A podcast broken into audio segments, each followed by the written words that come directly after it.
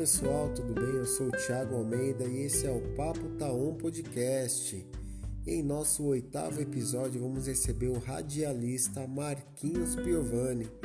Tem muita história boa vindo por aí e ele nem imagina o tanto de pergunta que ele vai ter que responder. É isso aí, abraços!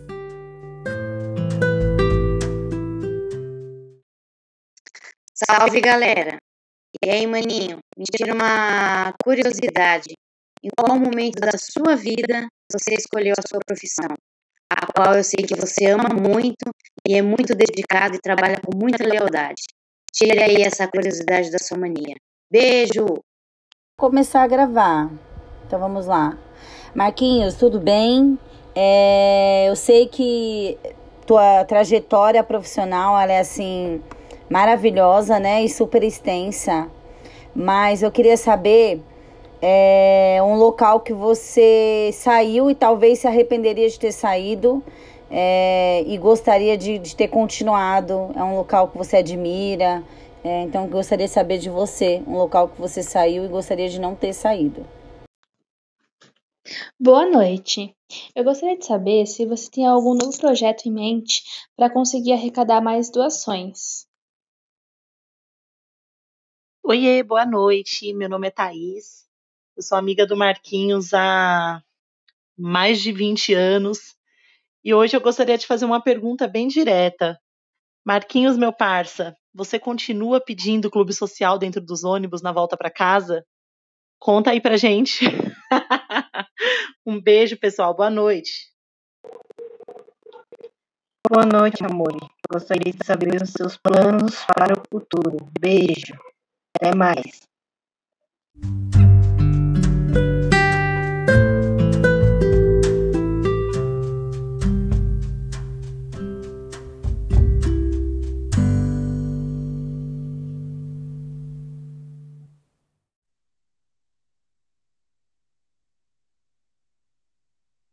Grande Adriano Barbosa. Opa, boa noite a todos aí, boa noite, Thiago, Boa noite, Dri. Mais um podcast, né, meu amigo? Isso aí, vamos que vamos. Tamo junto. Esse é o oitavo? Oitavo, oitavo podcast. É isso aí. E os convidados evoluindo, hein, cara? Rapaz, tá, tá sensacional, né? Acho que o tempo limite é quatro horas. Você acha que a gente estoura de novo esse tempo? Porque no último podcast estouramos, né? Foi, cara. Nossa. Mas vamos, vamos, vamos ver aí. O negócio é que são. Uns são quatro horas, outros três horas, outros duas horas, mas cada conteúdo sensacional, cara.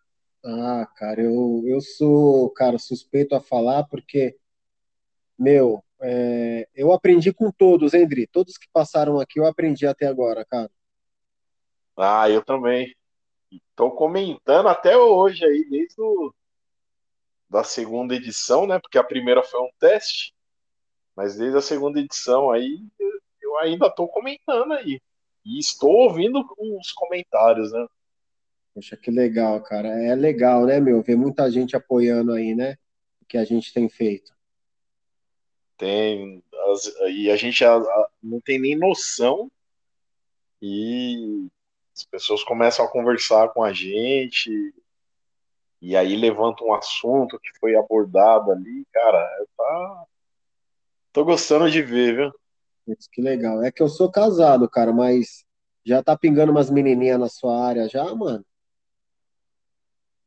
Não, conversar com mulher a gente conversa constantemente, né?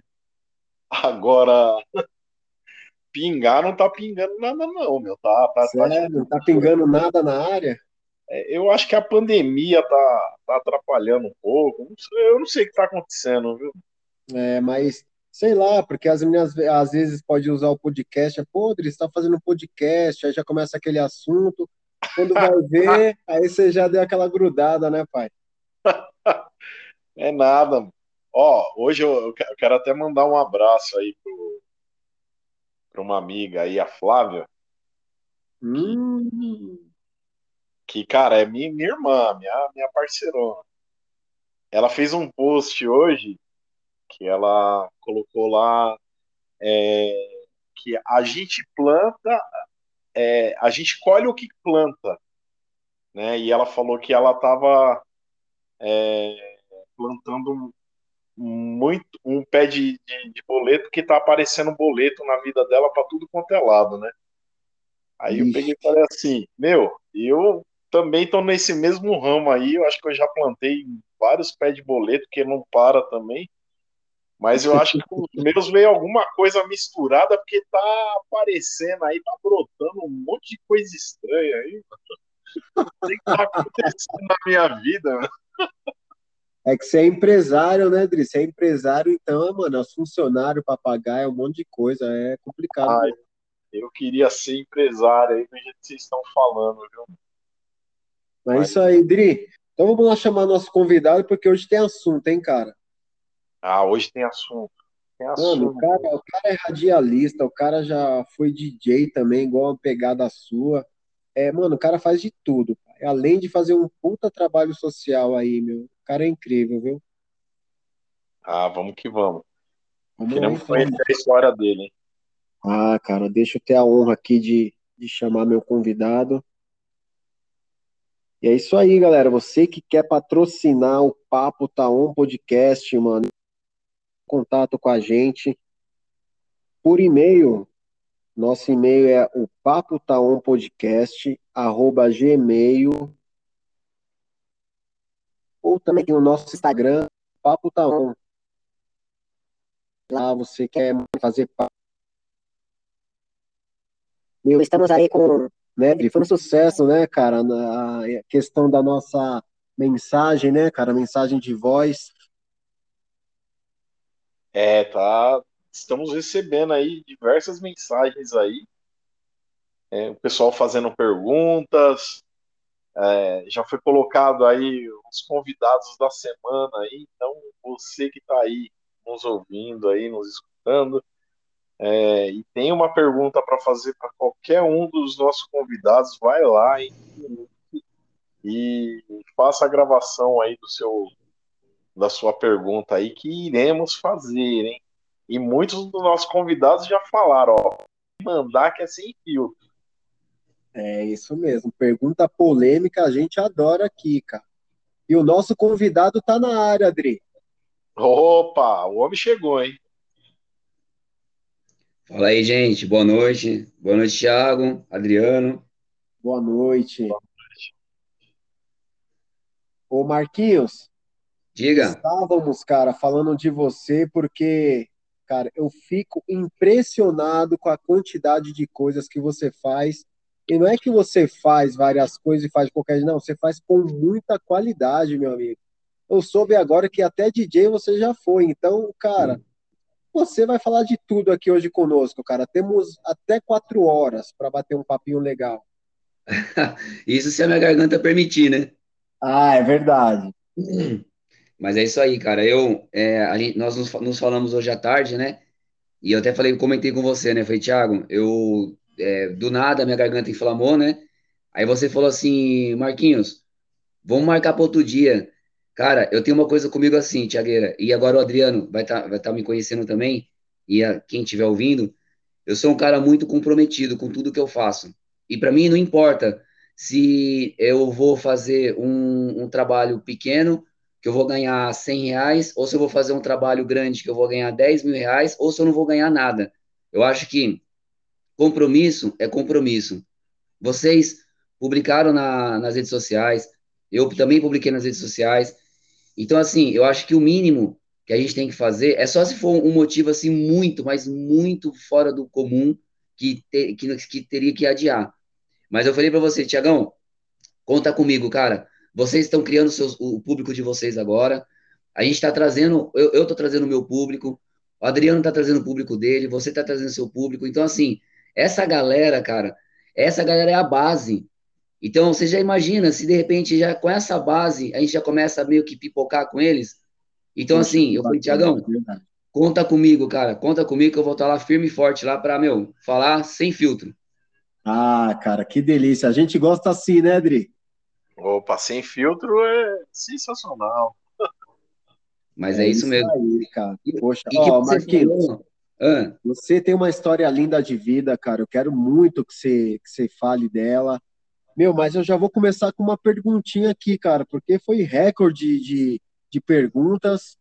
Cara, incrível. Você é um cara bem influente aí, Marquinhos. Olha, parabéns, viu, meu Amém. amigo? Amém. então vamos Show. lá, vou começar aqui com a pergunta da Andressa. Você conhece ah, essa menina? Minha irmã, minha irmã. então, ela falou assim, ó. Salve, galera! E aí, maninho? É, me tira uma curiosidade. Em qual momento da sua vida você escolheu sua profissão? Que você faz com muito amor e responsabilidade. Olha, ela foi funda agora, hein? Pois é, cara. Bom, vamos lá, vou me apresentar. É, eu já fiz. A minha, a, minha, a minha área é radialista, eu trabalho em televisão, tem mais ou menos uns 10 anos. Eu já passei pela Cultura, Canal 21, Band, Record e recentemente agora Globo. E, cara, eu, para falar bem a verdade, em 1997 foi quando eu tive meu primeiro contato com televisão. Foi o meu padrinho de casamento, que eu não vou entrar agora nesse, nessa questão do casamento, vamos pular essa parte por enquanto, vamos por partes, porque a história é longa. E esse padrinho de casamento, ele era sócio do Celso Russumano na época. Eles tinham uma produtora, estilo que é agora a, a é, Shop Tour, Mix TV, que faz aquelas vendas, né? Ah, de, tá. Né, faz aquelas vendas, vai na, na, na loja de, de carro, é, de loja de imóveis, enfim. E, cara, aí ele fez o convite para mim. Eu estava trabalhando na época, é, eu estava fazendo. Eu tinha por volta de uns 13, uns 14 anos, mais ou menos, 14 para 15 anos.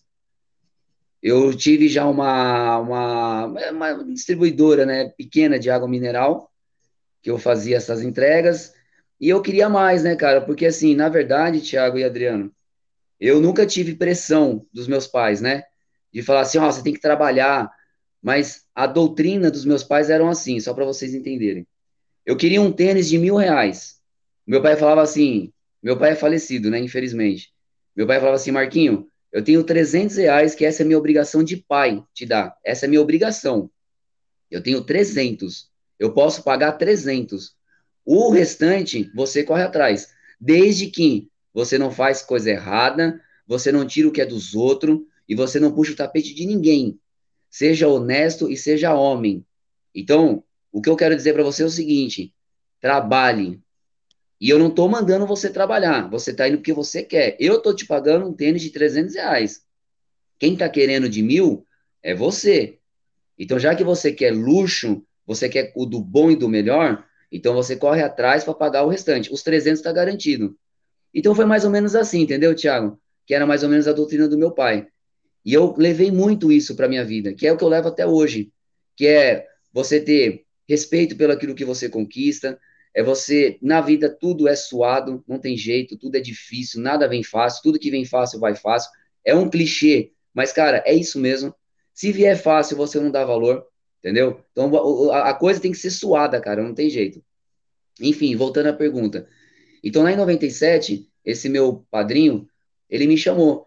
Ele falou, Marquinho, quer dar um pulo aqui na produtora? E eu falei assim, ah, cara, eu, eu meio que relutei, né? Falei assim, ah, meu, pô, televisão, cara, não é uma parada que eu gosto, cara. Eu não, eu não me vejo trabalhando em televisão. E falou, vem, cara, cola aí.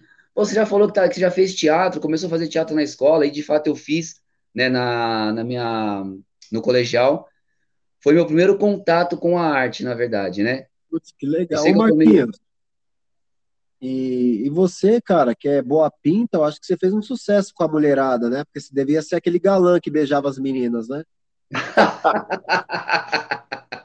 cara, olha, deixa, deixa eu voltar um pouquinho então a história. Na época de escola. Cara, na época de escola era uma parada meia louca, cara, porque eu sempre tive um equilíbrio assim, né, cara? Eu sempre consegui é, mesmo moleque, criança, adolescente, sei lá. Cara, mas eu me lembro que, primeiro que eu era muito sem vergonha, cara. Eu era muito sem vergonha, cara. Meu negócio, cara, sempre foi mulher, não tem, não tem jeito, cara. Meu negócio sempre foi isso aí. E, e lá na escola, cara, era uma, é, é, tinha uma, essa, essa proximidade muito com mulheres, né? Eu sempre estive, eu sempre ficava envolto de mulheres. O grupo que eu, que eu andava sempre era com mulheres, cara. Era uma coisa impressionante. E os caras sempre queriam estar ser meu amigo, porque sabia que eu estava sempre junto com mulher, cara. Meu negócio era estar no meio de mulher. Não tem essa parada de, de ficar. É, é claro, eu ficava com meus amigos, óbvio, né? Jogava, batia uma bolinha, aquela coisa toda. Mas minha vida inteira, cara, sempre foi assim. Então, eu lembro que época de criança, é, pré-adolescente, cara, era muitas tretas, Thiago e Adriano, era muitas tretas, cara. Eu me envolvi em muitas brigas, porque, cara, eu não tava nem aí, cara. Eu pegava geral mesmo e não tava nem aí, cara. Putz, é tipo uma, uma menina descobria da outra, daí tirava satisfação, é tipo assim? Putz, cara, aí dava treta, cara, aí dava treta, porque eu tentava, tipo, é... na verdade eu não tentava nada, cara, eu queria que, que cada uma soubesse mesmo uma da outra mesmo, e eu queria que o circo pegasse fogo, cara. Porque eu ia ter a fama, a minha fama ia crescer lá dentro de pegador. Olha só que coisa, né, cara? Que machismo, né? E eu não aprendi isso em casa, hein, cara? Meu pai nunca foi machista. Mas, cara, mas eu achava que era legal, cara, esse negócio de, putz, eu vou, meu, eu vou falar para ela o seguinte, eu tô ficando com a sua amiga. Ela, o quê? É, é, tô ficando com a sua amiga. Então já gerava aquela confusão, enfim. Mas gerava essas brigas, cara. Tinha essas tretas, assim. E eu, quando jovem, né, quando criança, eu tinha mais por volta de oito, nove anos, eu meio que tentei essa carreira artística, né? Eu tenho inclusive até fotos, depois eu te mando uma foto de, de palco. Então, para falar bem a verdade, cara, a minha vida inteira eu sempre estive envolvido e não sabia, nunca me dei conta de televisão, teatro, arte, essa coisa de contracenar, enfim.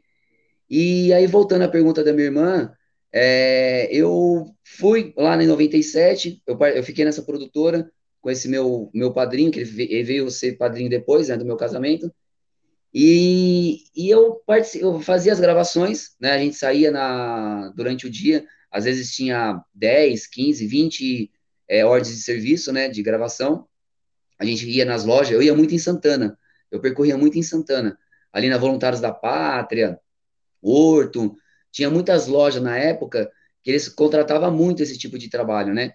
De televisão, que era até novo na época, não era uma coisa muito muito usada. Era Shop Tour e o, o Circuito Express, que era o programa que eu trabalhava. Os dois eram concorrente direto, né? O Shop Tour e o Circuito Express.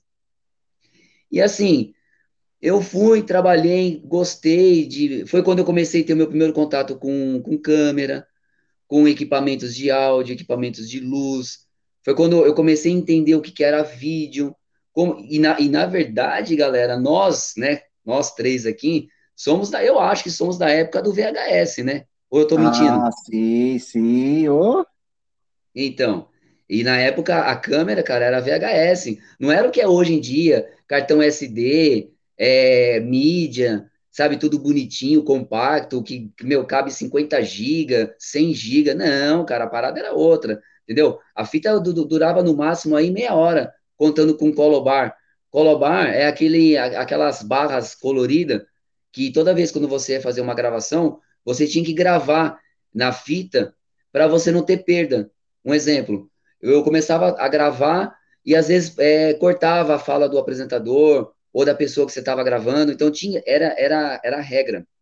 Quem estiver ouvindo e for da, da galera do audiovisual vai entender o que eu estou falando aquelas barrinhas coloridas, você tinha que gravar no máximo aí, no mínimo, no mínimo uns dois minutos de fita, para ter garantia de que quando você colocasse o REC, você ia gravar tudo bonitinho, né? Não ia cortar a fala de ninguém, enfim. E eu trabalhei nessa produtora mais ou menos um ano e meio, quase dois anos. E eu falei, aí quando eu, quando eu cheguei no meu, quando a produtora acabou, porque quando o Celso Russomano entrou para a política, é, existe uma, uma lei não sei se são todas as pessoas que seguem essa lei, mas a lei é o seguinte: a lei brasileira é assim. É, se você vai participar de um programa de televisão ou se você vai virar político, você não pode ter as duas coisas junto. Você não pode ser dono de, de uma produtora ou de algo do tipo para você ser político. Então foi o que aconteceu com o Celso Sumano.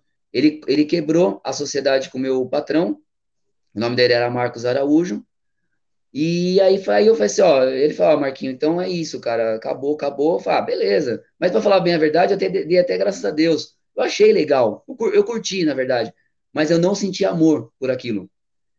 Aí, anos depois, cara, surgiu um outro convite de um amigo meu para ir para a Gazeta.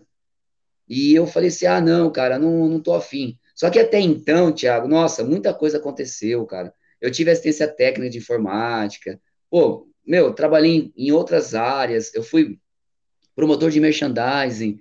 Eu fui promotor de campo. Eu trabalhei nos, é, como supervisor de atendimento, vendedor. Nossa, cara, muita coisa, muita coisa rolou. Ô, louco, Marquinhos. Não, tô te falando, tô te falando. Sabe aquela empresa chamada. É, lembra da, da famosa TechPix, do Juarez? Lembro, nossa. nossa. Então, esse Juarez, cara, eu sei que eu tô me embolando, cara, mas é que tem muita coisa para contar, brother. Esse Juarez é o seguinte, ele trabalhava numa empresa chamada é, Hiperplan, que eu trabalhava na empresa que era do mesmo grupo. Eu trabalhava numa empresa chamada... Ai, meu Deus do céu. Bom, enfim, não venho, eu esqueci o nome da empresa agora, mas era do mesmo grupo. E aí o meu chefe, vendo que eu tinha uma desenvoltura legal, eu, eu tinha facilidade com tecnologia, com, cara, com Word, Excel, com Axis, banco de dados, website, enfim, ele, ele, ele viu essa, que eu era uma pessoa meio diferenciada no, na, na, na equipe, eu tinha essa tendência de aprender com redes, mexer em computador, enfim. E ele falou assim, ele falou, Marquinho, o Juarez, eu vou te apresentar, ele é supervisor do atendimento ao cliente da Hiperplan, que é do mesmo grupo da, da nossa empresa. Eu falei, certo, mas qual que é a ideia? Eu vou, a ideia é a seguinte, o Juarez, ele, a gente está com planos para ele de ir para televisão, ele vai fazer é, merchan na TV. Eu falei, ah, legal, é um produto revolucionário, um produto revolucionário aí, que era a famosa TechPix, né? E a gente nem sabia, os funcionários nem sabiam dessa pegada aí, que ia rolar tal. E eu fui um dos primeiros a saber que ia rolar isso daí. E ele falou assim: ó, você tem uma boa desenvoltura, você conversa bem com os clientes, você é educado, você sabe explicar quando o cliente não entende. E eu quero fazer um teste com você. Você quer ir para o atendimento ao cliente, mas você não vai entrar como supervisor. Você vai entrar como analista. Eu falei, ah, pô, para mim deve ser uma coisa diferente, né? Uma coisa nova. Eu, eu sempre gosto de aprender coisa nova. Falei, boa, boa, quero. Foi, então tá bom. Então, a partir de segunda-feira, você vai lá, você aprende com o Juarez, ele vai te passar todos os esquemas que, tem, que você tem que aprender, e beleza, porque ele vai para ele vai para TV. Falei, tá bom. E foi o que aconteceu. O Juarez foi para televisão, eu fiquei no lugar dele. Eu, com dois meses que eu estava na, na função, o meu chefe já passou eu para supervisor. Ele falou, cara, você tem todo o perfil, você tem o um perfil de liderança, você tem o um perfil de saber administrar, você tem o um perfil de não ser chefe, e sim ser líder. Aí, até então, eu não entendia qual era a diferença de ser chefe e ser líder. E eu até perguntei para ele, falei, cara, mas qual que é a diferença de chefe e líder? Ele falou, cara, a diferença é a seguinte, o chefe manda, o líder orienta, direciona, e você tem esse perfil de orientar e direcionar. Falei, Ô, caramba, cara. Mas... Isso você tinha qual a sua idade nessa época? Pô, essa idade, cara, isso eu tô falando em dois, foi quando eu me separei, cara, em 2002. Cara, eu tinha, sei lá, por volta de uns 20, 20 25, 24 anos, por aí. Olha, cara. Menos isso. E para mim foi interessante, cara, porque eu falei, caramba, cara, eu vou liderar, mas eu vou liderar o quê? Uma equipe de uma pessoa só, só eu? Ele falou, não, cara, calma, calma. A gente vai, nós estamos é, viabilizando uma equipe para você, porque a empresa está crescendo. E na época a empresa estava crescendo mesmo, de verdade. E, é, e para falar a verdade, a TechPix não, é, é, era de uma, já era de uma outra empresa do grupo, chamada Import Express, que era tudo da mesma, do mesmo grupo era a Import Express, a Hiperplan, que é onde eu trabalhei como supervisor, e a outra empresa, que eu esqueci o nome da outra empresa, que foi quando eu, eu, eu entrei na, na, no grupo. A Hiperplan, ela, era, ela vendia título de capitalização na época, da Sul América, que na época era muito vendido, era uma coisa, meu, que até que não era, não era muito bem visto nas leis brasileiras, né? Tanto é que a empresa fechou. Ela teve sérios problemas de, de, de é, direitos trabalhistas mesmo, né? É, processos de clientes, enfim, teve um monte de, de problemas. Enfim, e eu já estava nessa empresa, né? Eu já estava nessa empresa coordenando. Aí foi quando eles me colocaram num outro local da empresa, maior, uma sala ampla. Pô, eu tinha uma mesa de formato L, Cara, que para mim era surreal aquilo. Eu falei, caraca, brother, olha a minha mesa, olha a minha sala. Que isso? Patrão mesmo, hein, Marquinhos? Cara, tinha até vaso de planta enorme assim, com luz jogado, um spotzinho jogado para planta. Falei, caraca, cara, o negócio aqui tá, tá bom, um cafezinho, um chazinho ali à disposição. Enfim, quando a equipe foi crescendo, quando eu fui ver, eu já estava liderando uma equipe de 15 pessoas. É, tava cuidando dessa equipe, foi muito bom a minha passagem ali. Só que aí, cara, o meu chefe, ele já pela segunda vez, ele falou, Marquinho, cara, você tá aqui oito meses liderando, mas eu acho que você pode, a gente pode sugar mais de você, cara. Eu falei, sugar mais, mas como assim? O nome dele era Joel, cara, eu não esqueço nunca desse cara, cara. Por isso que eu falo pra você, na vida, Tiago e Adriano, e quem estiver ouvindo, né? Na vida, a gente encontra pessoas que te coloca para cima, te vai te mostrar é, um potencial que às vezes nem você sabia que você tinha esse potencial. E esse Joel, além de muitas outras pessoas que vieram depois, né? Ou até mesmo antes do Joel, que eu sou muito grato, eu pratico a gratidão, meu, todo, a todo momento.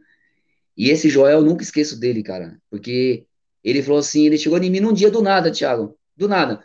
Ele chegou lá, Marquinhos, é, vamos almoçar?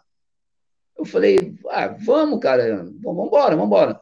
Aí ele me levou no restaurante, meu, ali no shopping Morumbi, chamado Barbacoa. Não sei nem se vocês conhecem, porque acho, na verdade, acho que nem existe mais esse, esse restaurante. É tipo um fazano da vida. Cara. Oh, então é chique, hein, Marquinhos? Não, pra entrar, você acha que já paga mil reais, cara. O negócio era assustador. eu falei, aí, eu falei, aí eu fiquei pensando, eu falei, meu Deus do céu, eu sou supervisor, mas eu, eu não tô ganhando a bala que meu chefe ganha. E eu, Thiago e Adriano, eu sou assim, cara. Eu sou muito aberto. Eu cheguei na, na, na, na meu, coloquei na mesa, falei assim, Joel, seguinte, eu não tenho cacife para estar tá aqui não, cara. Ele falou, relaxa, Marquinho, relaxa. O, o, eu te chamei aqui. É, o que a gente vai pagar ou não, isso aí não importa. Relaxa, vamos conversar. Falei, beleza, então tá bom. Cara, comi do bom e do melhor, né, cara? Comi todos os grelhados que, que o garçom trouxe, brother, porque eu vou aproveitar, cara, não vou pagar mesmo, né? Vambora. É, é de grátis mesmo? Então, Esse cara, é arrebentei. Né? Não, eu, eu, arrebentei, cara, arrebentei. Enfim, ele falou assim, Marquinhos, eu vejo, cara, em você um cara que precisa de mais, cara. Você já mostrou o, o, o seu potencial lá na, na, empresa, quando você entrou na primeira empresa do grupo. Depois eu te chamei para Hiperplan. E eu tô vendo, cara, que você. É, eu posso mais tirar de você. Eu falei, Joel, mas hoje eu já sou supervisor de atendimento, cara. O que, que você quer mais? Eu vou pôr você como gerente da, da Import Express. Você vai, você vai virar gerente, cara, gerente geral da empresa. Falei, gerente geral? Falou, é. Você vai cuidar da equipe toda que a gente está montando ali em Moema, atrás do shopping Ibirapuera, na Jurupis. Foi quando a primeira filial, né? Eu participei da primeira filial da, da Tecnomania, que é a que vendia a TechPix. Tudo isso eu estou te contando, mas é, é da empresa da, Tech, da TechPix, que é a Tecnomania que é a que, faz, que vendia produtos importados, inclusive a TechPix, que uhum. foi o carro-chefe durante sete anos da empresa, né? Seguido. Foi o líder de, de vendas. E aí eu falei assim, tá, ô Joel, mas como que vai funcionar essa parada? Falou, cara, nada do que você já pode bater no teu peito e eu sei que você vai segurar a peteca. Seguinte, é, vamos lá, eu vou te mostrar o espaço, como que, que, que, que vai ser, e você vai liderar, porque eu vou tá, estar eu, eu tá em outra filial. Você vai cuidar dessa filial de Moema e eu vou cuidar da filial de. Ai, meu Deus, eu acho que é ali, subindo ali para Pinheiros. Eu sempre esqueço o nome daquele bairro ali. Bairro de Playboyzinho ali, como é o nome daquele bairro ali? Vila Madalena. Subi... Vila Madalena, boa. É outra. Você outra conhece filial bem ali, Adriano. Aí, tá vendo? É, é isso. Aí, cara, eu falei assim, pô, mas, cara, não é meio assustador? Ele falou, não é, Marquinho, não é, porque eu sei que você vai segurar, cara. Enfim, e eu segurei, eu segurei, eu fiquei durante quatro anos naquela empresa, eu liderava a, a, a, equipe de atendimento ao cliente, de telemarketing, de captação de venda, de retenção, porque tinha muitos clientes que queriam devolver o produto. E quantas vezes eu entrei na linha e o Joel achou isso surreal, cara. Ele falou assim, cara, nenhum gerente que eu tive na minha vida, o cara pegou o headset, colocou na cabeça e conversou com o cliente porque o seu funcionário não estava conseguindo reverter a venda ou o cancelamento, né?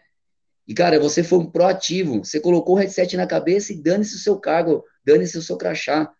Cara, você, tipo, ensinou pro operador como que, como que retém um cliente. Cara, isso é surreal. E aquilo para mim, o, o, o Thiago e Adriano, isso foi, foi uma coisa que foi criando na minha cabeça de falar assim, caramba, meu, eu nunca pensei em ser supervisor na minha vida. Gerente, então, nunca passou pela minha cabeça de ser um gerente. E é aí que eu falo para vocês, que é quando a gente vai entendendo as pessoas que te coloca para cima, as pessoas que te mostram o seu melhor lado, né, não o seu pior lado, né, mas sempre o seu melhor lado. E muitas vezes, o Joel muitas vezes ele me chamou para conversar e me criticou, assim, severamente, assim na cara, na lata. Ó, Marquinho, você fez isso, isso, isso, isso, não, é, não foi legal, mas se você fizer isso, isso, isso, e aí, o que, que você acha? Você acha que é legal? Então, além dele chamar minha atenção para o lado bom, ele fazia eu criar é, outras alternativas, criar outras é, formas de, de, de, de reverter o problema que acontecia durante o dia. E isso foi muito bom para o meu crescimento, cara, porque eu tinha, eu nunca tive medo de chefe, eu nunca tive medo de gerente, de supervisor, mas eu tinha um lado de respeito que eu não sei se vocês é, têm esse, essa, essa cisma, mas eu sou um cara muito cismado. Então, às vezes, eu tinha meio que receio de chegar no meu chefe, porque era chefe. Eu tinha um receio. Falei, uhum. pô, meu, vou, vou chegar no cara, mas o cara é meu chefe. De repente, eu posso falar alguma besteira, o cara achar que eu tô puxando o saco, ou, ou sei lá o quê. Enfim, eu tinha, esse, eu tinha essa barreira. E esse Joel foi um dos primeiros caras, na verdade, né? Claro, eu não tô nem falando do meu pai, da minha mãe, isso aí é, é outra, é outra parada, né? É outro ensinamento. Mas esse Joel, ele me ensinou o seguinte, falou, cara, você tem que dar a cara para bater, entendeu? Se você é um gerente, se você é um, tele, um operador de telemarketing, se você é um assistente, assistente administrativo, um assistente de cobrança, cara, você tem que dar tua cara para bater, porque quem não é visto não é lembrado. Então, você tem que conversar, você tem que fazer que, na verdade, eu nem entendi o que, que significava networking, né? E quando eu ouvi essas palavras, eu falei, caraca, o que, que é essa parada de network, né? Anos luz depois eu fui entender o que, que era network. E isso foi muito bom para minha carreira, né? Só que aí a vida foi me levando para outros caminhos, né? Outros caminhos. Quando eu saí de lá, eu, eu saí da Tecnomania, eu fui vender, ó para você ver, cara, a, a reviravolta que deu na minha vida. Eu saí de lá, fui começar a vender consórcio. Eu vendi durante um bom tempo consórcio que na época estava estouradaço o consórcio, né? Todo mundo queria fazer consórcio, era consórcio de DVD, era consórcio de videocassete, era consórcio de televisão de tubo, cara, tudo fazia consórcio na vida. E só que eu, eu entrei na empresa de vender carros, né?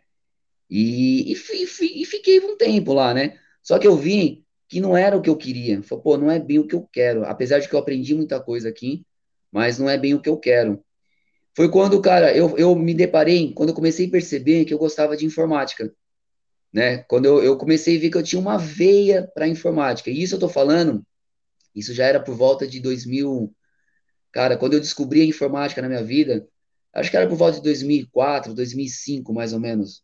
Na época quando que tava estourando as lan house aí, né? Então, é isso, exatamente, cara. O meu bairro aqui, cara, daqui a pouco eu te conto a história da, das lan houses do meu bairro. É, aí o que acontece? Eu falei assim, meu, quer saber? Eu vou fazer um curso no Senac, porque eu, eu sei mexer, é, mas o que eu sou é curioso, né? Eu quero saber do que eu estou fazendo. E eu sou assim, Thiago e, e, e, Adriano.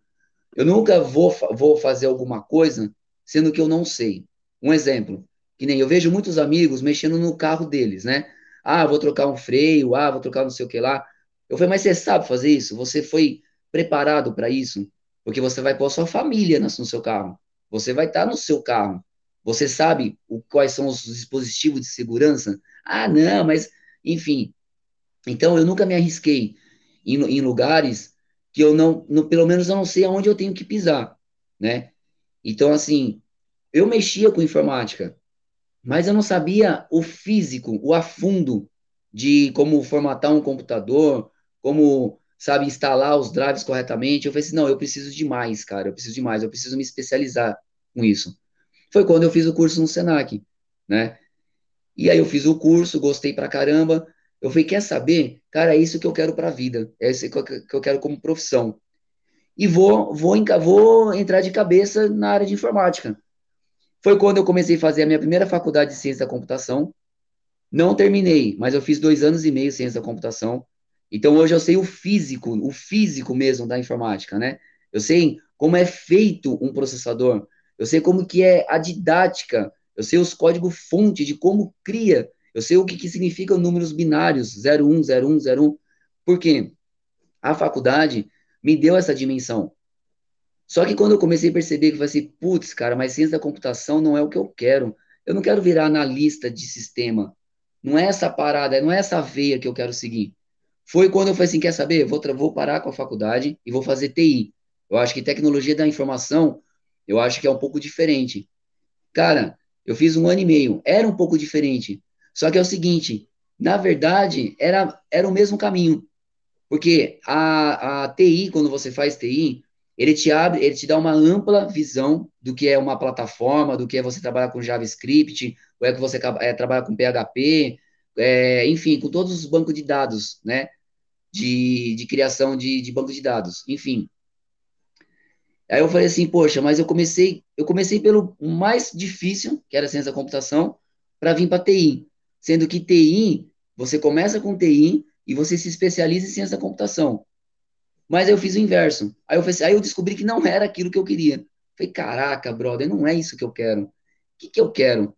Foi quando eu entrei na área de web designer. Aí era uma escola que tinha ali na, na Adolfo Pinheiros, que não existe mais, que agora é a estação, né, de, de metrô. Era uma, uma, uma escola chamada Eurodata. Eu não sei nem se vocês conheceu essa escola, ou se vocês lembram dessa escola. Lembro, eu lembro. Eu, eu lembro. Que ficava de frente da de, de frente ali da, da galeria, ali da Adolfo Pinheiros. E eu fiz um curso de web designer. Foi quando eu comecei a mexer com, com Adobe Flash, e eu comecei a me apaixonar por aquilo. Falei, caraca, brother, eu acho que agora, opa, agora eu, eu descobri o que eu quero para minha vida como profissão. E aí eu comecei a fazer, desenvolver site para farmácias, para pet shop, que não era tão, é, tão famoso na época, né? Pet shop, né? Que hoje em dia pet shop tá, né? É um mercado muito grande, né? De pet shop. Foi quando eu fiz pequenos é, sites, né? Para padaria, enfim, e comecei a, a, a, trabalhar referente a isso.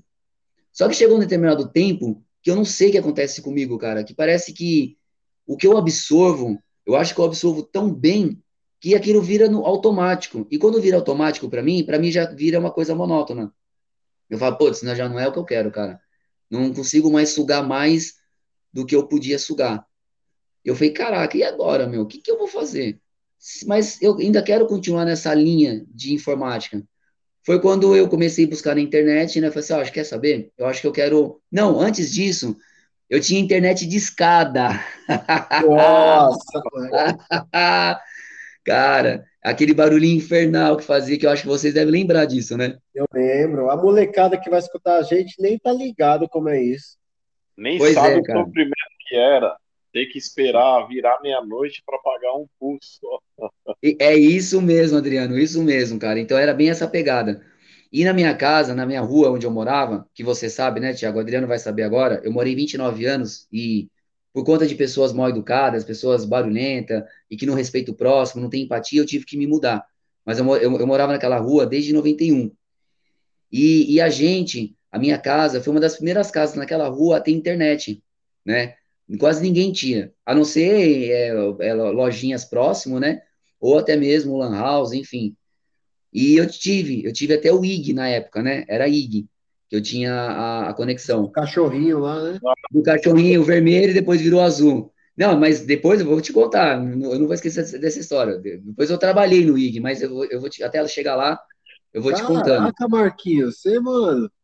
É demais, cara. Pelo amor de Deus, isso é sensacional. Não, não, vai vendo, vai vendo. É, porque, é por isso que eu falo pra você, cara. Eu não gosto muito desse termo, mas fala que é. Como que fala? A ocasião faz o ladrão, né? Mas enfim, eu não gosto de usar muito negócio de ladrão, não, não, não gosto muito desse, desse termo, mas o que quer dizer é o seguinte, que a, a necessidade faz você criar alternativas e correr atrás do que você precisa, né? Legal. E em casa, cara, a internet caía direto. Cara, era uma porcaria. A internet de escada já era uma porcaria por si só, né? E eu falava assim, falei, meu, mas deve existir alguma maneira de, de melhorar essa conexão. Não é possível, cara, não é possível, não, não, não. Foi quando eu comecei a fazer um curso numa uma escola chamada Impacta, que é ali na, do lado do Objetivo, ali na Paulista, do lado da... da, Ah, eu da- conheço. Então, e foi lá na Impacta que eu tirei o meu certificado da Microsoft, mas isso aí é assunto para mais, pra- mais para frente. E aí eu fiz um curso na Impacta, eu falei assim, ó, eu quero fazer um curso VIP. Cara, eu quero melhorar a internet da minha casa, que é um lixo. Eu quero fazer, eu quero fazer algum curso, eu não sei se vocês têm esse curso. Aí ele falou assim, cara, nós temos um curso de redes, que eu acho que pode te ajudar. Você quer fazer? Falei, quero. Você vai trabalhar com protocolo é, é TCP/IP, você vai entender o que, que é protocolo, como que a gente se conecta na internet, o registro que se conecta na internet, IP dinâmico, IP é, estático. Você vai aprender tudo isso. Falei, beleza. Então é isso que eu quero. E aí eu fiz esse curso de dois anos lá na Impacta, que foi um curso intensivo, cara, um curso meu, assim, do da base até a- o topo, né, o curso, né, era muito bom, bem completo. E, na, e sim, com um mês e meio de curso, cara, eu já comecei a aprender muita coisa, porque na época a, a internet estava vindo, mas não era aquela coisa de ter smartphone, né? Aquela coisa que era assim, é, móvel, né? A gente não tinha esse acesso, né? Mas eu aproveitava bibliotecas, eu aproveitava a própria escola lá que tinha internet, para fazer o quê? Fazer minhas pesquisas. Então, eu não me contentava só com o que eu aprendia na, no curso. Eu procurava a mais para me aprimorar cada vez mais, não só aquilo que eu estava aprendendo com o professor. Foi quando eu comecei a aprender muito em redes. E aí eu comecei a aplicar na minha casa. Aí foi quando eu comecei, é, eu, eu comecei a é, ver que às vezes o modem não era de boa qualidade, qual modem que eu poderia, poderia utilizar. Foi quando eu comecei a entender o cabo de conexão, o, o, o conector, qual marca é a melhor, como que eu podia fazer. Foi quando aí eu comecei a modificar toda a minha casa.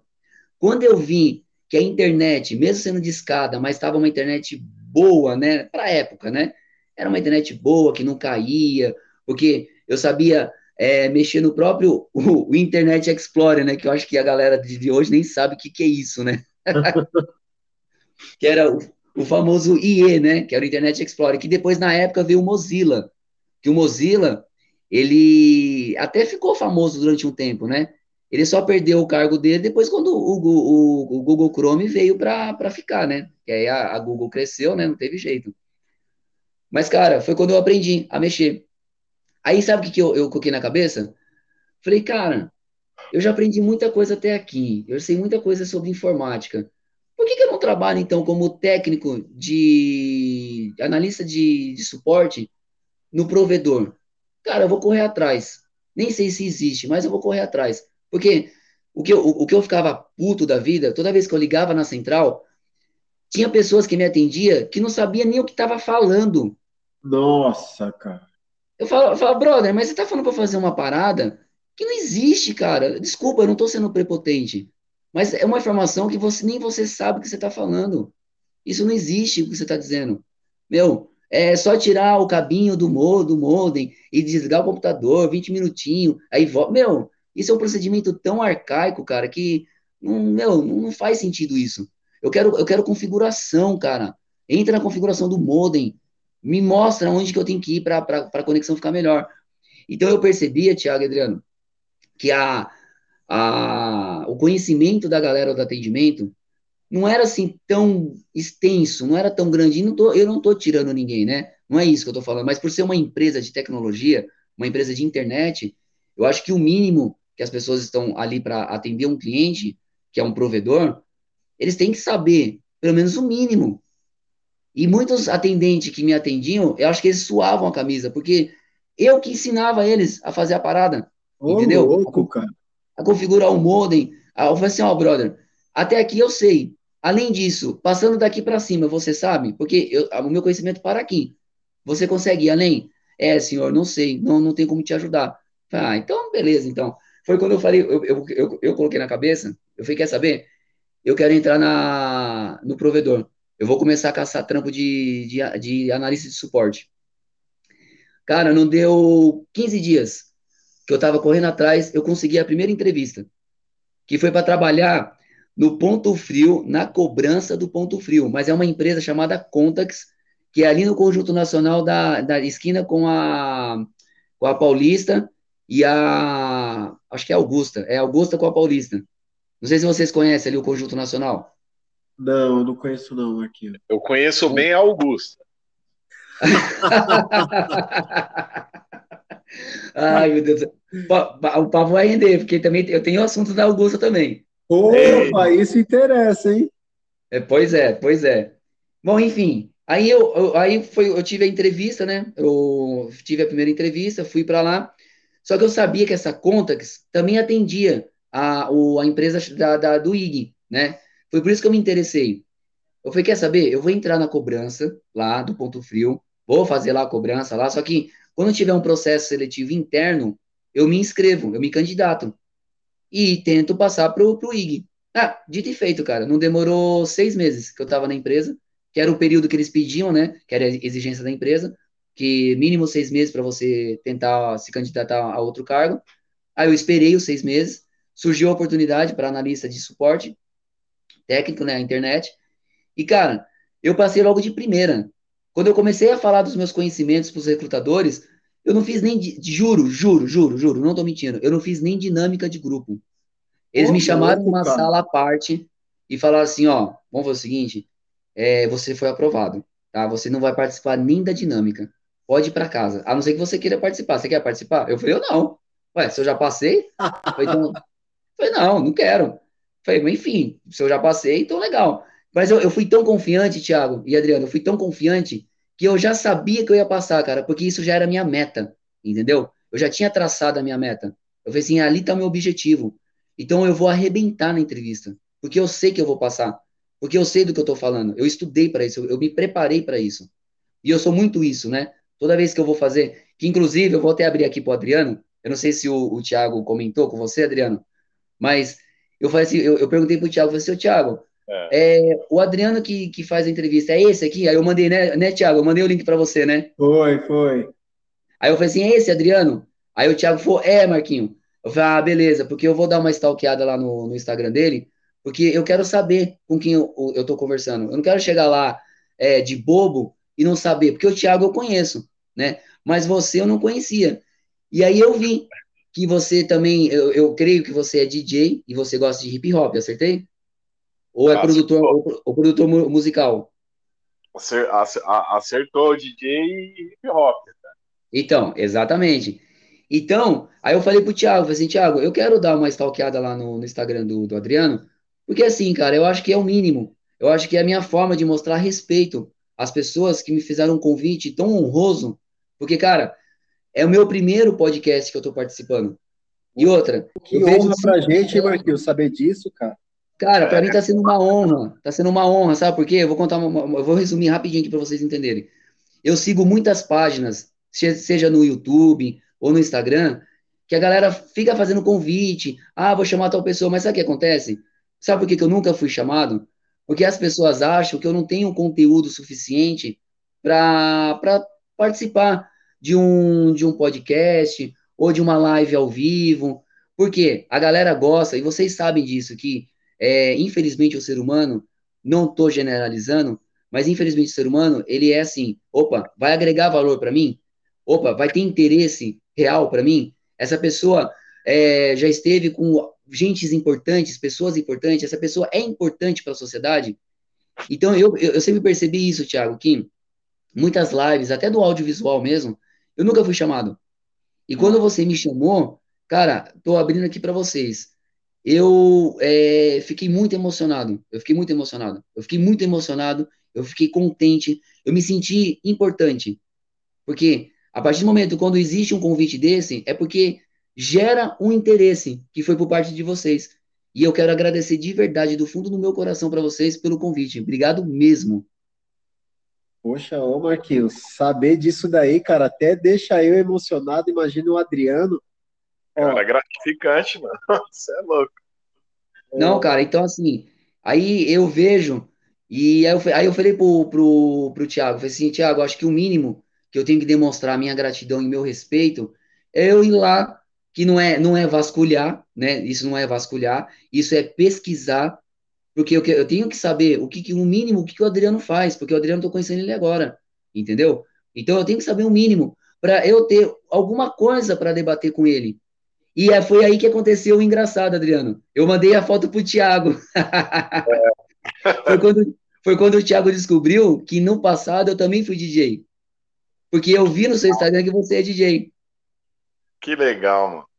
Então, assim, as fotos, depois o Thiago vai te mandar, é, foram os meus primeiros equipamentos. Cara, o meu equipamento era um mixer muito, meu, chumbreirinho, e dois Discman. Cara, e não era nem CDJ, era Discman, entendeu?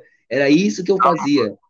Que era isso que eu, era isso que eu dava festa nas garagens, cara, porque, pô, anos 90 é isso, né, cara? É festinha de garagem, entendeu?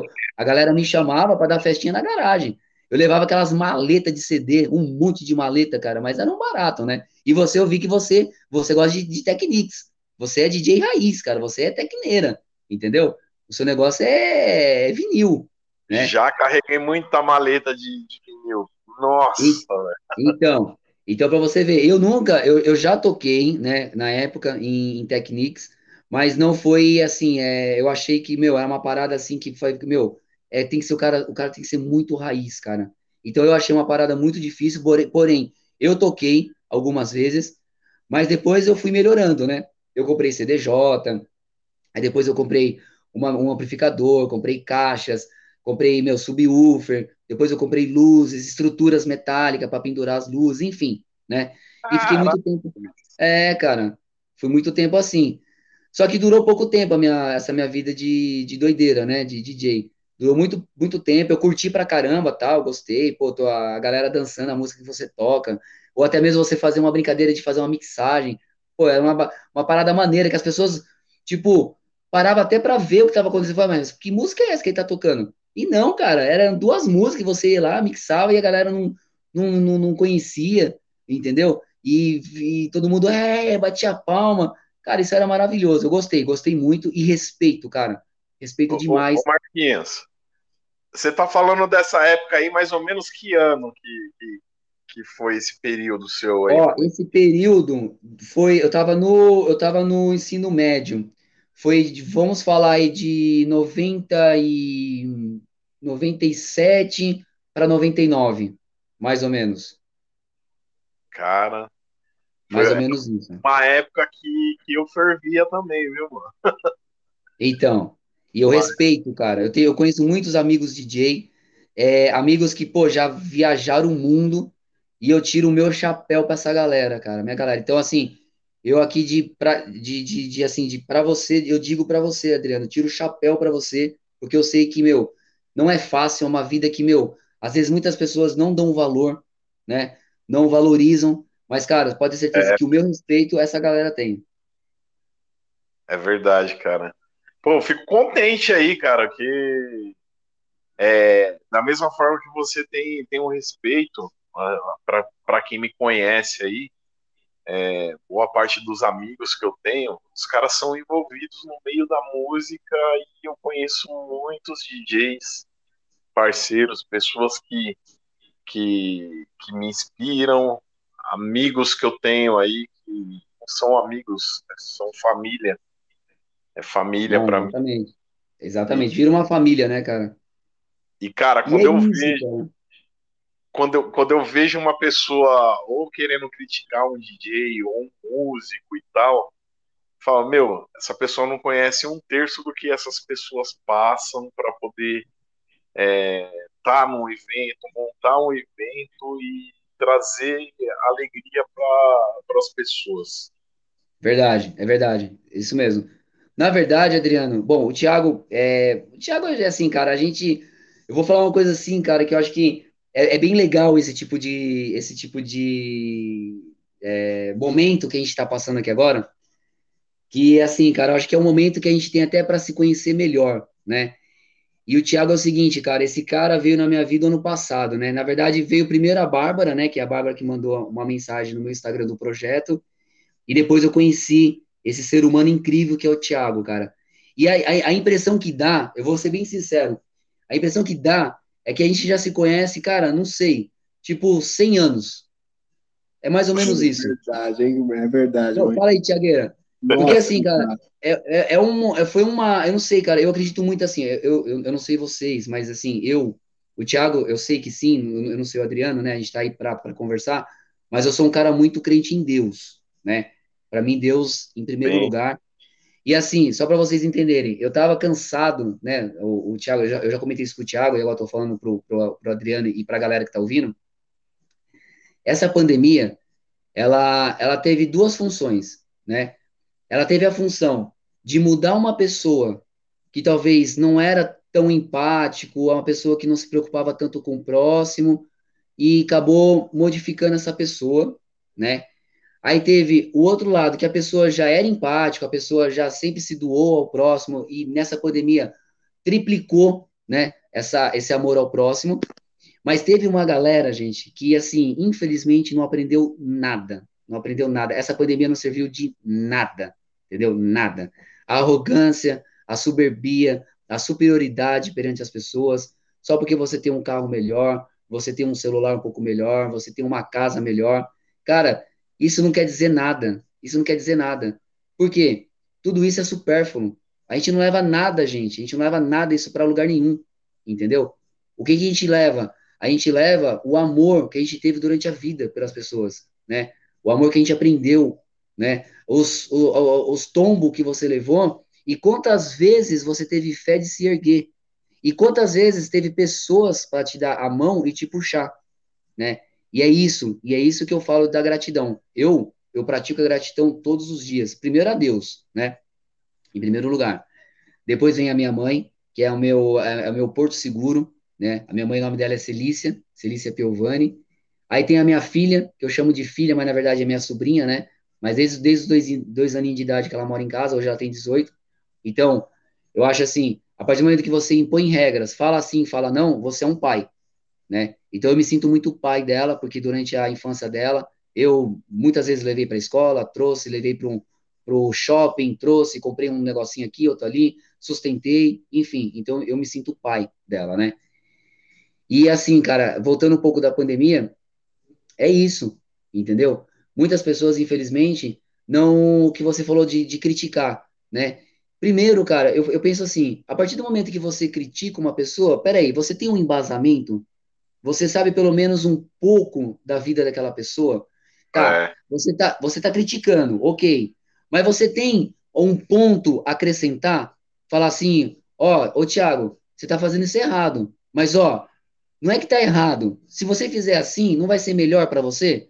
Ó, Adriano, se você fazer assim, não seria legal? Isso para mim é crítica construtiva. Isso eu absorvo.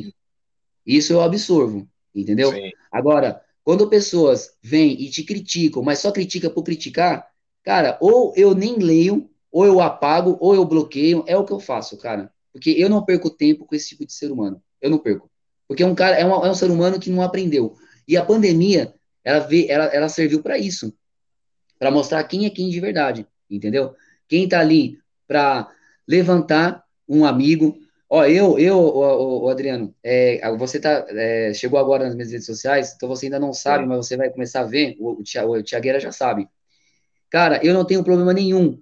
Se você abrir um empreendimento, se você é, tá vendendo alguma coisa, cara, eu vou lá no seu feed, eu clico lá no aviãozinho para compartilhar nas, nas, minhas redes, nas minhas redes sociais, nos meus stories, eu falo, eu indico, Ó, gente, ó, tá vendo assim, ó, clica nesse link, é um serviço de qualidade, é parceiro, eu conheço. Cara, não tem a rede social, a vida que nós vivemos hoje no digital, é isso. O que, que qual é o problema, cara, de você compartilhar um empreendimento de um amigo, um produto que ele está vendendo, um serviço que ele está prestando? Qual que, meu, qual que é o problema? Qual que é a dificuldade de você fazer isso? É gratuito, tá aí. É vergonha? Você não quer ajudar? Porque de repente a pessoa pode se dar bem na vida e você não. É isso? Eu não entendo, cara, de verdade o que acontece com as pessoas é, da atualidade. Marquinhos, mas eu acho que tem espaço para todo mundo, né, cara? Que tem esse pensamento aí, eu acho que é muito pequeno. Exatamente. E sabe o que eu costumo dizer, Tiagueira? Eu, eu vi essa frase, cara, eu preciso lembrar da onde eu vi essa frase, cara, que eu, eu, eu quero dar crédito da onde eu vi essa frase.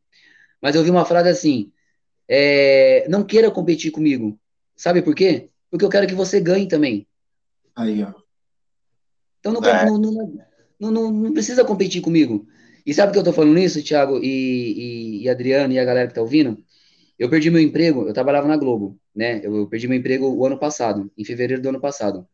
Tem muita gente que ainda nem sabia que eu estava desempregado, porque eu tive, o Thiago sabe um pouco, o Thiago acompanhou, eu tive muitos problemas psicológicos, é, crises emocionais, eu tive estresse emocional muito grande. A minha, a minha psiquiatra, ela me dia, dia, diagnosticou como síndrome de burnout. Eu nem sabia o que, era esse treco, nem sabia o que significava esse negócio aí. Aí depois eu fui ver que era estresse excessivo é, de trabalho, enfim, aquela coisa toda. Hoje eu tô bem melhor, com a graça de Deus, né?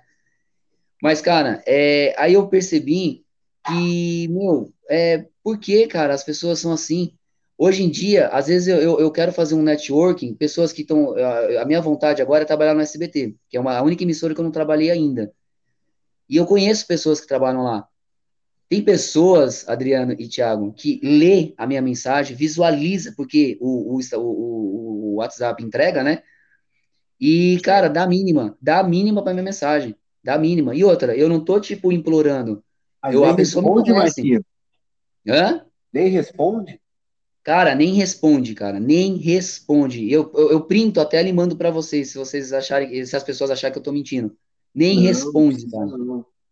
Sabe? Então, assim, Não, eu acredito. Aí Isso, isso é comum, viu?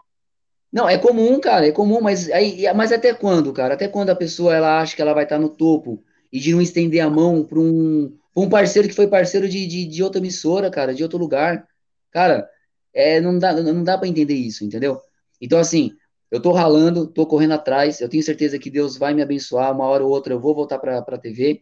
Só que enquanto isso, o que que eu tô fazendo? É, como eu sei mexer com informática, eu sou fotógrafo, eu sou é, produtor de vídeo. Cara, o Thiago tá vendo minha luta aí, diariamente. Tem me aparecido alguns trabalhos para eu fazer. Tô fazendo, tô honrando, não estou me lamentando, achando que a, minha, que a vida é ruim, que Deus me esqueceu. Cara, é, é, eu penso completamente diferente. Eu acho que tudo é um aprendizado. Tudo que a gente passa é um aprendizado. E você tem que absorver coisas boas daquilo que você passa. Seja um problema é, de saúde, seja um problema de desemprego, seja um problema que você esteja passando dentro da sua casa, dentro do seu trabalho, enfim. Eu acho que tudo serve como aprendizado. E você tem que absorver coisas boas. As ruins, você aprende. As ruins você aprende. Só que você não pode focar nas ruins. Você tem que focar no que você quer que dá certo, né? Então é o que eu venho fazendo, cara. É o que eu venho fazendo. Então, assim, eu venho, eu venho focando naquilo que eu acho que, meu, vai dar certo, entendeu? Porque eu sofri muito na época. é, o Thiago, até esses dias atrás, a gente estava conversando. Ele falou assim: pô, Marquinho, nem imaginava você um cara estressado. Mas, meu, Adriano e Thiago, vocês podem, quem me conhece, quem é da, da, da- do, meu, do meu convívio, cara, é um estresse, assim, assim, muito grande. Eu me irrito fácil, eu, é, hoje em dia não, né? Hoje em dia eu tento ser uma pessoa mais paciente. Por quê? Porque eu, eu tive alguns problemas no caminho, né?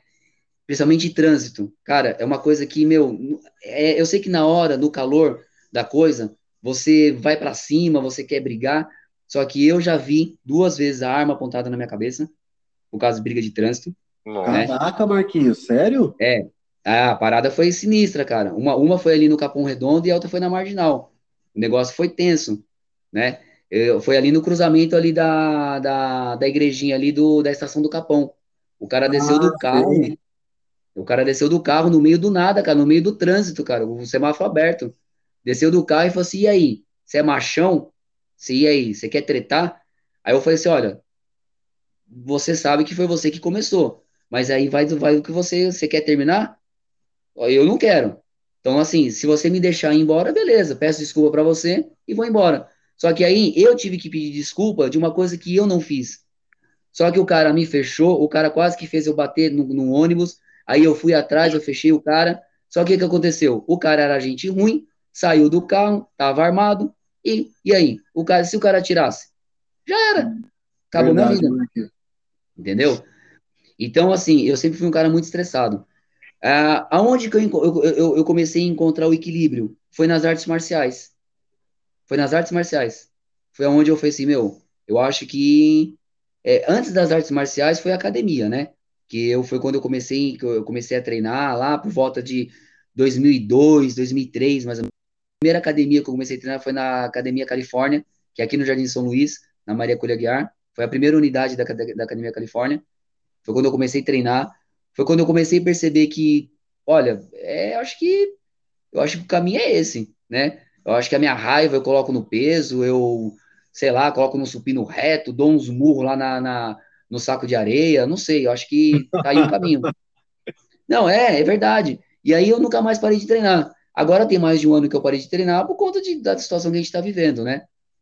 Mas, e depois eu, eu, eu descobri o Karatê, né? Foi a, a, primeira arte marcial que eu descobri. Gostei pra caramba, fiz um bom tempo. Depois eu fui pra Taekwondo, fiquei um tempinho. Depois eu fui pro Muay Thai, mais ou menos, não fiquei muito tempo, saí. Depois eu fui pro Jiu-Jitsu. Jiu-Jitsu eu fiquei nem um mês. Detestei Jiu-Jitsu, não achei uma luta que eu me identifiquei. Foi quando eu me identifiquei na capoeira. A capoeira. Jiu-Jitsu também, os caras ficam se pegando lá, uma agarração danada, né, Marcos? Ô, Thiago, deixa, deixa eu contar uma parada para vocês, cara. Uma vez eu peguei um cara para fazer trocação do, no chão. O cara tava com um kimono, cara, que eu não sei se ele tava mais de um mês sem lavar aquela porcaria daquele kimono, um cheiro de ovo misturado com chulé. Que, cara, tava me dando ânsia. Eu tava quase batendo no tatame, tá ligado? Ó, perdi, perdi. Porque, brother, meu, o negócio tava tenebroso, cara. O negócio tava feio. Eu falei, ah, não, meu, se agarra, agarra aqui não é minha cara, não, brother. Na moral, não que eu tenha algum problema com isso, né? Não é esse o problema. Mas, cara, às vezes você pega uns caras meio porco, cara, uns caras meio nojento, cara. Falei, ah, não, brother, não, não vai virar, cara. Isso não, não é para mim. Foi quando eu descobri a capoeira. Foi um brother meu da academia onde eu treinava, né? Que ele falou, Marquinho, por que, que você não vem fazer uma visita aqui pra gente aqui na, na, na roda de capoeira? Eu falei, é, cara, pode crer, pode crer, vou, vou querer sim. E aí eu fui. E aí eu fiquei mais de um ano. Eu não sou, é, não tenho, é, como fala? Eu não tenho faixa, né? Eu não, não sou graduado, porque não deu tempo, né? Porque na época que eu comecei a fazer a capoeira, eu já estava na Globo, né? Que foi por volta de 2017, início de 2018, foi quando eu entrei na capoeira. Só que eu, eu, eu tive uma lesão no meu ombro esquerdo, por conta do trabalho. Eu tive bursite e lesão nos três tendões do, do cabo longo do bíceps. Nossa, Marquinhos. É, eu tive sérios problemas. Eu só não fiz cirurgia, mas eu fiz, eu fiz, fiz é, fisioterapia durante quase um ano e, e, um ano e dois meses, mais ou menos. Tive que fazer filtração no meu ombro. Isso é devido à câmera, cara, que você ficava segurando tal? Cara, devido a tudo, devido a tudo, porque lá na, lá na Globo é muito grande, né? Então você às vezes pegava muito peso, muito peso, e é plateia que você tinha que subir, descer, subir no alto, vai pro alto, desce escada, sobe escada com peso, com câmera, com luz com refletores, meu, então era muita correria. E nessa aí eu, eu lesionei meu ombro, né? E aí eu, por conta disso, eu tive que parar, eu tive que suspender a capoeira, porque meu ortopedista falou, ó, então você tem que parar com a academia e parar com a capoeira. Imediatamente. E eu já tava bem legal, cara, eu tava dando um, mortal muito louco na, na capoeira, tava fazendo uns, uns, golpes muito legal, já tava, já tava jogando na roda bem legal, cara, tava, meu, show, tava show. Mas aí, por conta disso, né, cara, eu tive que dar uma freada, né? E aí, até hoje, eu não voltei. Ah, cara, legal, Marquinhos. Você falando da TV da Globo, cara, qual foi a primeira TV que você trabalhou? Então, foi lá no canal 21, que foi quando eu contei para você lá da, da produtora. Foi meu primeiro contato. Foi no ah, canal lá 21. Foi, lá era uma TV, então, né? É, que hoje em dia o canal 21 é da Band, né? A Band comprou o canal 21, mas antigamente canal 21 era canal 21. Ah, não, não era de emissora nenhuma entendeu? Aí depois, depois de uns anos, a Band comprou. Mas então meu primeiro, a minha primeira, meu primeiro contato em TV foi na, no canal 21. Aí depois foi Gazeta, aí depois foi Band, aí depois foi Record, que eu trabalhei no programa do Gugu. Né? Eu a trabalhei Gazeta, quatro anos. Você trabalhou em qual, qual programa? Na Kátia, no Mulheres. Nossa, aquela Kátia é um docinho, né, meu? Amor de pessoa, cara, amor de pessoa. Agora tá na Band, né?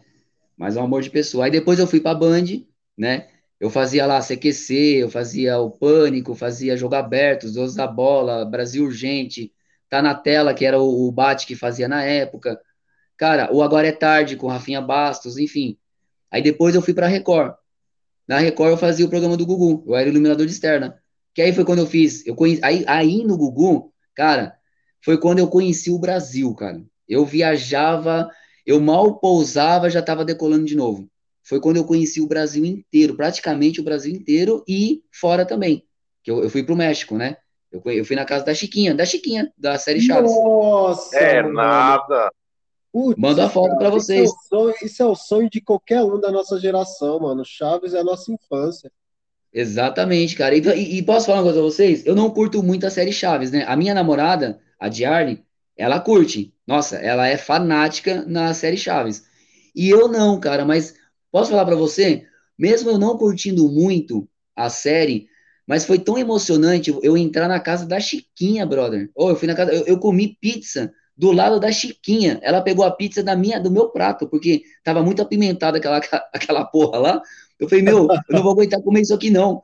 Aí, como é que ela falou? Ela falou em espanhol, né? Mas é meio que chiquinito, sei lá, meio que acho que é frescurento, né? Mano. ela pegou a pizza do meu prato, cara, e comeu, cara, mas foi mó barato, cara. A gravação rolou, foi show de bola, foi muito legal. E é isso, cara. Então, assim, a televisão, ela me proporcionou muitos momentos incríveis, né?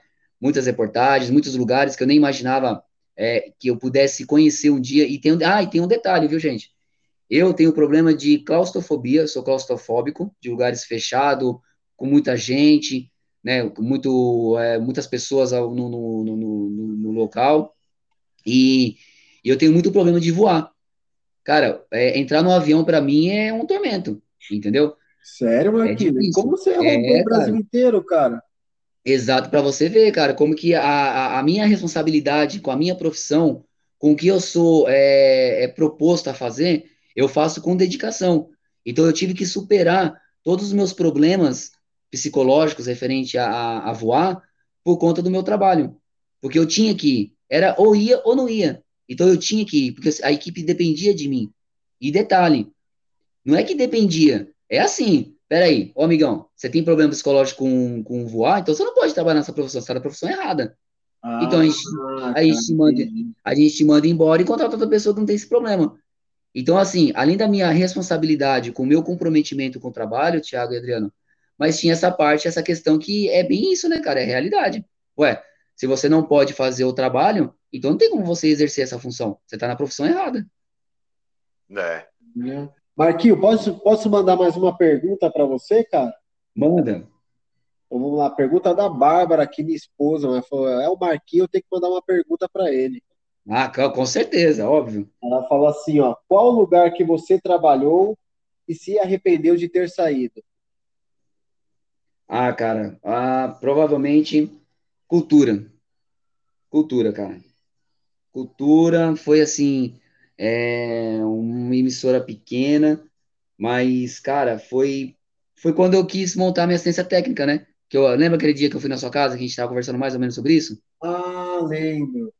entendeu? Foi quando eu quis é, ser demitido, né, para ter a, a renda para montar, né, a assistência. E assim, mas aquilo que eu te falei na sua casa, eu não posso dizer que eu me arrependi, porque deu certo, né? Deu certo durante cinco anos, deu certo. Não posso dizer que deu, deu totalmente errado. Mas assim, eu acho que se eu tivesse uma, um- uma outra cabeça e eu tivesse pensado um pouco melhor, eu não teria saído da, da cultura. Teria ficado. Porque foi uma emissora assim muito acolhedora. É, é um pouco diferente das outras TV, que não, como não tem assim uma concorrência muito direta, então a puxação de tapete é bem menor. Existe? Ah. Existe, cara. É uma coisa Existe. mais leve lá, né? Só que é mais amena, né? Lá as pessoas são um pouco mais ponderadas, né?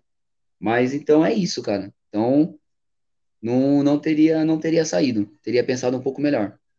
Poxa, e aí, Edri, o que, que você tá achando até agora, cara? O homem aí tem conteúdo, hein? Rapaz, história bem bacana aí, cara. E eu fiquei surpreso aí. Queria até voltar no assunto aí. É, da Chiquinha, cara. Bora, Nossa. vamos. Cara, é, não mente pra nós, né? Porque a gente nasce aí praticamente é, falando do Papai Noel, que o Papai Noel existe, isso e aquilo tal. E você já E aí, me deixou você- meio, meio chateado falando que foi na casa da Chiquinha. Eu falei, pô, ele, ele deve ter comido um sanduíche de presunto do Chaves, né, mano? E não, comeu com uma pizza. Já- Mas já- agora fa- fala uma coisa pra, pra nós aqui. É, a bebida era suco de tamarindo? Isso é um segredo, cara. É um segredo que nem ela revelou pra gente. E ó, na hora que você, na hora que você entra na casa dela, depois eu vou te, depois você, o, o, o Thiago me, me passa seu WhatsApp, eu vou mandar umas fotos que quando você entra, ela fez na, na- bem na coluna que desce assim para o acervo que ela tem lá de bonequinhos, roupas, as roupas originais da gravação. Ela tem uma câmera que foi na época que eles gravavam lá na Televisa, essa câmera quebrou. Aí ela pediu essa câmera que eles gravavam tá na casa dela, eu tenho todas essas fotos, eu tirei foto com essa câmera. E quando você desce nesse acervo, que é um, é um espaço reservado, né, que ela, que ela guarda tudo, todas as coisas dela, bem no meio de uma coluna, tem exatamente esse suco e um balde, cara. Você acredita nisso? Nossa, Cara, que incrível, meu. que da É incrível, cara. Só que assim, cara, é, é aquele negócio, é, trabalhar em televisão, ele te dá é, uma amplitude de coisas boas e ruins, né? Olha eu aqui, olha eu aqui acabando com a infância da galera, inclusive do Adriano. Ai, meu Deus do céu, mas vamos lá. Aqui é sem filtro. Aqui é sem filtro, né? Sem filtro, é. O programa é seu, Marquinhos. Ó, o problema é o seguinte, é, envolve muita parada de dinheiro, né? Para você ter uma ideia, eu não vou, eu não vou assim entrar muito em assunto assim, porque é, é, tem umas paradas que tem, que ter- tem que ter uma ética aí, né? Então eu tenho que tomar cuidado com as, as coisas que a gente fala para não, não gerar nenhum tipo de problema. Sim. Mas assim, cara, é, eu, eu costumo dizer, às vezes a gente se ilude muito, né? Com um artista, porque você gosta, que você acha que é bacana, mas às vezes nem é isso, entendeu? Às vezes não é tudo isso, né? Eu fiquei um pouco chateado lá no dia, porque é, é, eu nem sabia que existia um contrato, né, da gravação, e existia um tempo determinado para conversar com ela. Quando acabou o tempo, ela não falou mais um A com ninguém. Ela se trancou no quarto e, e já era, entendeu? Essa foi a única parte, assim, um pouquinho desagradável que eu achei, porque eu, eu achei, eu tirei foto com ela, eu fiz vídeo, tudo, e eu achei que era uma coisa natural, né? Mas infelizmente, assim, a gente, ah, principalmente na, na área da televisão, existe muito isso, cara, muito isso, infelizmente, entendeu? É um jogo de interesse muito grande. É, se você tem algo para me oferecer, eu também vou te oferecer algo que você quer. E infelizmente é isso, cara. A televisão ela sobrevive com isso. É jogo de interesse, né? Infelizmente. Mas foi bacana, cara. Eu, eu curti muito. No, pelo menos no, no, no período que a gente podia conversar, eu conversei, aproveitei, fiz muitas perguntas e foi um barato, cara. Foi muito legal mesmo. Foi muito, foi um, um momento único. Ô, ô, Marquinho, você no meio aí que, que, que você trabalha e você já conviveu aí, é, cara, qual, se você puder falar, né? Mas qual a, o famoso aí que, que, que você teve o contato e que falou, cara, que ser humano espetacular. Cara, posso dar uma lista aqui para você. É claro que eu não vou falar o ao contrário, né? Porque aí eu posso me prejudicar. Não, sim. Mas pessoas do bem. Ó, eu fui na casa do Carlos Alberto de Nóbrega. Eu fui na casa dele. Eu fui gravar na casa dele. É um cara que eu, eu sou muito isso, cara. Eu sou muito olho no olho, né? Eu sou muito cara de prestar atenção no que a pessoa tá falando. Eu escuto a pessoa. Eu, eu, eu espero a pessoa terminar de falar para que eu possa entrar e conversar e falar, enfim. E o Carlos Alberto, eu estava na casa, na sala da casa dele. Ele falou assim, quando acabou a gravação, ele falou assim: "Vocês querem uma água, um café, um suco?" Eu falei: "Ah, Carlos Alberto, eu quero uma água." Ele com gás, sem gás. Eu falei: "Rapaz, mas tem tudo isso mesmo?" Ele falou: "Tem." Ah, então beleza, já que tá aqui, eu quero com gás. Só que assim, Adriano e Thiago, eu pensei que ele ia chamar a Maria, ia chamar, sei lá, cara, a Elsa, sei lá quem ia chamar, que trabalhasse com ele. Ó, traz tal coisa. Que nada, cara. Ele, ele foi na cozinha, ele trouxe a bandeja, trouxe a taça, trouxe o, o, o refrigerante, a água, o suco. Ele serviu para mim, colocou no meu copo. Eu falei, não, Carlos Alberto, pelo amor de Deus. Não, não, não. É meu convidado. Se é meu convidado, eu trato bem. Então, assim, uma das pessoas que. E eu, e eu sou assim, cara, eu, por trabalhar em televisão, eu não sou de tietar ninguém. Não sou, não sou de tietar. Só que, assim, tem algumas pessoas, alguns artistas que, que marcaram a minha infância que não tem jeito, cara. O Carlos Alberto é um, o Dedé Santana é outro. Quando, Dedé, quando eu conversei, eu, eu tenho um vídeo que eu falo assim pro Dedé, pô, Dedé, se você puder falar meu nome, cara, eu vou sentir muito honrado. Aí ele falou assim, qual que é o seu nome? Eu falei, pô, meu nome é Marquinhos. Ele falou, ah, você tá de sacanagem comigo. Ele, o Dedé Santana. Falou, ah, você tá de brincadeira comigo. É o nome do meu filho, número sei lá quanto. Vem aqui, meu, vem dar um abraço aqui, Marquinho, pô, vou, vou te tratar como meu filho. Cara, eu assisti esses caras, brother, na sessão da tarde, nos programas da, da, da Globo. Entendeu? Uma puta honra. arrepia, cara, você falando isso daí, meu. Que da hora. Cara, uma puta honra, uma honra. Eu pude ter, eu, eu ter tido essa oportunidade de falar com o Dedé, que foi um cara que, meu, é, marcou a minha infância, entendeu? Marcou a minha infância. O, Cara, marcou a minha também, porque foi o primeiro filme que eu assisti na vida no cinema. Foi dos Trapalhões, mano. Então, cara, como que você não vai tietar um cara desse? Porra. Não, e, e detalhe, você tieta um cara desse e o cara, ele é recíproco. O cara te devolve o carinho que você tem da sua vida pelo cara, entendeu? E ele me abraçou, ele apertou minha mão, ele falou assim: você quer gravar mais vídeo? Você quer fazer uma videochamada? Você quer entrar ao vivo? Eu falei: não, Dedé, pelo amor de Deus, cara, o que você fez já, cara, já, já ganhei a, a minha vida. Ele falou: que isso, cara? Quando eu vim aqui, eu vou te procurar de novo, a gente faz outros vídeos, pode ser? E vocês acreditam? Nesse dia, a gente estava gravando Altas Horas. Depois de dois meses, ele voltou para gravar o, o, Conversa com o Bial. Eu tava passando no corredor, você, meu, não é mentira nenhuma, ele me chamou. Ele falou, Marquinhos, cara, eu chorei nesse dia, brother. Eu chorei. Chorei. Cara, que da hora. Eu chorei, eu chorei, eu chorei. Porque eu falei, não, eu falei, não, Dedé, você não tá fazendo isso, cara. Pô, vem cá, meu, eu não falei para você que quando eu viesse aqui de novo, eu ia chamar você? E eu tenho o vídeo desse dia. Eu, eu falei assim, Dedé, repete isso, por favor, eu preciso registrar isso. E aí ele repetiu. Então, assim, são pessoas, Adriano, concluindo a sua pergunta, tem muitas pessoas da, do meio artístico que merecem estar onde estão, merecem, merecem toda a honra, merecem todo o carinho do público, merece todo o respeito. Mas, cara, olha, eu não vou citar nomes, né? Não posso, mas tem uns aí que, cara, na boa, não sei como que ainda tá ali, sabe, se, se virando, ainda tá ainda na televisão, que é bem complicado, cara, é bem difícil mesmo. Ah, eu imagino aí que eu tenho, eu conheço algumas pessoas aí do, do meio também e a gente escuta várias histórias aí que fala, caramba. Não, mas é isso mesmo, cara.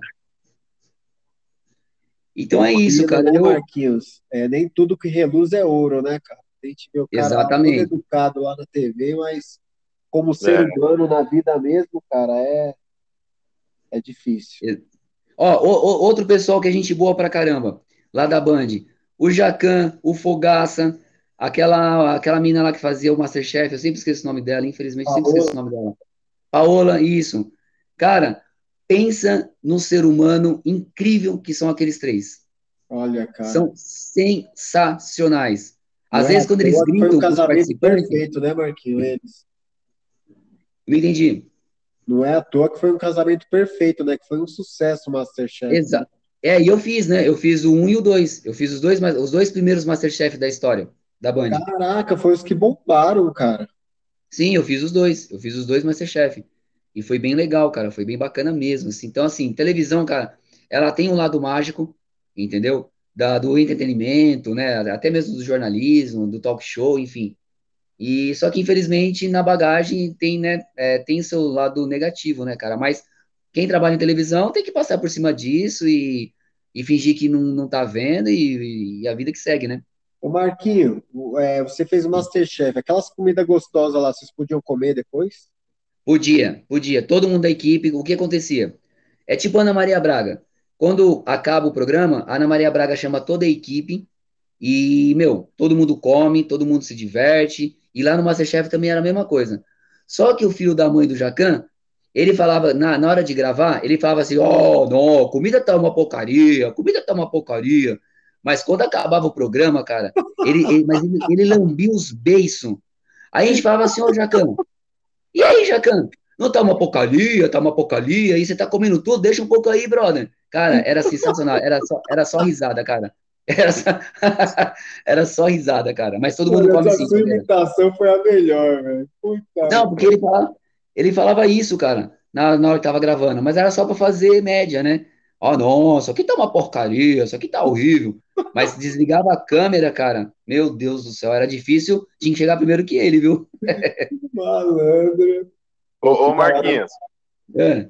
E, e for, fora esse fato engraçado aí com, com o Jacan, você já passou por outros diversos fatos é, curiosos, engraçados aí. Você poderia citar mais algum aí, cara? Dentro da televisão com artista ou com minha profissão? Dentro do, do, da, do meio aí, do meio artístico, com artista, coisas Ó, de bastidores mesmo. Assim. Então vamos lá, vamos falar. Então vamos, voltar um, um pouquinho para o programa do, do Gugu. Uma vez a gente ia fazer uma matéria do, do Clodovil. A gente ia fazer uma matéria lá da, da, da chácara dele lá na, na praia, né? Que tava largado tal, que a família. É, foi logo assim, recente, né? Quando ele. Não quando ele faleceu, mas não demorou muito tempo depois que ele faleceu, né? E a gente é. ia fazer uma reportagem.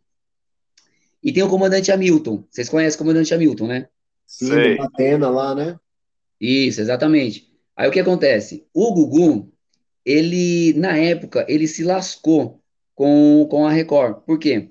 A primeira, quando ele saiu do SBT e ele foi para a Record, por volta de 2007, eu acho, 2008 mais ou menos, ele teve o programa dele, teve um sucesso lá, mas não foi tanto o que estava esperando. E aí o Gugu, ele quis sair da Record, né? E aí a Record falou assim, olha, é, na verdade, a Record mandou ele embora e ele tinha uma bolada para receber, porque o contrato é, ia ser rescindido, o contrato. O que, que a Record, qual foi a proposta da esperta da Record? Gugu, vamos fazer o seguinte, sabe o Águia Dourada, que era da Record, o helicóptero da, da Record? Ah, sei. Então, a gente quer fazer uma parte de pagamento, a gente quer te, é, te indenizar com o helicóptero. Você aceita? O Gugu, como não é bobo nada, ele sabia que o helicóptero era três vezes mais caro do que ele tinha que receber. Ele falou: aceito, logo de cara. Só que o bonitão não fez uma checagem com o mecânico, não fez uma, uma vistoria no helicóptero, não foi ver como que estava a situação do helicóptero, enfim. Ele ficou com o helicóptero. Nós íamos fazer. É, é, aí esse helicóptero dele ficava no hangar do comandante Hamilton. Porque o comandante Hamilton ele tem, ele tem três hangares aqui em São Paulo. E olha que é do que tem em São Paulo, tá? Dos maiores. Aquilo ali é mais rico do que, meu, sei lá, mais rico que o país, se abusar. Milionário. Sério? Milionário. Comandante Hamilton? Milionário, milionário, trilionário. Ele é. Enfim, ele faz locação de aeronaves, ele faz, é, meu, trabalhos é, com as aeronaves que ele tem, ele mesmo faz os trabalhos na TV, enfim. Bom, vamos fazer a matéria lá pro, no, na casa do, do Clodovil. Aí entra eu, dentro do helicóptero, o comandante Hamilton, o, o cinegrafista, que já era um pouquinho pesadinho, sem preconceito, mas era um pouquinho pesadinho. Aí depois tipo vinha.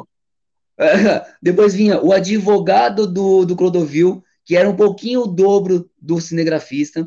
Aí depois veio o Gugu, veio o produtor de pauta e veio mais uma pessoa que eu não lembro quem estava lá. Ah, o, o, operador de áudio. Enfim, tinha nove pessoas dentro do helicóptero. O helicóptero não era um busão.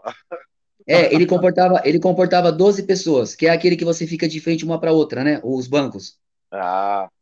O helicóptero é grande, aquele águia dourada é grande, não era pequeno, ele é grandão.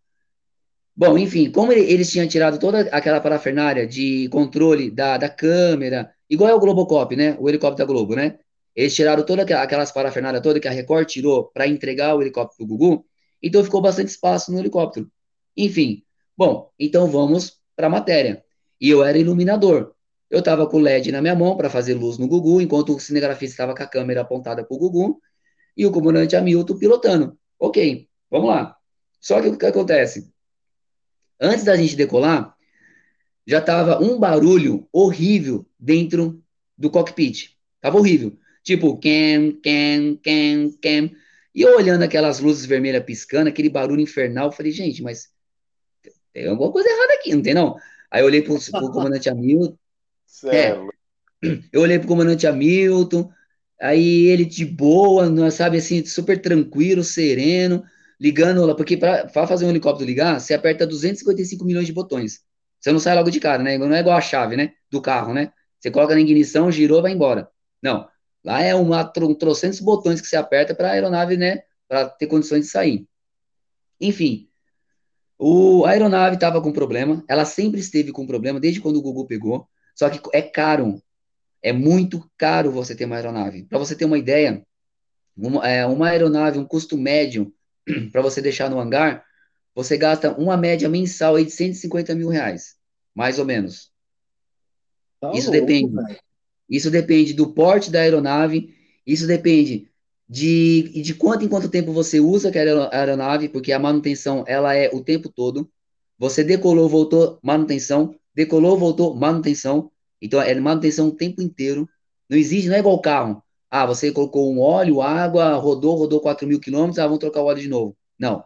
Lá, decolou, pousou, manutenção. Decolou, pousou, manutenção. Enfim. Meu, eu só sei que é o seguinte, eu olhando aquele quem, quem, quem daquela luz, berrando, o comandante Hamilton, ele estava se preparando para decolar, quando nós estávamos bem na ponta, porque lá é tipo um abismo, né? Você tem lá o, o heliponto e é um abismo, é um abismo, literalmente. Aí você tem que, é, você tem, o que você tem o, o caminho para você fazer a, a, trajetória, né? Que é taxiar, né? Que eles falam, né? Na, na, na aviação. Você tem que taxiar tanto um, um, um jatinho, ou um Boeing, ou até mesmo um helicóptero. Você não pode ir em qualquer parte lá, ah, vou andar aqui porque eu sou bom. Não. Tem um caminho que você percorre lá dentro do hangar. Enfim, quando o comandante Hamilton estava se preparando para decolar, a cauda do helicóptero ela veio para o chão. E nós, na frente, ficou tipo, é, olhando para o céu. Então, o, o helicóptero ficou meio que de pé, de pé. E, cara, é que não tem como te mostrar. Mano, não passava nem sinal de Wi-Fi, né? Não passava nenhuma agulha, cara, na, na né? Na, na, nos orifícios. Enfim, malandro do céu. E eu vendo o comandante Hamilton, parecia que estava numa academia de ginástica, cara. E mexia o pé, a mão, o braço, e via para cá, e o pé, e ia para frente e para trás. E eu falei, Jesus amado, eu não vou morrer aqui, não é possível. Eu não vou morrer aqui, não, não, não, não, não. Não é, não é o que eu quero. Enfim, o comandante Hamilton, ele é muito bom, isso ninguém, ninguém tira isso dele, esse mérito é dele. Ele conseguiu trazer a aeronave para trás de ré, ele trouxe a aeronave de ré e falou assim, gente, a aeronave está com excesso de peso, tem que sair pelo menos uma pessoa. Ah, você acha quem que saiu? Óbvio que foi o Gugu, né? Óbvio, né? E eu falei assim, ai, e eu falei assim, ai meu Deus do céu, vou ter que ficar aqui. Enfim, depois que o Gugu saiu, e saiu o produtor, a aeronave foi. A gente foi até, acho que é Ubatuba, que, o, que ele tem a chácara, é, acho que é Ubatuba mesmo. A gente foi para Ubatuba, levou 25 minutos para ir, 25 minutos para voltar. Mas, cara, o tempo inteiro, aquela luz, cam, cam, cam, no painel. Falei, aí eu, aí eu não me aguentei. Eu falei, comandante Hamilton, tá tudo certo? Ele, cara, certo não tá, mas cair a gente não cai. Falei, Jesus amado, cara, nossa, aquele dia foi tenso, cara, mas no fim deu tudo certo e, e nada de pior aconteceu. Você é louco, mano. Malandro, Marquinho do céu, cara. Aí foi um você ganhava muito bem para passar por isso. Né,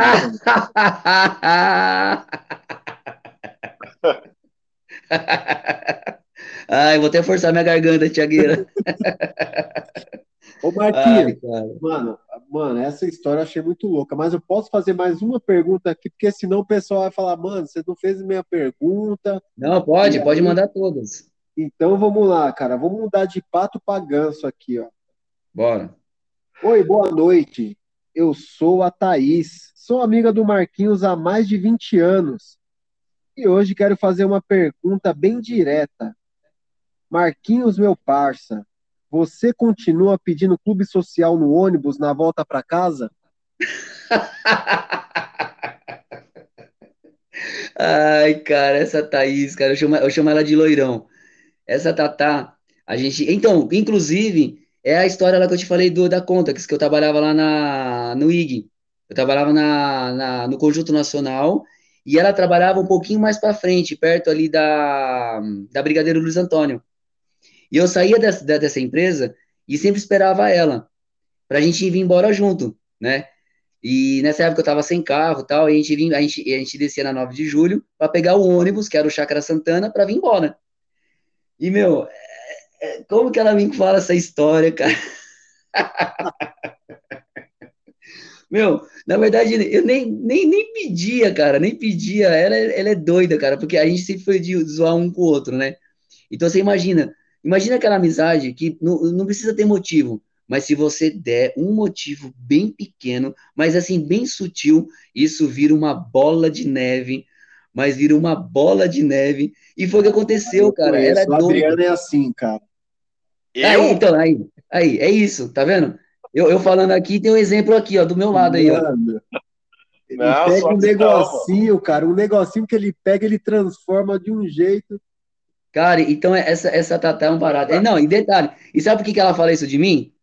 Porque eu, eu sempre zoei com ela, falava assim, meu, você parou de deixar o cachorro lamber sua boca? Porque ela gosta de uma cachaça, ela bebe, né? E aí, eu fico zoando ela. Eu fico zoando ela, assim, meu, você parou de deixar o cachorro lamber sua boca? Você começou a dormir na sua casa? Porque, meu, eu tive várias vezes você me indigando aí na rua aí. Eu tive que chamar você várias vezes aí para levar você para casa. Eu tô cansado de levar você para casa, meu. Então aí, ela, de um motivo, até hoje ela lembra dessa história. Caraca, que legal. Isso mostra que você é muito querido, né, Marquinhos? Você é um cara com um coração gigante, meu irmão. Graças a Deus, cara. Poxa, é, as pessoas que passaram na minha vida aí, é, meu, é, é aquilo que eu te falei. Eu, depois que eu entrei nesse projeto solidário, foi a, através né, do projeto que eu conheci você, conheci a Bárbara, e agora conhecendo também o Adriano, e entre outras pessoas que eu venho conhecendo, cara, eu tava cansado de gente vazia, cara, tava cansado de gente vazia, sabe? Pessoas que, pessoas hipócritas, né, mesmo assim, que contradizem o que elas mesmas falam e elas mesmas não seguem o que elas falam e às vezes elas nem acreditam naquilo que elas dizem, é só para ficar bonitinho na internet. E aí eu cansei, cara, cansei. Ah, meu, quer saber? Eu quero pessoas que agregam. Mas não é agregar, como eu posso dizer? Não é que vai, vai valor bens ou algo do tipo, mas coisa que agrega para minha vida, entendeu, Thiago Adriano? Pessoas que vão trazer, sabe, informações, pessoas que até mesmo preocupada com o próximo, com a situação que a gente está vivendo. E eu quero, eu quero ficar envolto dessas pessoas, porque são essas pessoas que te jogam para cima, entendeu? Porque eu, eu, eu, eu tenho comigo assim, pessoa que não pensa no próximo, pessoa que só quer te derrubar, ela não vai ter paciência de estar tá num grupo de pessoas que vão para a internet, põe a cara para bater, pede doação e não sei o quê, porque isso para ela é humilhante, isso para ela é baixo, ela não vai se, se pôr nesse, descer nesse nível. Então eu acho que as pessoas que estão engajadas em até mesmo que não são pessoas que estão engajadas em projetos, mas pessoas que se preocupam pelo menos com o próximo e não fica tentando derrubar o seu coleguinha, meu, essas, essas são as pessoas que eu quero como ciclo da minha amizade. Essas as pessoas que eu estou formando no meu ciclo de amizade. Que legal, Marquinhos. Aproveitando que você está falando do projeto, cara, eu tenho uma pergunta aqui da Cecília, eu acho que é a sua mãe, né? É, Celícia. Celícia, isso. Ela colocou aqui, ó. Boa noite. Gostaria de saber se você tem algum projeto em mente para arrecadar mais doações. Ah, cara, minha mãe é um barato, né? Minha mãe, ó, eu vou falar uma coisa para vocês aqui, ó. Já que a gente vai entrar nessa. Olha, cuidado, hein? Cuidado que eu sou bastante emotivo. O Thiago sabe, o Adriano tá me conhecendo agora, mas assim, entra no entra é assunto família, cara, é uma coisa que mexe muito comigo. Marquinhos, porque assim, eu podia te cortar um pouquinho, cara? Pode. Ó, é, a forma que eu vejo, cara, que você trata a sua mãe, irmão, É, muitos filhos hoje em dia deveriam olhar muito para você e se espelhar, cara, porque muitos não, não dão valor à família que tem, aos pais que tem. E você é um, cara, um excelente filho, cara. Parabéns pelo cuidado que você tem com a sua mãe, mano. Parabéns mesmo. E agora pode continuar, cara. Ah, cara, eu, eu agradeço, Thiago, porque assim, é. Bom, eu nem preciso dizer que esses valores vocês estão passando para a Gabi, né? Nem preciso dizer isso, né? Então, assim, você fala muito de mim, mas é, é, é aquilo, é o espelho, né? Então, assim, é, é como diz, né? É o sujo falando mal lavado, né? Mas, enfim. E, e, cara, e quando entra no assunto família, a minha mãe era uma pessoa. é, minha mãe sempre foi assim, minha mãe e meu pai, né? Meu pai também era assim. É, é tipo assim, ó, você quer fazer? Beleza. Eu acho que não vai dar certo, mas eu tô do teu lado. Vai lá. Ou, às vezes, que nem quando eu me casei, meu pai falava assim, Marquinho, é o que você quer? Você pensou bem? Você quer analisar? Você analisou todos os pontos? Sim. Então, beleza. Eu acho que você é muito novo para isso, mas eu tô do teu lado. Eu vou te apoiar. E minha mãe também, cara. Minha mãe é sempre, ela sempre me apoiou nas loucuras. É claro que a minha mãe, ela é assim. Eu brinco muito com a minha mãe, né? As pessoas que ficam perto acham que é desrespeito, mas, cara, é muito pelo contrário. Porque eu, a minha mãe, a palavra mesmo assim, vamos jogar limpo. Minha mãe é porra louca. Minha mãe é doida. Você conheceu, Thiago? Você viu como minha mãe é? Sim, cara, é muito gente boa. Minha mãe é doidona. Então, assim, então o Adriano, que agora tá, tá, tá, tá sabendo da história, eu e minha mãe é assim. Cara, nós temos uma amizade muito aberta. E tem muitas pessoas que não entendem esse tipo de amizade. Eu vou, eu vou citar um exemplo que vocês vão falar assim, meu Deus. Mas, ó, vou dar esse exemplo. Se eu tiver que falar assim, ah, você é mó vagabunda, vai, putona. Ela fala assim, ah, sai pra lá, viado. É mais ou menos assim. Então, É. a gente tem essa amizade. Só que é o seguinte, eu tenho 39 anos. Eu, quando eu me acordo, eu vou na minha mãe, peço benção. Eu, quando eu saio, eu aviso para minha mãe, falo, ó, eu vou em tal lugar, volto tal horário. Olha Eu, aí. quando eu, quando eu chego, eu peço benção de novo para minha mãe. Se a minha mãe tá falando sério, tá falando sério. Não tem brincadeira, não tem, não tem coisinha para desviar o assunto. Então, assim, cara, e agora o zelo, o cuidado, eu sou assim. Eu e minha mãe, a gente brinca muito. Muito. Porque essa liberdade não é de agora, não foi de ontem. A gente não conquistou essa liberdade de ontem. É de anos, sempre foi assim. Só que o respeito é em primeiro lugar. Eu nunca ultrapassei o limite. Eu sempre soube o meu limite. Por quê? O meu pai e minha mãe sempre souberam me ensinar qual que é o limite. Ó, o seu limite é aqui. Mas até aqui você pode. Você tem a liberdade. Então, quando entra na parte de zelar, de cuidar, cara, eu viro uma fera, brother. Eu viro uma fera, eu viro um meu, um leão. Se alguém, se eu imaginar que tem alguém mexendo ou, ou que vai prejudicar a minha mãe ou a minha, né, a minha sobrinha que eu trato como filha. Então, assim, cara, é amizade aqui, é, é parceria. Aí minha mãe, ela me, me, ela me apoia em tudo. Para você ter uma ideia, na outra casa que você foi, Thiago, é, você não chegou a ver, mas às vezes quando eu recebia as doações, cara, ficava tudo ali tumultuado ali, aí eu fazia a higienização, depois eu jogava para a cozinha para deixar um pouco mais refrigerado, um lugar, um ambiente um pouquinho melhor. E minha mãe, minha mãe ela é muito limpa, né? Minha mãe ela tem, ela tem uma neura com limpeza assim muito grande.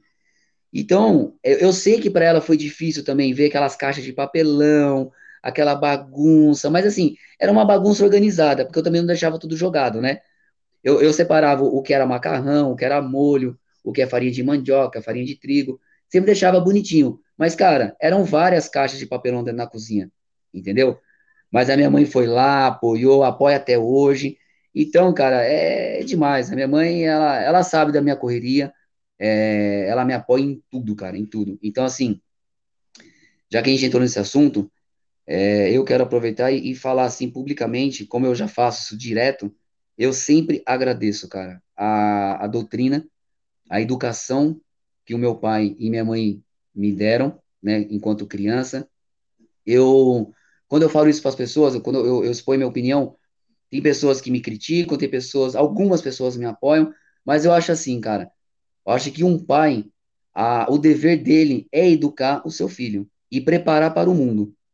Então, quando eu apanhava do meu pai, eu nunca fui espancado, nunca, mas eu apanhava. O bichinho gostava de descer o braço, cara. Só que eu tenho raiva dele? Nunca. Eu tenho, sabe o quê? Eu tenho orgulho. porque é, eu sou o homem que eu sou hoje, foi aquelas surras que ele me corrigiu. Algumas surras foram até excessivas. Poderia, ele podia ter evitado algumas surras? Poderia. Mas e o homem que eu sou hoje? O homem que eu sou hoje é porque eu, eu, eu respondia para ele ou para minha mãe? É porque eu fazia birra? É porque eu ficava gritando em público, querendo chamar atenção? Não. O meu pai bastava só olhar para mim e às vezes eu nem sabia. Eu falei assim: Jesus, que merda que eu fiz?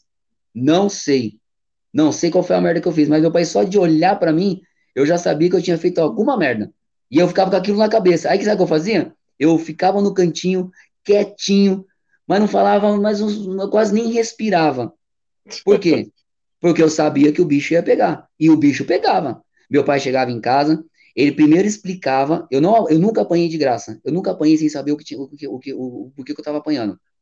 Meu pai me chamava, ó, você vai apanhar por isso, isso, isso e isso. Agora você vai lá na, no guarda-roupa, pega o cinto, baixa a calça e deita aqui no meu colo. Era assim, cara. E tome surra.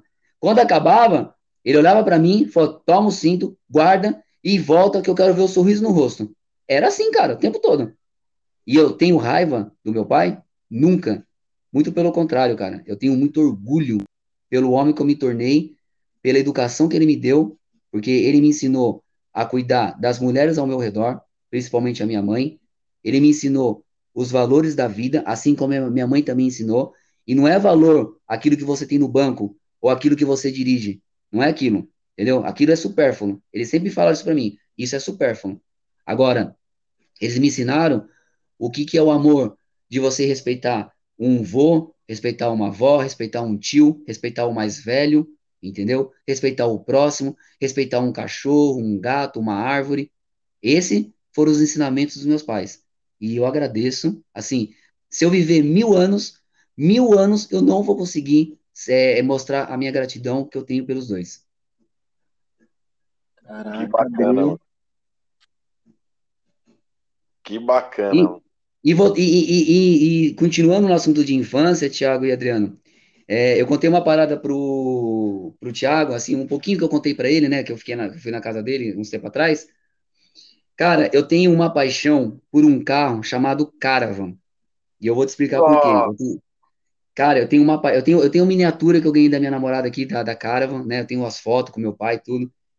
Porque assim, cara, foi o carro que eu aprendi a dirigir por volta de 8 a 9 anos de idade. Eu aprendi dirigir uma Caravan, que era o carro do meu pai da época, né? E, e esse carro, cara, toda vez que eu vejo na rua, cara, bate um. Assim, eu tenho um sonho dentro do meu coração, que eu tenho certeza que Deus vai me, me proporcionar esses momentos, e eu vou poder registrar isso em vídeo, já que eu gosto, né, de vídeo, né, fotografia. Mas se eu não conseguir ir atrás da Caravan, que era do meu pai, porque eu tenho a placa, né? Só que é a placa amarela, né? Eu não sei se eu consigo. Mas se um dia eu tiver condições financeiramente de correr atrás, ou eu comprar pelo menos uma semelhante à que era dele, aí sim eu falo: olha, um da, uma das minhas metas de vida foi alcançada. Que eu ainda quero ter, eu quero ter o orgulho de olhar na minha garagem e ter aquela caravan cinza Commodoro 2.1 a álcool, que era o mesmo carro do meu pai. Ô, louco, hein, Marquinhos? Seu, que carrão seu pai já tinha na época, hein, meu? Tinha, cara, tinha, tinha. E esse não é o único, né? Fora outros, né? Fora outros, Veraneio, Landau, meu, pff, e aí vai. Meu pai sempre gostou de barca, e é por isso que eu gosto de barca. Eu adoro barca. Eu já tive Paraty, Paliquende, cara, putz, só carro peru, entendeu? Agora que eu tenho, eu, eu tive o Fit, né, recentemente, né, o Thiago sabe que eu desfiz o carro porque eu, né, eu perdi meu emprego, não tinha condições de manter, e agora eu tô com o Gol de novo, que já era meu, e depois eu passei para minha namorada, e agora tá comigo, né, é dela, mas tá ali, né, tá no, tá, tá no, no compartilhado.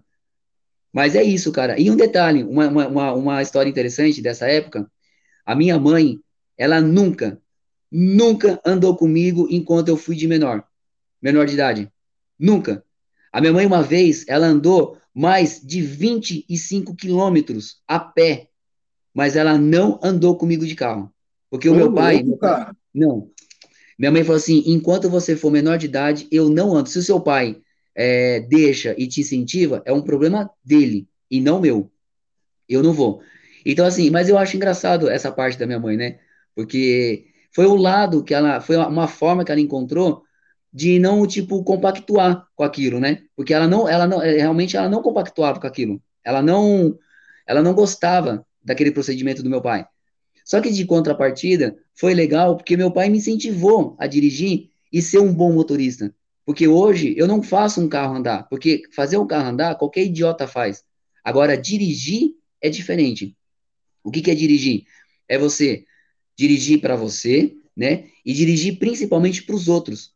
Cuidando, zelando. É você olhar um retrovisor antes de você entrar, é você usar uma porcaria de uma seta, é você sempre é, você ir, é, pensar antes de algo acontecer, é você fazer uma ultrapassagem segura, quando não é seguro, mas você ter certeza de que aquilo naquele momento tá seguro, entendeu? Então isso é você dirigir com responsabilidade e não fazer o carro andar, que é o que a gente vê muito por aí. A pessoa não, não respeitar uma faixa de pedestre, a pessoa entrar com tudo, entrar na contramão, dar cavalinho de pau, acelerar que nem um maluco. Eu não vou dizer que eu nunca. O meu problema, gente, ó, eu não sou santo. O meu, eu tive uma fase meia, meio Ayrton Senna da minha vida, entendeu? Meio, meio Ayrton Senna. Pezinho pesado. Tanto é, tanto é que eu cheguei a ter é, mais ou menos 455 pontos na minha carteira. Ô, louco. Tô te falando, eu vou te mostrar a quantidade de multas que eu já tive na, durante a minha vida com os meus carros.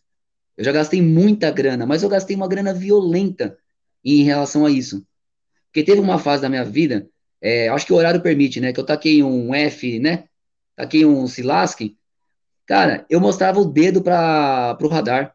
Quantas, quantas multas chegou em casa com a, a foto quadriculada no meu dedo? Quantas vezes? Tô te falando, entendeu? Marquinhos, você é um meu, mito, cara, porque todo mundo tem vontade de fazer isso, cara. Parabéns, você representou a gente. Eu vou te mandar essa foto, eu vou procurar aqui pra você ver se você fala assim, não, Marquinhos, não, não, não, não. Você tá de sacanagem, cara. Eu vou te mandar essa foto para você ver. Meu, quantas vezes, cara, quantas vezes eu fiz isso. Só que aí depois, o maior prejudicado foi eu. Eu tive que gastar uma grana violenta para arrumar minha habilitação. Eu perdi minha carta três vezes. Eu tive que cumprir suspensão. Então, assim, hoje em dia eu tenho a consciência que, não, eu tenho que manter minha carta em dia. Mas os carros que eu tinha sempre ficaram em dia. Sempre. Os carros sempre em dia. Licenciado, com a multa paga. Mas o que eu deixei durante muito tempo foi minha habilitação. E isso eu confesso. Mas também foi uma fase, né? Uma fase que passou e, e só ficou história para contar. Putz, cara, olha, Marquinho, vou te falar, parabéns, cara. Eu acho que para você se tornar esse cara que você é hoje, você teve uma excelente base aí. E, cara, cara, não tinha como dar errado, cara, com você. Parabéns, mano. Parabéns. E tenho certeza que muitas pessoas se espelham em você, né, cara? Assim como você falou que né, tem a, a, sua sobrinha, você considera como filha, eu acho, que, cara, tenho certeza que também ela deve ter um amor imenso por você, né, meu? Ah, com certeza, cara. Isso eu, eu é, a gente é bastante apegado. A gente, a gente se estressa um com o outro, a gente briga, discute, mas, cara, o amor é incondicional, cara. É incondicional. Eu cuido assim, que nem agora ela tá fazendo tratamento de, de do dente, né, do canal. Cara, não tem essa parada, ah, ah, tô com preguiça, ah, pega o busão aí, vai lá. Não, não, não, não, não, não, carro tá na garagem, tá com gasolina? Bora. Então vamos, eu levo. O que, o que eu posso fazer, principalmente agora em época de pandemia, o que eu posso fazer para evitar, que nem minha mãe trabalha, né?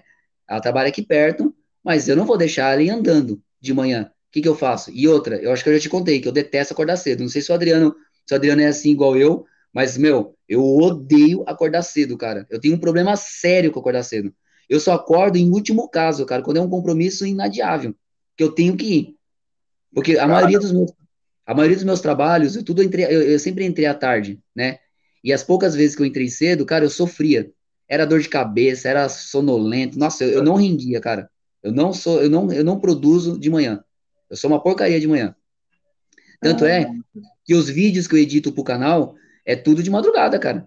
Você vê meus status aí. Sempre eu tô postando de madrugada. Eu edito lá duas e meia, três e meia, quatro e meia da manhã. É isso. Entendeu? Ah, que show. Então, assim, cara, é, a parada é essa, entendeu? Marquinho, Vou lançar mais uma pergunta aqui, cara. Eu acho que é de uma pessoa que você conhece bem, de Arley. Opa, é, é namorada. 10 anos namorando, viu? 10 anos? 10 anos. Hum, com esses 10 anos aqui, eu acho que essa pergunta, cara, eu acho que tem a ver com vocês, hein?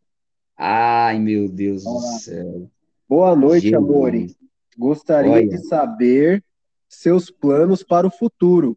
Não sei se é casamento, enfim, o que, que ela quis dizer, seus planos para o futuro. Bom, é, a gente conversa muitas coisas referente ao futuro, né? É, eu, eu, Thiago, é, eu já, como eu já falei, né, para você e agora o Adriano também é, tá sabendo, eu já fui casado, eu casei em 2000, né? Eu tinha por volta de 16, eu tinha 17, é, eu tinha 17 para 18 anos, é 18, é 18 anos eu tinha.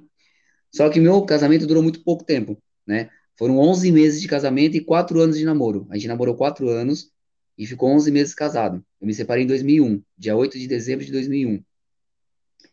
Então, assim, é, ela também, eu acho que a, a, pergunta que ela fez não é muito relacionada ao casamento, mas assim, a gente já ah, conversou... Não, eu tô te zoando, Marquinhos, tô te zoando. É isso não? Não, não é isso não, não é o casamento não, mas tô te zoando. Hã? Eu tô te zoando, referente ao casamento é zoeira, mas ela perguntou isso mesmo, no futuro, né? Mas não falou do casamento não, eu que tô te acelerando. Ah, tá. Ah, como sempre, né? Bem a sua cara mesmo, né? Ah, eu, eu vou contar aqui rapidinho aqui. Eu, eu sei porque você fez essa trollagem. E, Adriano, eu vou te contar a história rapidinho aqui. Eu vou resumir rapidão aqui para você entender. Esse Marcos é. tem vergonha, Adriano. Não, esses dias, esse malandro. Não, você quer contar? Conta você, Thiago. Conta não, você, pode vai. contar, pode contar. Você não, se liga na história, o, Adriano. Esse, esse pilantrinho aí, ele manda mensagem para mim, todo sério, né? Porque o Thiago, ele é todo formal, né? Ele, é. ele, só, ele, só não chama, ele só não chama a gente de senhor, né? Mas ele manda um áudio assim, falando baixo e aquela coisa toda, né? E eu, e eu fiquei pensando, eu falei, meu, eu preciso encontrar uma forma de dar uma trollagem aqui com, com o Thiago, mas no que, cara? Pera aí, vamos ver aqui. Aí uma vez ele mandou a mensagem assim, ele falou assim, pô, Marquinho, eu tô chateado, cara, pô, eu ia te entregar a, a cesta lá que eu prometi, mas teve um imprevisto aqui, não consegui pegar a cesta, e eu não vou conseguir te entregar na, na, na, na sexta-feira, só na segunda-feira tal. Aí ele mandou o áudio, né? Aí eu falei assim, bom, é agora. Aí eu comecei a gravar o áudio assim. Eu, putz, Thiago, é, é, caraca, brother, você tem que me avisar antes, cara. Assim você tem que me avisar.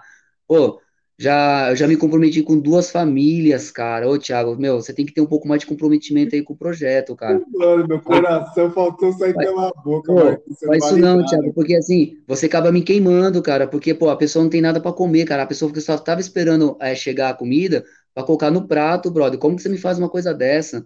Aí eu dei, um, aí eu dei uns segundinhos, tá ligado, Adriano? É. Aí eu esperei um pouquinho, aí eu, Pô, Tiagueira, tô te zoando, pô. Mano, esse cara mandou um áudio quase chorando. Falou, pô, Marquinho, pelo amor de Deus, cara, faz isso não.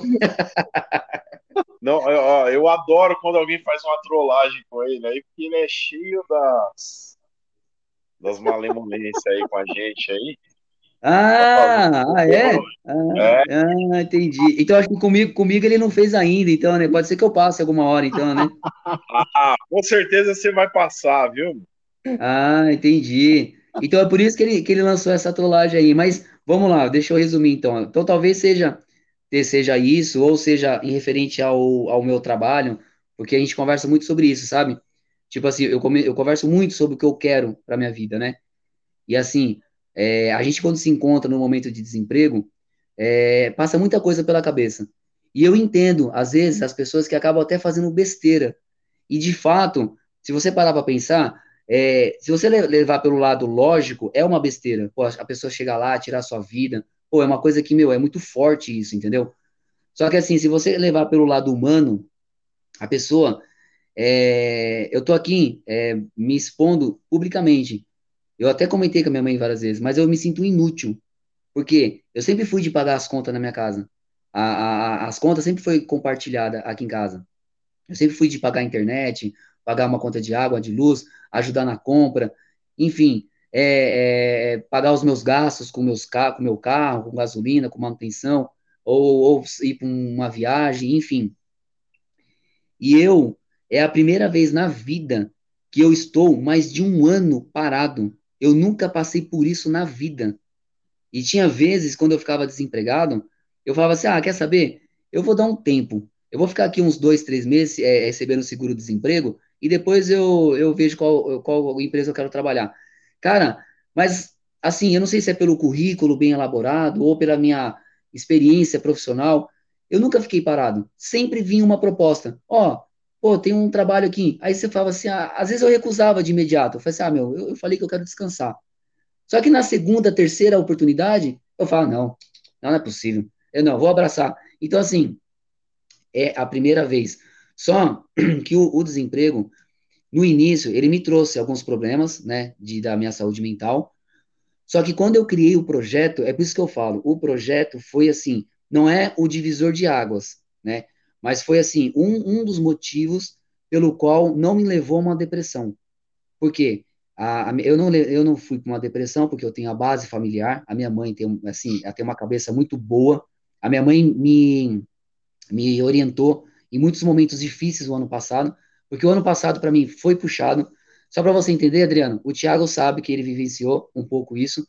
Eu morava numa rua aonde estava existindo pandemia no mundo, inclusive aqui, né, no Jardim Ibirapuera. Eu moro hoje no Jardim São Luís, com a graça de Deus, me mudei do buraco do Jardim Ibirapuera.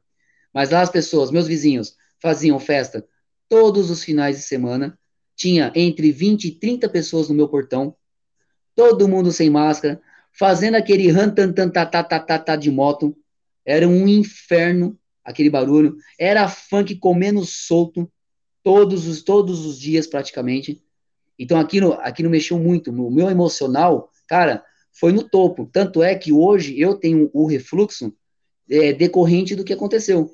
Então, além dos, dos tratamentos de terapia que eu venho fazendo, eu também tenho que iniciar o meu tratamento de, do meu estômago. Porque eu tive problema de, de refluxo. Por conta do nervoso e tal. Mas hoje, é, agora, né, assim, eu tô super bem, cara, graças a Deus, tô bem melhor. Mas a minha base familiar e o projeto foi o que não me deixou cair, cara. Então, assim, a, o desemprego é, me trouxe bastante benefício. Eu consegui me reconectar, eu consegui pensar em muita coisa. É claro, eu tô afim de voltar para a área da TV? Tô. Mas se eu ver que a coisa não vai virar, pelo menos por enquanto, cara, eu pego, eu não queria pegar qualquer coisa, eu, eu, eu detesto falar isso, porque eu acho que todo trabalho é digno, toda função, ela é digna, né? Então eu acho um pouco desrespeitoso quando as pessoas, ou até mesmo eu falo, sem querer, sem me policiar, ah, vou pegar qualquer coisa. Não, cara, não é qualquer coisa. Esse qualquer coisa é o que vai te garantir a sua conta, paga, é o que vai te garantir o pão, uma carne, um frango, enfim.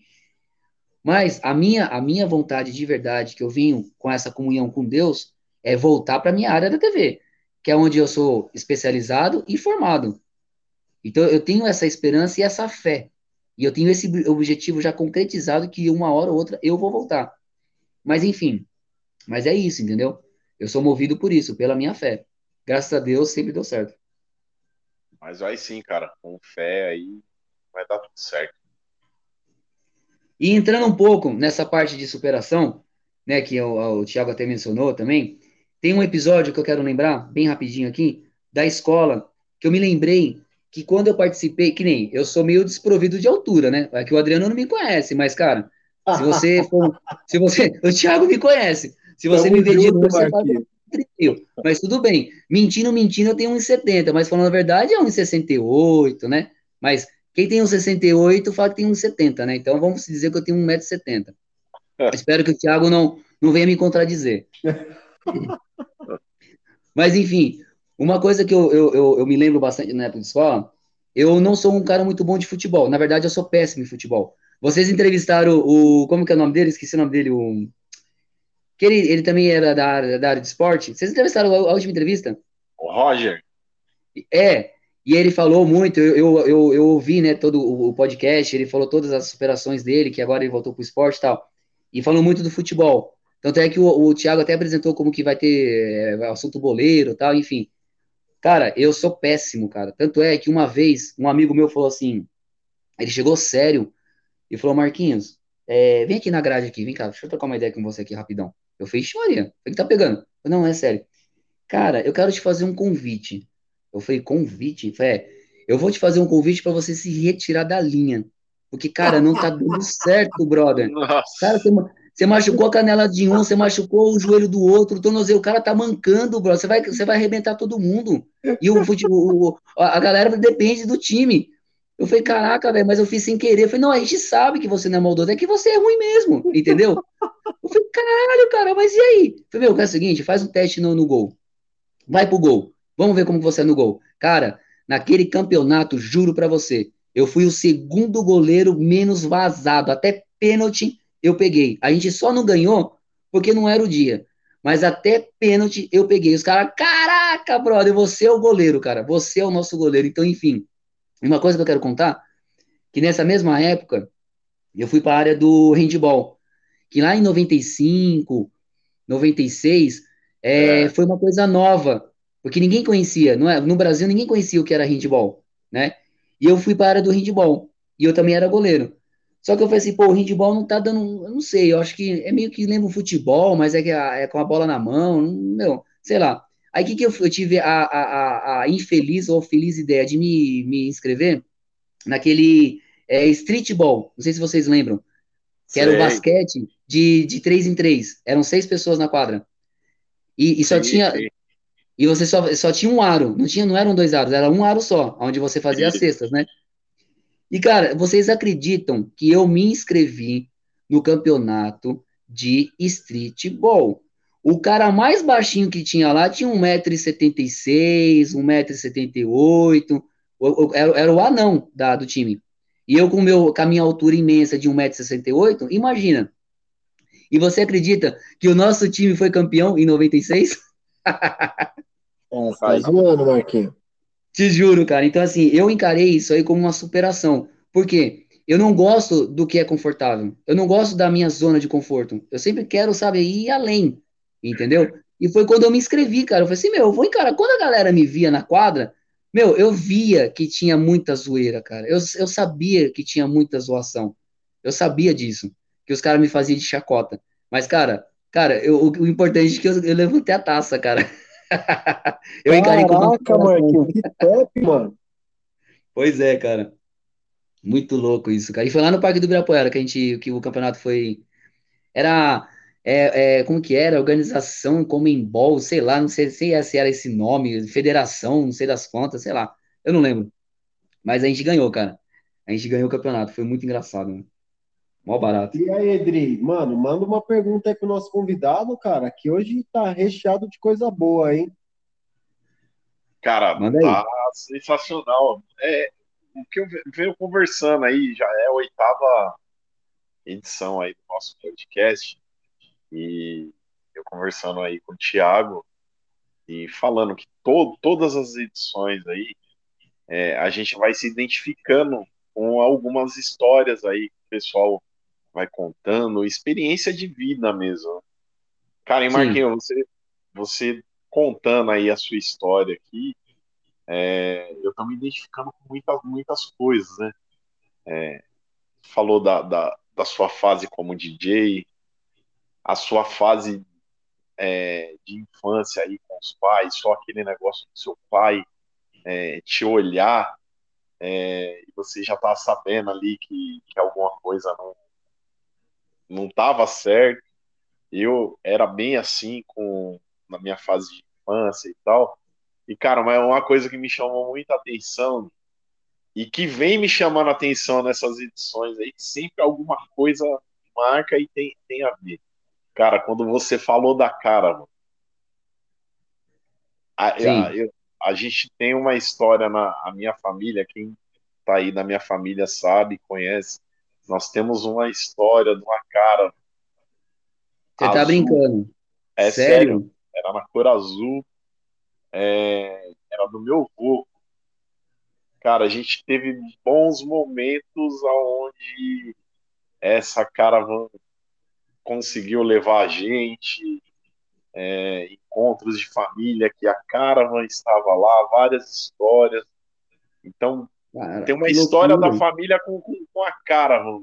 E é muita gente, eu, eu, tenho certeza que muita gente da família aí é, vai estar tá ouvindo esse podcast aí que eles estão acompanhando aí e vão se identificar com a história também, mano. Que Pô, loucura, história, Adriano. Sua história aí é, é, é bem interessante aí, cara. Tem coisas aí que a gente vai se identificando e eu tô achando bacana, cara. É... Cara, que bacana, cara, isso, porque é, para falar bem a verdade, é, tem, tem histórias parecidas, mas é com Opala. Então tem muitas, quando eu conto essa história, as pessoas falam, pô, não, mas aí meu pai, o meu avô teve um Opalão SS 4100, um motor, o outro é. teve um diplomata, mas com a cara, mano, para falar bem a verdade, eu não acho que para mim é, é, a primeira vez, cara, que uma pessoa se identifica com a minha história e com o mesmo carro. Pô, sensacional, cara. Sensacional. A gente tem fotos aqui, acho que na casa de cada um da, da minha família aqui que for, você vai encontrar uma foto perdida que tem essa cara lá no. Que da hora, cara. Mas, mas existe essa cara na família ou também não existe mais igual, igual eu? Cara, acabou se perdendo aí com, com, com o tempo e. Ah. Mas a, a história era sensacional, cara. Pô, que da a hora. A história cara. dela e do. do... A, a história do meu irmão. Do meu irmão, meu irmão que, que é casado hoje, a, a esposa dele fala que ela ela ficava no portão, nem conhecia, a gente nem se conhecia, meu irmão nem conhecia ela. Coisa de infância, de sete anos, tal, é, que ela ficava na, na, no portão da casa dela e ela via aquela cara, mano, um monte de mala, gente dentro. Olha, eles estão indo, porque aqui no bairro só só o meu vô tinha ela, então era era um carro muito conhecido. Aí falava, olha, aquele pessoal tá indo viajar e tal. Aí ela conta essa história. Aí falava, meu, na época só tinha essa cara, mano. Então são várias histórias. Quando você pô, começou legal, a falar cara. da cara, mano, eu falei, pô. Não, Passou não um filme, né? Nossa, mano. Outra edição com histórias marcantes aí. É louco não podia ser diferente, cara. Não, e, e para você ter, vocês terem uma ideia, a, a Caravan, eu não sei quanto tempo eu tenho ainda, mas a, a Caravan é só. A Caravan é uma, uma da história, porque na verdade eu, eu lembro, eu, assim, eu, eu, eu, não tenho muita memória, né? A minha memória é meio fraca, mas eu tenho muitos flashes de memória. Eu sentado no colo do meu pai, porque eu não alcançava nos pedais, né? Eu não alcanço até hoje ainda, né? Eu tenho que né, dar uma roubada, né? mas, mas enfim, mas na época ainda era pior, né? Então eu ficava muito assim, meu pai, ele colocava no colo dele e eu no volante. Eu lembro que meu pai não corrigia, cara. Meu pai não corrigia, eu era muito criança. Ele não corrigia porque eu já sabia fazer a correção do, do, do carro na, na faixa tal. E foi aí que começou essa minha, minha vontade de querer aprender. E assim, infelizmente, eu conto essa história porque assim, isso não faz do meu pai ser menos homem ou mais homem, né? O que importa é, é que ele foi um homem honroso, ele honrou a, família, ele honrou a educação dos filhos, mas assim como um ser humano tem seus defeitos, né? E tem as suas falhas. Mas em vida, ele, ele, ele soube contornar a falha dele, mas o meu pai teve uma fase de alcoólatra, né? Tanto é que hoje eu não, eu detesto bebida alcoólica por causa disso. Isso é um, um exemplo que eu tenho. Eu, eu nunca bebi, nunca, eu nunca coloquei um álcool na minha boca. Eu tenho 39 anos. Eu nunca coloquei, nunca bebi nada, nada, nada, nada. E isso é por conta da minha infância. Porque meu pai teve umas fases, né, de, infelizmente, de alcoólatra.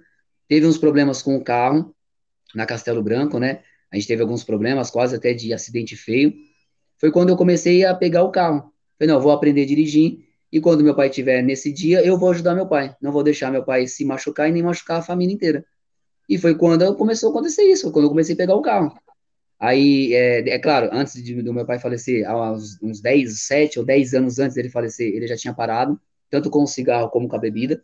Então, ele recuperou né, a dignidade, mesmo porque ele nunca perdeu a dignidade, para falar bem a verdade, né? Só foi uma fase. Mas nessa, nessa fase que ele bebia, eu não peguei só a cara, mano. E entra, eu volto um pouquinho à questão da minha mãe, que só, a minha mãe só veio andar comigo quando eu, eu, eu completei 18 anos e com a habilitação na mão. Mas na época, eu, eu, tive um período que eu morei em Boituva. Eu não sei se vocês conhecem essa cidade. Ô, oh, Boituva, paraquedas, balão. Isso, lá mesmo. Eu morei em Boituva. Eu morei pouco tempo, mas meus pais moraram mais. Mas eu morei pouco tempo e pelo qual eu lembro desse, desse período que eu morei lá, né? Porque eu sou paulistano, sangue puro, São, é, é, São Paulo, né? Eu sou nascido e criado em São Paulo, mas eu fiquei um período que eu morei em Boituva. Enfim, nessa época, o meu padrinho, é, ele, ele trabalhava num canavial, lá em Cerquilho. Não sei se vocês já ouviram falar. Não. Sim. Enfim, é, é, perto de Boituva, é uns, sei lá, acho que uns 80, 90 quilômetros de Boituva. Então você pegava Castelo Branco. Então a gente ia para lá, eu ia como diversão, eu e o filho dele, do meu padrinho, a gente ia como diversão. Só que lá a gente pegava, eu pegava o 1313, eu pegava o 1515, aqueles Mercedão, sabe o é caminhão Mercedão? Cheio de cana, lotado Nossa. de cana, tá ligado? E, aí, e eu, esse meu, esse filho do meu padrinho, a gente pegava o trator, porque o que acontecia? Eles acabavam ganhando dois homens a mais para plantar a cana, porque eu ficava num trator, esse menino ficava no outro trator, e não é tratorzinho pequeno, não, era aquele tratorzão gigante, enorme. E aí a gente fazia o trabalho do, do, dos maquinários, tanto do trator como do caminhão. Só que a minha mãe nunca descobriu isso. Minha mãe jamais passou pela cabeça da minha mãe que eu dirigia caminhão carregado de cana. Aí como teve uma, aí teve uma vez que os homens todos, meu, beberam pra caramba, jogaram futebol, bebeu, bebeu, bebeu, vamos, vamos embora. Quem vai levar o caminhão? Ué, o Marquinhos ou o Fábio. Aí fala, não, põe o Marquinhos, o Marquinhos manja mais na, na, na estrada.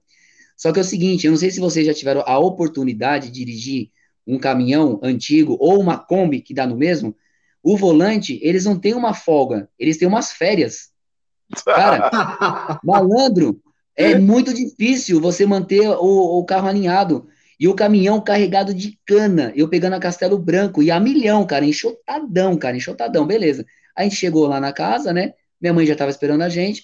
Aí desceu meu pai, desceu meu padrinho, desceu os homens todos. Aí minha mãe foi, ué, ué, quem tá dirigindo? Rapaz, quando desce, quando eu desço, eu tinha, sei lá, uns 10, 10 anos, 9 para 10 anos, mais ou menos, malandro. Quando a minha mãe vê, puta, pensa num pau que deu. Putz, grilo. Aí, aí que a minha mãe pegou mais ódio ainda. Aí falou assim: eu que não vou andar nunca com o Marquinhos enquanto ele for de menor. Nunca. Aí meu pai, bem, mas ele dirige bem. E não sei o que. Ele falou: não, mas ele é de menor. Ele é menor de idade. Então, assim, cara, é uma história assim que, de infância, que eu, eu quando eu recordo, eu me recordo com muito carinho. Mesmo meu pai, na fase que ele teve, mas isso não, não, não deixou de. Ele, é, é, nunca deixou de ser meu exemplo por essa fase foi uma fase que ele teve, passou, e depois ele nunca mais colocou um, uma gota de álcool na boca. E depois a gente, a gente relembrava essas histórias, depois todo mundo ria junto, minha mãe também ria junto. Quer dizer, virou história familiar, né? Poxa, que legal. Pô, que legal. Ô Marquinhos. Diga. Meu, quero que você fale um pouquinho do projeto, cara, porque você já ajudou, você é um cara meio organizado, você tem a quantidade de, de famílias que você já ajudou, de cestas, enfim, eu queria que você falasse um pouquinho o seu canal no YouTube, Instagram. Vamos lá, você falou de organizado? Não sei se dá para ouvir o barulho da folha. Ah, aí, ó, aí, ó. Ó, então vamos lá. É, eu criei esse projeto, Thiago. O Adriano agora né, tá acompanhando e a galera também que tá ouvindo. Sim. Esse projeto foi o seguinte, cara. Na verdade, durante a minha vida inteira, eu sempre fui solícito a isso, né? Eu nunca fui de estar tá engajado numa ONG, num projeto particular. Mas eu sempre fui assim, vamos supor, um exemplo, no semáforo, vinha uma pessoa, se eu sentia no coração que eu devia ajudar, eu ajudava. É, tava na rua, a pessoa me pedia um prato de comida. Eu ia no restaurante, pagava o prato de comida. Inclusive, inclusive, eu arrumei confusão uma vez com o gerente, que quase eu saio no soco com ele. eu tenho que contar essa história rapidinho. Eu, uma pessoa me pediu um prato de comida e eu falei assim: é, eu vou almoçar. Vem, você é meu convidado. Aí eu entrei, a pessoa, morador de rua, foi comigo, a gente sentou do lado de fora. A pessoa não tava com cheiro, mas tava com as roupinhas que eles usam, né? Que todo mundo sabe. Sim. E aí eu chamei o garçom, né? Eu perguntei pra pessoa, ó, você pode pedir o que você quiser. Aí o garçom já fez cara de bunda, né? Ele já não gostou muito. Aí ele não não anotou o pedido. Ele saiu, assim, do nada. Eu não entendi nada. Falei, Aí ele veio com o gerente. Aí o gerente me chamou, fez, me chamou de canto, ó, não sei o que, papapá, não pode. Eu falei assim, não pode? Por que não pode? Primeiro, a pessoa não tá pedindo para ninguém, a pessoa tá fazendo, a pessoa só tá ali sentada, ela vai comer e ela é minha convidada e ela vai comer. Tudo bem para você? Tranquilo? É, não vai, não vai. Ah, não vai? Eu quero ver vocês me tirar daqui, então. Então me tira daqui. Quero saber qual vai ser os homens aí que vão se juntar para me tirar daqui. Enfim, só sei que deu maior chabu. É, eu acabei chamando a polícia. Aí a, foi aquele disse, não me disse, não sei o quê. Aí eu falei, você quer saber? Seguinte, eu já fiz um barulho aqui. É claro que eu não vou comer, que vocês podem fazer maldade na minha comida ou na comida da minha convidada. Mas eu vou me retirar. Mas eu já fiz barulho, já chamei polícia e quase saí no braço com o gerente. Vamos para outro lugar. Aí nós fomos para outro lugar. Fomos diferente da onde, do outro local. Ela comeu. Enfim. Então, assim, só para você entender, eu sempre fui dessa parte. Só que quando eu fui mandado embora, eu, como eu estava com o meu estado emocional muito abalado, pelas palhaçadas que eu passei na Globo, porque assim, a marca Globo é excelente, entendeu? O problema é quem, quem, quem governa. Esse é o problema, que são as pessoas. Mas o logotipo Globo, a marca Globo é excelente. Benefícios, é, não paga mal, enfim. Então, o que, que, eu, quis, o que, que eu quis fazer? Eu quis criar um projeto para eu tentar é, fazer tudo ao contrário que fizeram para mim. As maldades que fizeram comigo, o tapete, porque eu fui puxado do tapete na Globo. Eu era para ser funcionário até hoje, mas puxaram o meu tapete. Por quê? Porque eu não sou do grupo da cachaça, eu não sou do grupo dos maconheiros, eu não sou do grupo dos puxa-saco. Então, o que aconteceu? Eu sou do grupo que é responsável, é comprometido, competente, eficaz, eficiente. Mas para chefia, eu acho que só isso não basta, né? Você tem que ser puxa-saco, você tem que, ser, tem, que ficar de leve trás. E eu falei assim, meu, eu tô vendo uma galera passando mó perrengue, né, mó dificuldade. E quando eu saí da Globo, claro, eu tava com o bolso cheio, que eu recebi os meus direitos, né, tava tranquilinho. Eu achava que em algum momento eu ia arrumar outro emprego. Isso foi em, fevereiro do ano passado. Então eu não tava me preocupando muito com o meu financeiro, né? Eu tava indo para lugares longe, fazendo entregas delivery, mas a minha intenção do projeto foi isso. Assim, eu quero criar um projeto solidário, porque tá a pandemia, tá maluca, tem gente passando mal perrengue, passando fome, vou dar minha cara para bater na internet e eu quero dar o amor que eu já dava, mas eu quero triplicar esse amor. Eu quero fazer o contrário do que, do que ofereceram para mim. Porque eu sempre tive, eu sempre tive isso comigo. As pessoas te dão aquilo que ela tem de melhor. Se ela é arrogante, ela é aquilo que ela tem de melhor. Se ela é soberba, é aquilo que ela tem de melhor. Se ela é egoísta, é aquilo que ela tem de melhor. E, e não vai ser uma pessoa diferente. Então, a minha intenção seguindo a sua pergunta, o, o, Thiago, é, foi mais por causa disso, né? Além de ajudar as pessoas, além de ser grato em ajudar as pessoas, e isso é muito bom, e que foi mais benefício para mim do que para as pessoas, para as famílias, para as 469 famílias até agora. Uau, cara! Ô, Marquinhos, cara, Deus abençoe, merece uma salva de palmas. Para todos nós, cara, para todos nós. Olha, e assim, cara, o projeto só me trouxe benefício, porque me trouxe pessoas novas, é, incluindo você, a Bárbara, agora o Adriano. É, aí depois eu conheci o Natan, aí depois eu conheci o Will lá do Projeto Família Feliz, e aí, aí tem a Marlin do Voluntários do Bem. Cara, são inúmeros, inúmeros projetos, e tem esse projeto que eu não sei se você assistiu, o, o Adriano talvez não, mas você deve ter assistido, você viu o, o projeto que estava no semáforo hoje em Moema, que eu conheci a galera? Ah, eu vi dos palhaços, né?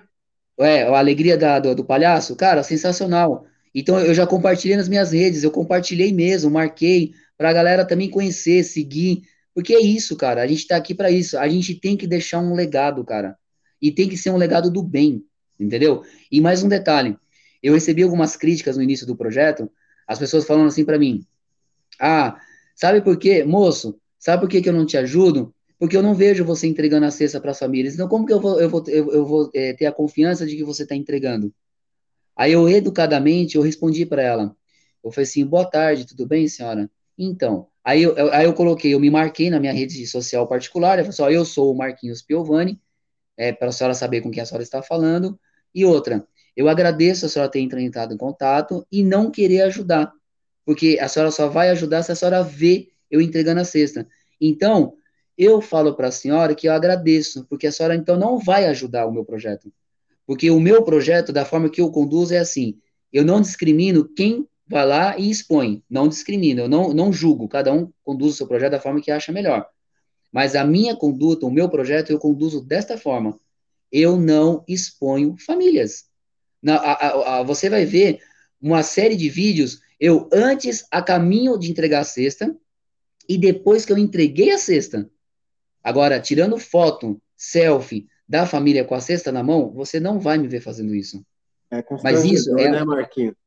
Porque assim, é um momento tão difícil para aquela família, é tão doloroso, é, a pessoa está vulnerável, e eu não acho legal. Agora sim, Tiago, uma coisa que eu quero que fique registrada é assim: eu sei que existem algumas ONGs que elas precisam prestar conta. Eu sei disso. Que ela necessita, ela tem, às vezes ela nem quer, mas ela tem que tirar essa bendita foto. Aí eu até concordo.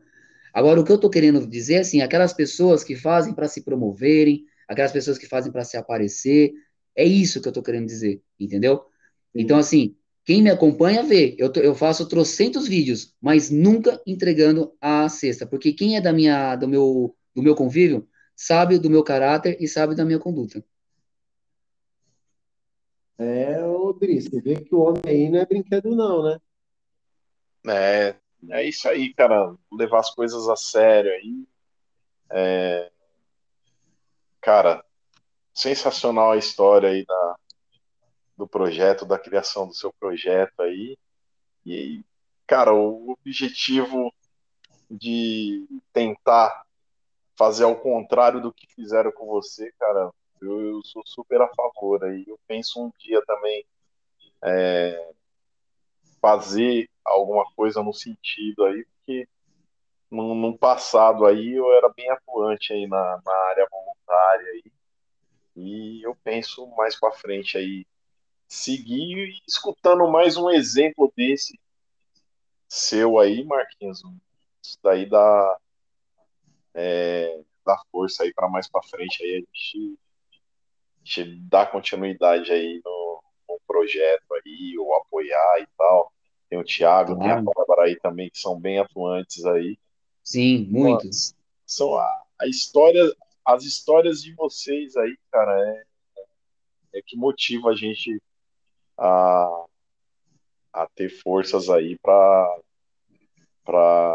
fazer o que tem vontade. O, Com certeza, Bruno. O, é até legal o Adriano falar de histórias, cara. O Marquinhos, qual foi uma história assim, cara, que deixou você bem emocionado, cara, nesse período assim que você né, tá fazendo essas arrecadações de alimentos, distribuindo as cestas? Bom, Tiagueira, são vários, né? Mas vamos lá. Uma, uma coisa que até no meu próprio canal, ah, você falou do canal do YouTube, eu queria deixar registrado que o canal do YouTube eu criei, você já sabe, né? Mas a, a, algumas pessoas que estão ouvindo e até o próprio Adriano não sabe. Eu criei o meu objetivo do canal, que é muito difícil, mas é, nada é impossível quando você tem Deus no coração, um objetivo e uma meta. Mas eu me eu ralo para gravar os vídeos, as parcerias que eu faço, os eventos que eu participo, os vídeos que eu gravo, é, a minha intenção um dia é ter uma renda do próprio YouTube.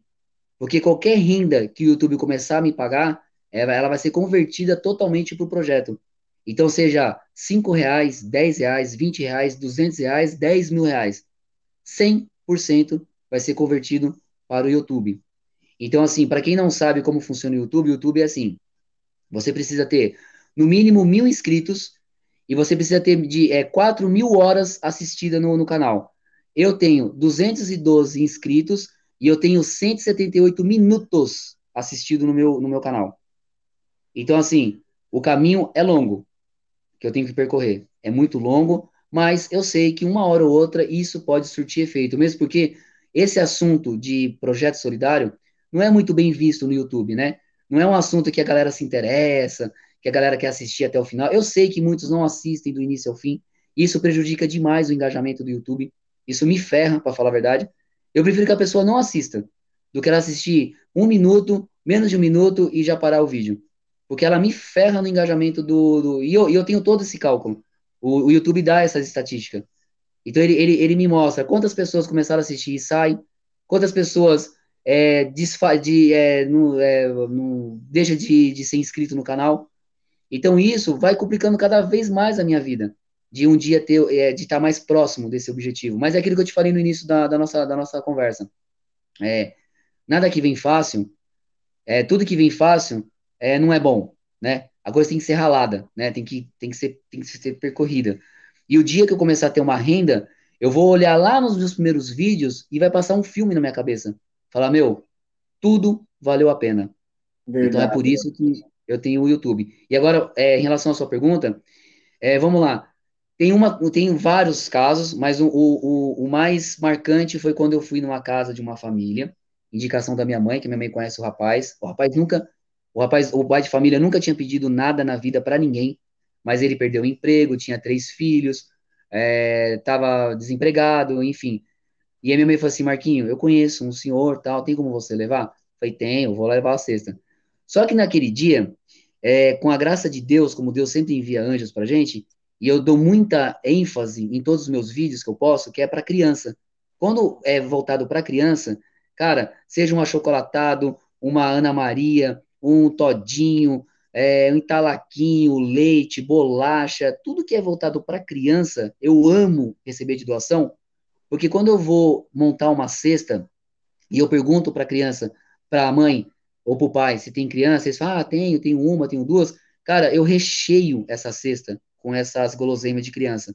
Porque assim, Legal. o pai de família, um pai de família que está passando necessidade, ele vai dar prioridade para o arroz e feijão. Ele não vai comprar um achocolatado, cara. Ele não vai comprar uma bolacha. Ele não vai fazer isso. Então, quando eu recebo isso de doação, eu incremento isso na cesta, né? E aí, nesse dia, eu tinha Ana Maria, eu tinha Todinho, eu tinha é, sucrilhos, Cara, eu tinha uma infinidade de bolinhos que eu tinha posto na cesta. Cara, eu coloquei muita, mas eu coloquei muita coisa na cesta. Leite, eu coloquei leite em pó, enfim. E fui entregar a cesta para essa família.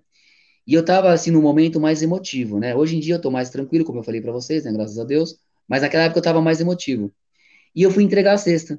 Quando a criança viu os sucrilhos, Tiago, Adriano do céu, essa criança saiu numa disparada. Pai, pai, pai, pai, tem sucrilhos. Eu nem lembro qual foi a última vez que eu comi, pai. Poxa. E a criança começou a se emocionar. Cara, eu entrei no carro, minha mãe estava no carro esse dia. E a minha mãe falou assim, Marquinho, porque eu, eu, comecei a entrar em desespero, né? Aí minha mãe falou assim, Marquinho, se isso começar a te fazer mal, eu vou te proibir você continuar com o projeto. Foi quando eu comecei a centrar. Por isso que eu tô falando você que a minha mãe é minha base. Toda vez que eu começava a sair do chão, a minha mãe puxava para o chão. E foi quando eu comecei a ter a minha base de novo. Eu falei, é verdade, eu não posso ficar me emocionando tanto assim, né? E esse foi o que mais me marcou. Entre outras histórias, óbvio, né? As famílias, quando elas pegam meu WhatsApp, elas mandam a, a os potes. É, porque assim, na verdade, só para vocês entenderem, eu não posto tudo aquilo que eu recebo para não virar sensacionalismo. Por quê? Eu tenho muito medo. É, existe uma linha muito tênue entre você mostrar que você está conduzindo um projeto solidário sério, e a outra você apelar. Então eu tenho muito medo que o meu projeto caia na apelação, e é uma coisa que eu não quero. Mas se eu postar tudo o que eu recebo no WhatsApp ou no, no direct do Instagram, a galera começa a achar que é mentira, que ai, tá querendo se aparecer, ai, quer, quer apelar. Eu uma vez eu recebi uma, um vídeo que uma, uma mãe me mandou da criança comendo o, a bolacha. Tiago, essa criancinha tava com a perninha aberta, com a bolacha no meio da perninha dela, mas comendo com tanto gosto, mas comendo com tanto gosto que parecia que tinha, acho que desde quando ela nasceu que ela não, não comia uma bolacha. Nossa. E ela falou assim, Marquinhos, ó, eu devo a você. E eu não gosto de levar o crédito sozinho, Thiago e Adriano. Eu, toda vez que eu recebo esse elogio, eu falo assim, ó, eu divido esse crédito com todas as pessoas que apoiam o projeto Ação Uma Só União e que fazem as suas doações. Eu não faço nada sozinho. Aí as pessoas falam assim, Marquinho, mas você que está à frente, você que está na batalha. Eu falei, tudo bem, eu até entendo, mas eu divido os créditos com as pessoas que fazem as doações. Então essa foi uma um, um, um, das histórias mais marcantes que eu tive no projeto. Caraca, cara, que incrível. Ô, pessoal, e vocês que estão escutando a gente aí, meu, o canal do YouTube do Marquinhos é incrível, sabe por quê? Porque são vídeos curtos, caras, que você aprende muito, mano. Então, Vale a pena você entrar lá, conferir. Cara, é muito vídeo que eu aprendi muita coisa aí que eu aplico né, na, nas ações que nós fazemos no dia a dia. Então vale muito a pena. Não é aquele vídeo cansativo de 10 minutos, 15, não, cara. É coisa que vale a pena, meu. Exatamente. É, então, e essa é a minha preocupação, de não fazer um vídeo muito longo justamente por causa disso. E, é, e essa é a minha dificuldade maior, porque o engajamento do YouTube é assim, você tem que ter no mínimo 70% de, de, de retenção do seu público, né, assistindo o seu vídeo. Só que como os meus vídeos são muito curtos, eu tenho que produzir, tipo, cinco vezes mais do que aquela pessoa que tem um vídeo de 15 minutos, ou de 10 minutos. Então, por isso que eu ralo cada, vez mais, porque como meus vídeos são muito curtinhos, eu tenho que estar tá postando direto, para ter aquela coisa dos 4 mil visualizações, né? Para eu começar a ter renda. Ah, entendi, Marquinhos. Caraca, Entendeu? você estuda bem, né, cara? Essa parte aí, você. Cara, eu tive, que, eu, tive, né? eu tive que aprender, ô, Tiagueira, eu tive que aprender o marketing digital, cara, porque o que a gente faz, na verdade, a gente é um marketing digital, cara, a gente é blogueiro. Se você parar para pensar, eu sou youtuber, sou blogueiro, se você levar o pé da letra. As profissões atuais. É o que eu sou. Entendeu? Porque Verdade. eu boto minha, o, meu, o meu rostinho todo dia para bater na internet. Ah, mas você é bonito, né, Marquinhos? Então você chama É, ainda bem que a minha mãe fala isso, né? Você é a segunda pessoa, né? Mas eu não tô vendo o seu rosto, né? Então, de repente, você pode estar tá falando isso aí e tá fazendo. É, é. Ah, não, mas é assim. Tem a, tem a sua mãe, tem a sua noiva aí. mas sabe o que acontece, Thiago? O que me ajuda muito é a minha formação como ator, né, cara? Então, assim, eu tenho formação de ator. Eu não tenho vergonha, eu sou desinibido. Câmera para mim não é o problema. Eu não me embaraço nas palavras. Então, cara, eu não tenho vício de linguagem. É, então, isso que deixa o vídeo cansativo, entendeu? E uhum. se eu uhum. falo muito isso, na edição eu corto. Eu deixo um vídeo dinâmico. Então é isso, cara. Tem, tem, tem, tem esses, esses macetes que as pessoas nem imaginam como que é uma produção de um vídeo, ou de manter um canal no YouTube, ou de ter um, uma, um perfil no Instagram. Cara, tudo dá trabalho. Vocês fazem isso no dia a dia. Vocês, vocês não têm só o canal no YouTube. Mas os vídeos que vocês editam, que vocês lançam lá na internet, vocês sabem um pouco do que eu, do que eu vivencio, né? Do que eu, do que eu tenho que fazer. Ah, mas é um pouquinho, cara. Você é um trabalho, cara, porque aquele, aquele vídeo que você fez naquela ação lá que a gente foi lá no Tabuão, foi incrível, Marquinhos. Foi incrível. Você fez um foi trabalho legal, né? de, cara, de profissional mesmo, cara. Eu jamais faria um vídeo daquele. Ah, eu fico, eu fico agradecido, Thiago, pelo, pelo elogio, cara, porque assim, é, é feito com amor, né? Porque até pro, pro Adriano entender, aquele dia é, eu não trouxe nenhuma doação. E eu costumo dizer assim: o que a gente faz é, é um jogo de interesse. Mas é um jogo de interesse, por incrível que pareça, é um jogo de interesse do bem, né? Porque eu me dou um pouco, aí a pessoa vai lá, doa um pouco para mim, e assim, quando a gente vai ver, o objetivo é um único, que é o quê? ajudar famílias, ajudar pessoas.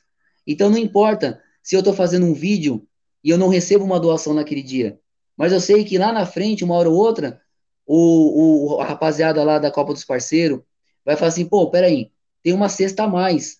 Pô, tem o um Marquinho com o projeto dele, eu vou ligar para ele. E é o que vem acontecendo muito, né? Vocês são geniais, vocês me ajudam demais. Tem um projeto lá da minha amiga da Marli, do Voluntários do Bem, ela também me ajuda muito. Mas é assim, cara, eu acho que é uma troca. Então não me custa eu ter ido lá, ter me dedicado no, no vídeo, ter editado, ter é, feito uma, uma, uma, uma, uma, cor no vídeo, ter é, feito uma equalização no áudio, ter feito o, os efeitos de texto no after. Então as pessoas não imaginam o trampo, o trabalho que esses vídeos me traz e a demanda de tempo que isso me, me, me consome. Mas eu faço isso com tanto amor, com tanto carinho, que isso é o de menos. Que legal. Marquinhos, você, eu acho que ampliou os contatos da sua agenda, né, cara, depois do, do projeto, né? Não entendi, Tiago, o que você falou. Você ampliou os seus contatos na agenda, né? Ampliei, depois... ampliei. Para você ter uma ideia, a média de visualizações do meu status, cara, ele às vezes supera do, do Instagram. Às vezes eu tenho lá 200 visualizações, 250, depende muito do dia. Nossa, cara. É, tô te falando, a maioria, pra você ter uma ideia, a maioria das minhas doações no início do projeto foi tudo através do WhatsApp, não foi pelo Instagram. Eu tive sim doações vindo do Instagram, tive. Eu tive doações vinda do YouTube também, mas o meu status foi o que me levantou. Foi o que fez as pessoas é, conhecerem o que eu, o que eu tava fazendo. que não era brincadeira. Eu não estava brincando de ser solidário. Eu estava fazendo uma coisa séria para ajudar pessoas sérias. Não é porque eu não tenho um CNPJ que não me torna uma pessoa séria. Muito pelo contrário. Entendeu? Eu não tenho vontade nenhuma de me tornar ONG ou, ou de criar um CNPJ. Mas isso me ajudou demais, cara. O, o status foi o que me levantou. Caracas, Marquinhos, você vê, né?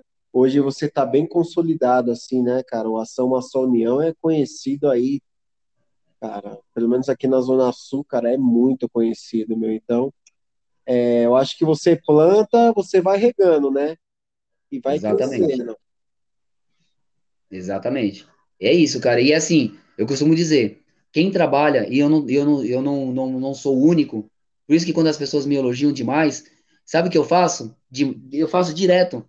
Eu já mandei o link seu, eu já mandei o link da Bárbara, eu já mandei o link dos projetos que eu já fui parceiro, sabe por quê, Thiago? Porque às vezes as pessoas começam a vangloriar tanto uma pessoa, e eu, e eu, e eu, e eu mostro para essas pessoas, eu falo assim, ó, você tem que ampliar o seu, o seu olhares. Não existe só apenas um projeto, existe todo um, uma, uma, umas pessoas que também fazem o mesmo que eu faço. Então, olha só isso aqui, dá uma olhadinha nesses projetos. Então, assim, eu acabo incentivando as pessoas é, olhar para outros projetos, que não existe só o meu.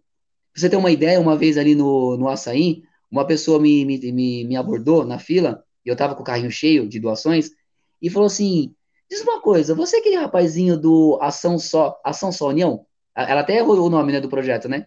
Eu falei, sou. Eu falei assim, mas é ação uma só união, pelo amor de Deus. Ele fala, ai, meu, ai, desculpa. Ai, eu assisto todos os seus vídeos. Todos.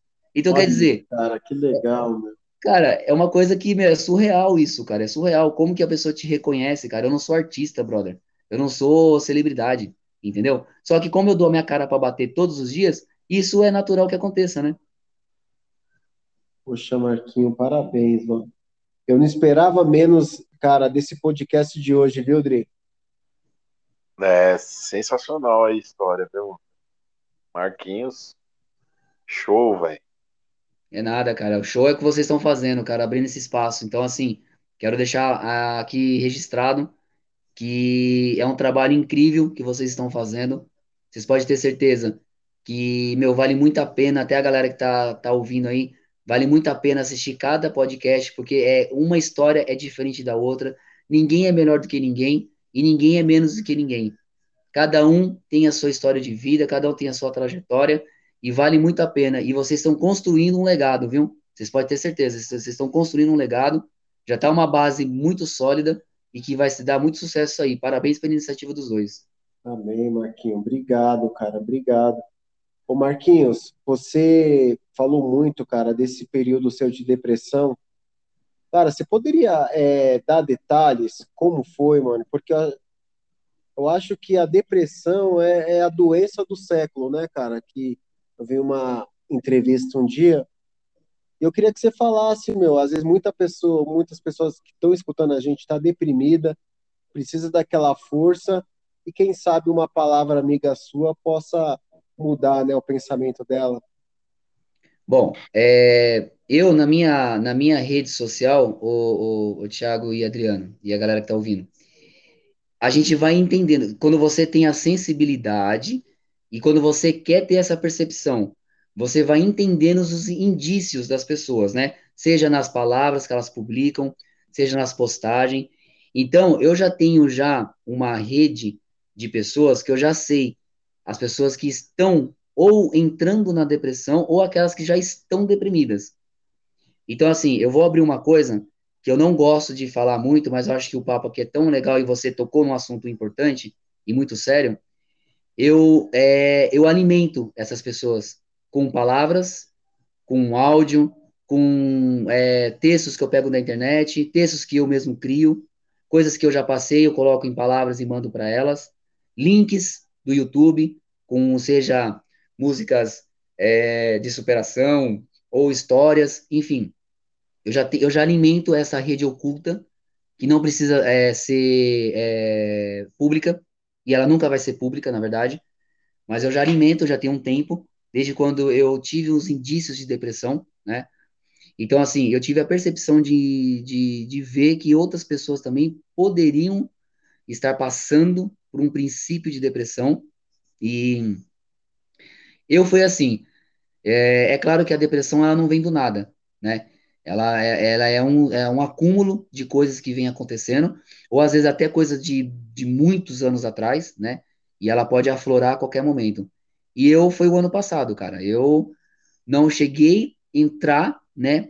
É, fiquei aquela coisa de ficar deitado, embora algumas vezes aconteceu isso, eu não ter vontade de levantar, não ter vontade de comer, de conversar com pessoas, mas foi um período muito curto, foi muito curto. Agora, uma coisa que pegou muito para mim, eu fiquei nove meses, nove meses sem assistir televisão aberta.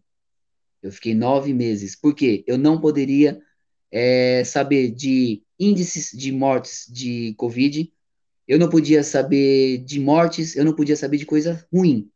O que que eu me segurei? Além do projeto, lógico, né? E além da minha mãe, né? A minha base familiar. E a minha namorada também, a Di. Eu tô falando de outras coisas. Isso aí é uma coisa fixa. Mas eu, eu, eu procurei fazer cursos online gratuitos, mesmo porque eu não tinha condições de pagar. Eu é, comecei a ver vídeos que é, eram assuntos que eu gostava, que era voltado para edição, como melhorar a sua edição no vídeo, como você melhorar o enquadramento de uma fotografia. Eu fiz muitos cursos de fotografia, inclusive o recente agora, eu fiz food styling, que é o que está pegando agora. O food styling é o seguinte: é aqueles alimentos que quando você vê aquela fotografia e você fala, hum, nham, nham, nham, quero comer aquilo ali, cara, porque olha essa foto, olha esse, esse sanduíche. Então, eu recentemente aprendi a fazer esse, esse, esse trabalho com a fotografia. Então, isso começou a me desvincular do, da depressão. E fora a terapia, né? Que há mais de um ano e meio que eu venho fazendo a terapia. Eu tinha um problema muito sério com psicólogos. Eu chamava médico de louco ou médico de riquinho, né? Só que assim, a, o, por isso que eu falo que o preconceito, cara, é uma coisa tão milenar, mas é tão idiota que é, você sempre paga com aquilo que você sente ou que você fala. Então, hoje, eu vejo que é um, um, um grupo de profissionais importantíssimo para a raça humana. Eu estou falando raça humana, tá? Um psicólogo. Porque além da minha mãe, lógico, eu vou sempre falar, sempre vou citar minha mãe, mas além da minha mãe, a minha psicóloga e a minha psiquiatra, elas foram, tiveram um papel muito fundamental. Então, para quem está ouvindo, meu, não tenha vergonha de assumir, eu estou indo a uma terapia, porque faz bem, muito, mas muito bem mesmo. Por quê? A minha psicóloga, às vezes, em algum momento, em muitas sessões que a gente teve, ela mostrou um, uns pontos estratégicos, uns gatilhos, né? Que eles, a psicóloga adora falar gatilhos, né? Uns gatilhos que me ajudaram a pensar de uma outra forma, a eu ter um outro, outra visão do problema que eu estava enfrentando, né? Então, assim, é, muitos, muitas vezes ela me mostrou outro ângulo que eu não estava enxergando. Eu não, não conseguia enxergar, que para mim eu estava num buraco escuro, sendo que ela falou assim: não, você não está no buraco escuro. Você até pode estar, tá, mas você está com a lanterna na mão. Aperta o pininho para a luz acender. E eu falava assim, mas como? É onde ela me dava o direcionamento, ela me encaminhava, só que o psicólogo, ele tem um trabalho legal, porque ele não fala o caminho para você. Ele te mostra mais ou menos como você vai percorrer. E é você que vai conseguir atravessar aquele problema que você está passando. Então, eu tive, assim, um grupo de pessoas além de Deus em primeiro lugar, né? Lógico, Deus para mim é sempre primordial. Então, assim, além da minha fé, da minha esperança de um dia melhor, e da minha família, minha base familiar, minha namorada, minha filha, e a, a, a, os profissionais que cuidaram de mim, cara, eu consegui não entrar num profundo, numa profunda depressão. Foi o que me salvou bastante. E o projeto foi aonde também foi um, um estalo para eu não realmente entrar nesse, nesse mundo que é muito difícil. Inclusive, contando bem rapidinho, eu comecei a fazer um uso de medicamento, né, de pessoas com síndrome de depressão, aonde é, começou a me fazer muito mal, muito mal. Eu comecei a ter pensamentos que eu nunca tive na vida, cara, nunca. De, sabe, de até mesmo de, de tirar vida, de fazer besteira, enfim. E foi quando, quando eu contei isso pra minha mãe, minha mãe falou assim, você para com essa porcaria imediatamente, para com essa merda. não toma mais essa porcaria, isso aí é veneno. Aí eu falei assim, quer saber? Eu tenho Deus no coração, eu tenho uma base familiar, não é um produto químico que vai me salvar. É a minha força de vontade, a minha fé, a minha esperança que vai me tirar desse sufoco. E foi o que aconteceu. E hoje estou bem recuperado, não estou 100% recuperado, mas eu diria para você, eu, eu, eu, eu, eu falo com propriedade, estou aí 95% recuperado do que eu estava ano passado. Poxa, parabéns, Marquinhos. Parabéns, porque, cara, é, muitas pessoas, relatos, né, de pessoas que passam por essa situação, cara, vivem à base de medicamento. O Dri até também, quando a gente fez o primeiro podcast, é, ele, ele revelou aí um período dele. Se ele puder até citar aí também, trocar essa experiência com o Marquinhos, cara. É, foi, cara, praticamente igual aí que aconteceu com você. É... E, cara, é aquele negócio. Se força de vontade, é, você ouvir o seu terapeuta aí, o psicólogo, o psiquiatra, é, se apegar nas pessoas que te querem bem ali na família, os amigos que, que a, às vezes não sabem nem o que falar para você, mas só de você saber que ele tá ali já já é uma grande ajuda. E comigo fé, comigo a fé me, me ajudou bastante. Esse conjunto de, de, de coisas aí é, cara feliz aí em saber aí que você está praticamente recuperado aí. E, e que ajuda outras pessoas também. Eu também passei por um período aí que, que muitas pessoas, ainda hoje também, me procuram né, é, para saber o que, que, que acontece. E quer ouvir uma palavra sua ali de, de força, fortalecer a pessoa ali, é, porque não é fácil, não, não é não. fácil. É só quem passa que sabe. É verdade, cara. E não é frescura, cara. Não é frescura, cara. Eu falo pra você, cara. Então, você entende muito bem o, o que eu passei. Não é frescura, cara. A pessoa, ela fica mesmo debilitada. Ela fica uma pessoa que, às vezes, quem tá de fora fala, ah, se a pessoa tá amarga, tá azeda, tudo tá, tá ruim. E não é, cara. Às vezes a pessoa nem quer ser negativa. Mas é que a força maior faz ela ficar assim. E quando tem um apoio, quando ela tem uma esperança, que nem, no caso, o Adriano e eu, eu acho que a gente conseguiu sair dessa porque a gente não perdeu a esperança. O problema, os casos mais graves de outros níveis, é porque a pessoa perde a esperança. Ela não tem mais em nada em segurar, em se segurar. E aí que complica mais o trabalho do, do da, da, da, terapia, aí o remédio fica mais intensivo, enfim. Então a gente ainda conseguiu. Eu agradeço a Deus todos os dias, de todos os problemas que eu passei. Eu sou grato pelos meus problemas. A gente tem que ser grato. A gente não pode falar assim, ah, só vou lembrar de coisa boa. Não. Lembra também das coisas ruins que aconteceu. Porque foi isso que te fez crescer. Foi isso que te fez você aprende, ficar né, forte. Cara? A gente aprende, entendeu? Então, esse grupo fechado que eu abri para vocês, né? Mas é, se alguém me perguntar, eu não vou dar mais maiores informações, porque eu acho que é em respeito a essas pessoas que estão nesse grupo. E não estou nem falando que é grupo de WhatsApp, não é isso. O grupo que eu falo, às vezes é um, é um direct que eu mando, às vezes é um WhatsApp do particular. Então, assim, mas é um grupo de pessoas que eu sei quem é quem, né? E que também me ajudaram, mesmo elas passando o problema que estavam passando, também me ajudaram. E é isso, cara, a gente tem que ser grato por tudo, por tudo, cara, por tudo que a gente passa na vida, porque nada é por acaso. Tudo já está escrito. Tudo Deus sabe que aquilo tinha que, tinha que acontecer. Sim,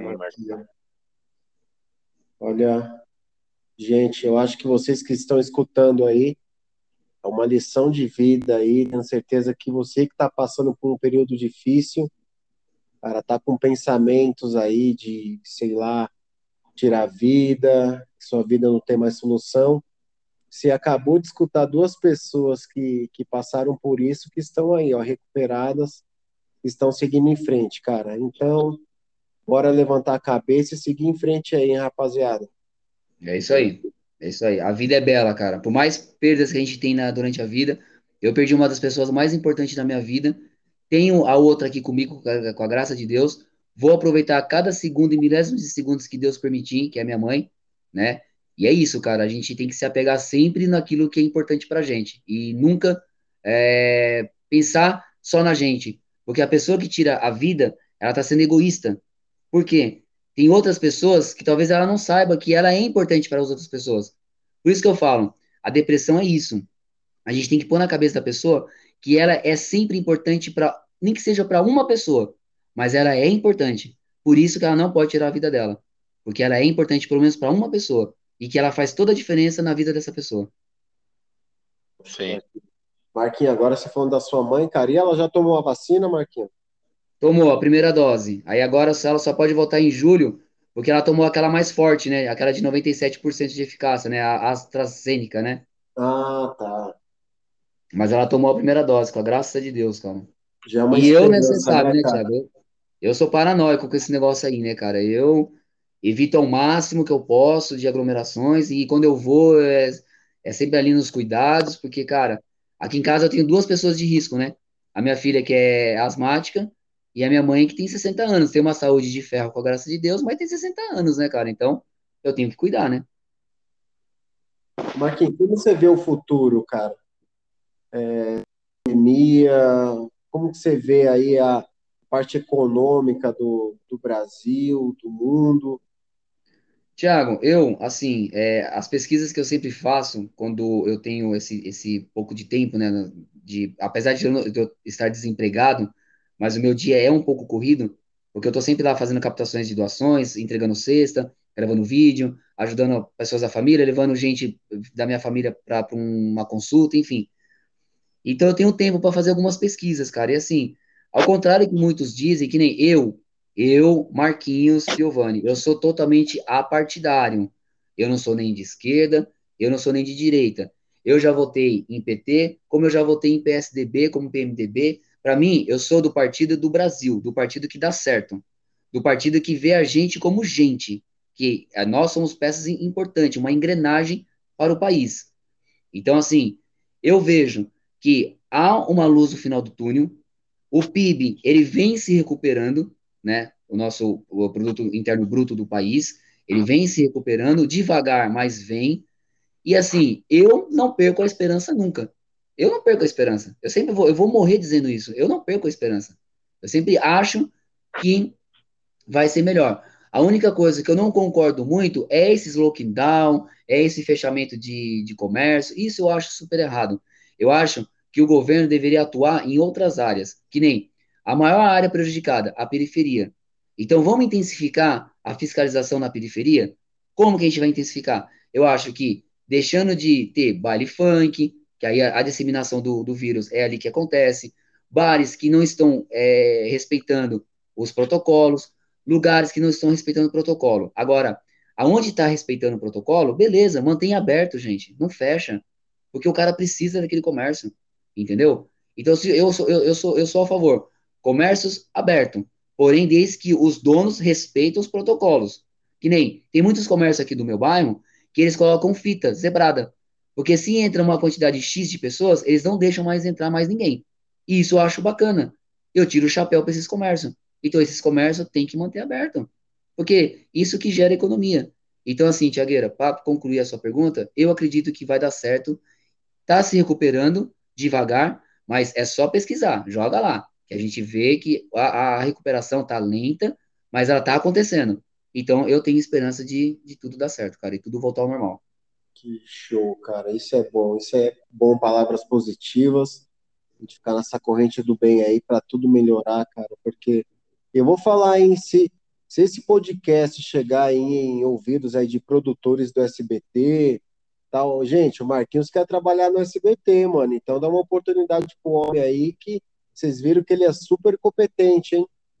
Exatamente, cara. Tô assim. Porque quando eu entrei na Band, eu tava determinado. Eu entrei na Band sozinho, cara. Cara, Deus, né?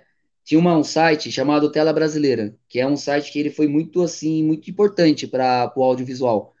E eu me, eu me candidatei lá e, cara, e eu consegui. E agora, o que tá, o, a plataforma que tá famosinha agora é o tal de LinkedIn. Eu não sabia mexer em nada nesse LinkedIn, nada. O que que eu fiz? aqui no meu quarto, com as portas fechadas. Eu comecei a seguir recrutadores, pessoas do meio, as lives, eu assistia lives de 3, 4, 5 horas de live, ensinando passo a passo. E aí eu aprendi a mexer na plataforma. Hoje, eu destrincho aquela plataforma como se fosse um Facebook. Então eu aprendi, porque eu corri atrás. Porque não adianta, gente. A gente tem que correr atrás por nós. Ninguém vai fazer por você. Se você não fizer por você, ninguém vai fazer por você. Então, eu tô correndo atrás. Então, assim, eu tô em contato com muitas pessoas no, no do, do, SBT. Agora, é só esperar a oportunidade. Porque correr atrás eu. Eu tô fazendo de tudo que eu posso para eu me recolocar, entendeu? Não estou parado. E muito menos me lamentando, né? Longe de mim. Eu jamais vou me lamentar. Eu tô correndo atrás. Então, assim, eu me propus a assistir lives para que me ajudasse, entendeu? Agora, tem pessoas que não têm força de vontade, aí reclama, mas também não faz nada para ela se autoajudar, né? E eu sou muito autodidático, cara. Eu gosto de, meu, vamos, eu vou para cima, cara. Eu não tenho essa. Ou eu faço bem feito ou eu não faço. Então, já que eu vou fazer, então fui. Fui lá, criei um perfil no LinkedIn e agora é isso, cara. É, agora é aguardar, entendeu? É só questão de oportunidade. Poxa, Edri, essa brincadeira, mano, três horinhas, hein, Dri? Rapaz, passa muito rápido, meu. muito rápido. O papo é gostoso. Por isso, por isso tentando ser breve, porque eu, sei que a qualquer momento você tem que começar a ir para o encerramento. Então, por isso que eu estou tentando ser breve. Não, Marquinhos, sei, cara, o programa é seu, a gente tem quatro horas, cara. Quatro horas aí acaba derrubando, né? Não tem como. Entendi. Mas, meu, você pode ficar à vontade. Se você lembrar de alguma história que você queira falar, alguma curiosidade, sinta-se à vontade, cara. Dris, quer fazer alguma pergunta pro Marquinho? Que ele tem muito conteúdo, né? Tem, tem. Quero fazer sim. O, o Marquinhos, você contou aí do, da sua experiência como DJ, tá? Sua experiência aí no mundo da, da, da televisão e, e no rádio, cara? Você já cara, pensou em alguma coisa? Já, já foi no meio do rádio? Cara, que, que interessante, cara. Ó, eu vou responder a sua pergunta, mas eu vou fazer uma contra-pergunta para você. Sim. Você já, você já imagina? O Thiago eu já sei que tem essa veia meio jornalística, que ele é. tem muito isso. Então eu já falei pro Thiago para ele mesmo que ele tem essa veia jornalística. Mas para você agora, com essa pergunta que você me surpreendeu, é, você já pensou em algum momento ir para a área do jornalismo? Cara, não, nunca, nunca me passou pela, pela cabeça. Sabe por que, que eu fiz essa pergunta? E eu acho que é legal ah. você depois você repensar, porque é o seguinte, é claro que pode ser coisas paralelas, né? Não precisa ser uma coisa fixa, uma coisa principal. Sim. Por quê? É, você falou do rádio e já não é de agora que aqui em casa, eu, a minha mãe, a minha filha, vim conversando sobre isso. Porque minha mãe também fez essa pergunta. Porque lá em 1900 e Guaraná com rolha, eu fui estagiário, estagiário não, eu fui jovem aprendiz da Jovem Pan. Olha. E ó, nós nem conversamos sobre isso, nem o Thiago sabia dessa história. Cara, que Mas, animal, Marquinho, por favor, cara. Fale. Ó, em, em 1992, eu fui. É. Eu trabalhei na Jovem Pan muito. Foi muito. Uma passagem muito rápida. E eu gostei da, daquela, daquele mundo do rádio, né? Eu, se eu tivesse. Eu, eu já, já trabalhei. Não é que eu trabalhei, mas eu, eu já participei de rádio comunitária do bairro, onde eu apresentei e tal. E foi bacana. E a gente estava conversando sobre isso, porque a minha, a minha, a minha sobrinha falou assim: Assim, tio, você já não pensou em ir pro rádio? Igual minha mãe também falou assim: Marquinhos, você não pensou em ir pro rádio, trabalhar no rádio? E é uma coisa que eu gosto, cara. Eu gosto muito do rádio. Mas eu vou te explicar uma coisa. Eu sou, eu sou da área de comunicação, né? Eu gosto, né, da, de tudo que é envolvido em audiovisual. Só que lá no início da nossa conversa, lembra quando eu falei? Assim, poxa, eu gosto muito de olho no olho. Eu gosto de ver muito as expressões da pessoa. E o rádio é uma coisa assim, é uma coisa, uma história muito linda, né? A história do rádio. Teve as novelas que nós assistimos hoje na TV aberta veio, vieram do rádio. Os cantores, os, as atrizes, os atores, é, celebridades que hoje existem aí, tudo vieram do rádio. E o rádio, ele tem uma coisa mágica, que se você for pegar alguns, é, alguns programas antigos, na, na internet, aqueles programas investigativos, ou aqueles programas que falavam, contavam dramas, né, de, de Nossa, pessoas, cara. e a pessoa fazia aquela, fazia aquela dramatização, aquele efeito especial, cara, aquela coisa, aqueles efeitos de áudio, que, cara, era, era na unha. O, o, o, a tempestade era com folha de zinco, que a galera sacudia Nossa. perante o microfone. Você entendeu? A chuva, a, a pessoa pegava uma jarra de água e ficava jogando numa, numa caneca para simular uma chuva. Então, assim, cara, é uma- o rádio é mágico. E, e só que assim, eu não me vejo trabalhando no rádio porque eu não consigo ver o olho da pessoa, eu não consigo ver a expressão. Porém, se me é, se acontecesse uma oportunidade de trabalhar como eu me vejo muito ah, como um apresentador mesmo, né? Um locutor, na verdade. É claro que a minha, a minha dificuldade seria um pouco se eu fosse é, é, apresentar uma, umas bandas é, estrangeiras, até pelo fato que o meu inglês, ele é inglês de software. Porque todos os softwares que eu edito, que eu trabalho com fotografia e vídeo, é tudo em inglês. Eu não instalo ele em português. Só Sim. que, para eu anunciar um artista, eu teria um pouco de dificuldade. Porém, nada, nada é perdido, porque eu poderia entrar muito bem num curso de inglês. Isso não, não, não, não ia me impedir. Mas a minha paixão mesmo, cara, é voltado para a TV, entendeu? Eu gosto do rádio, muito, até pela história, como eu contei. Mas a televisão, cara, para mim é, é surreal, cara. A televisão é mágico, cara. Eu me vejo muito trabalhando em televisão, cara. E. detalhe, é, nas, por detrás das câmeras, porque eu, o Thiago também não sabe, eu tenho um vídeo para provar.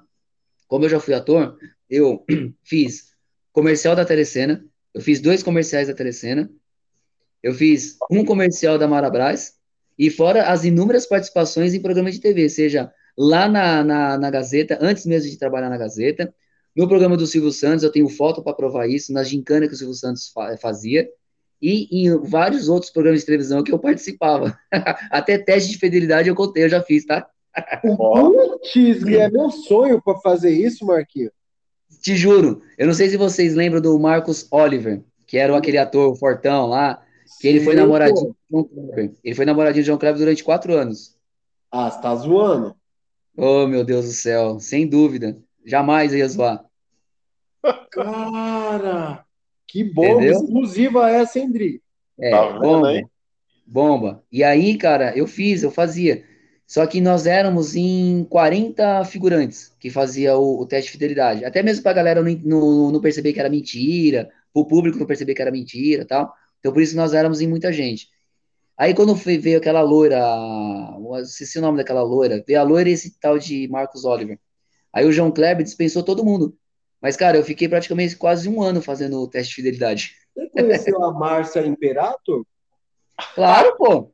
Claro. Cara, tem um amigo nosso que ele é fã Que é dela. fama, muito. Ele falou que já fez várias homenagens para ela e queria muito conhecer ela. Pois é, cara, não eu conheço, pô.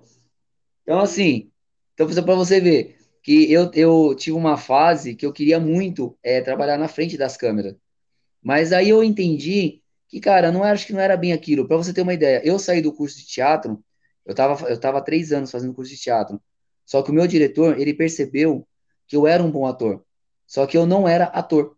Por quê? O ator, se ele tiver que beijar um homem na boca, ele tem que beijar. Se ele tiver que ficar pelado, ele vai ter que ficar.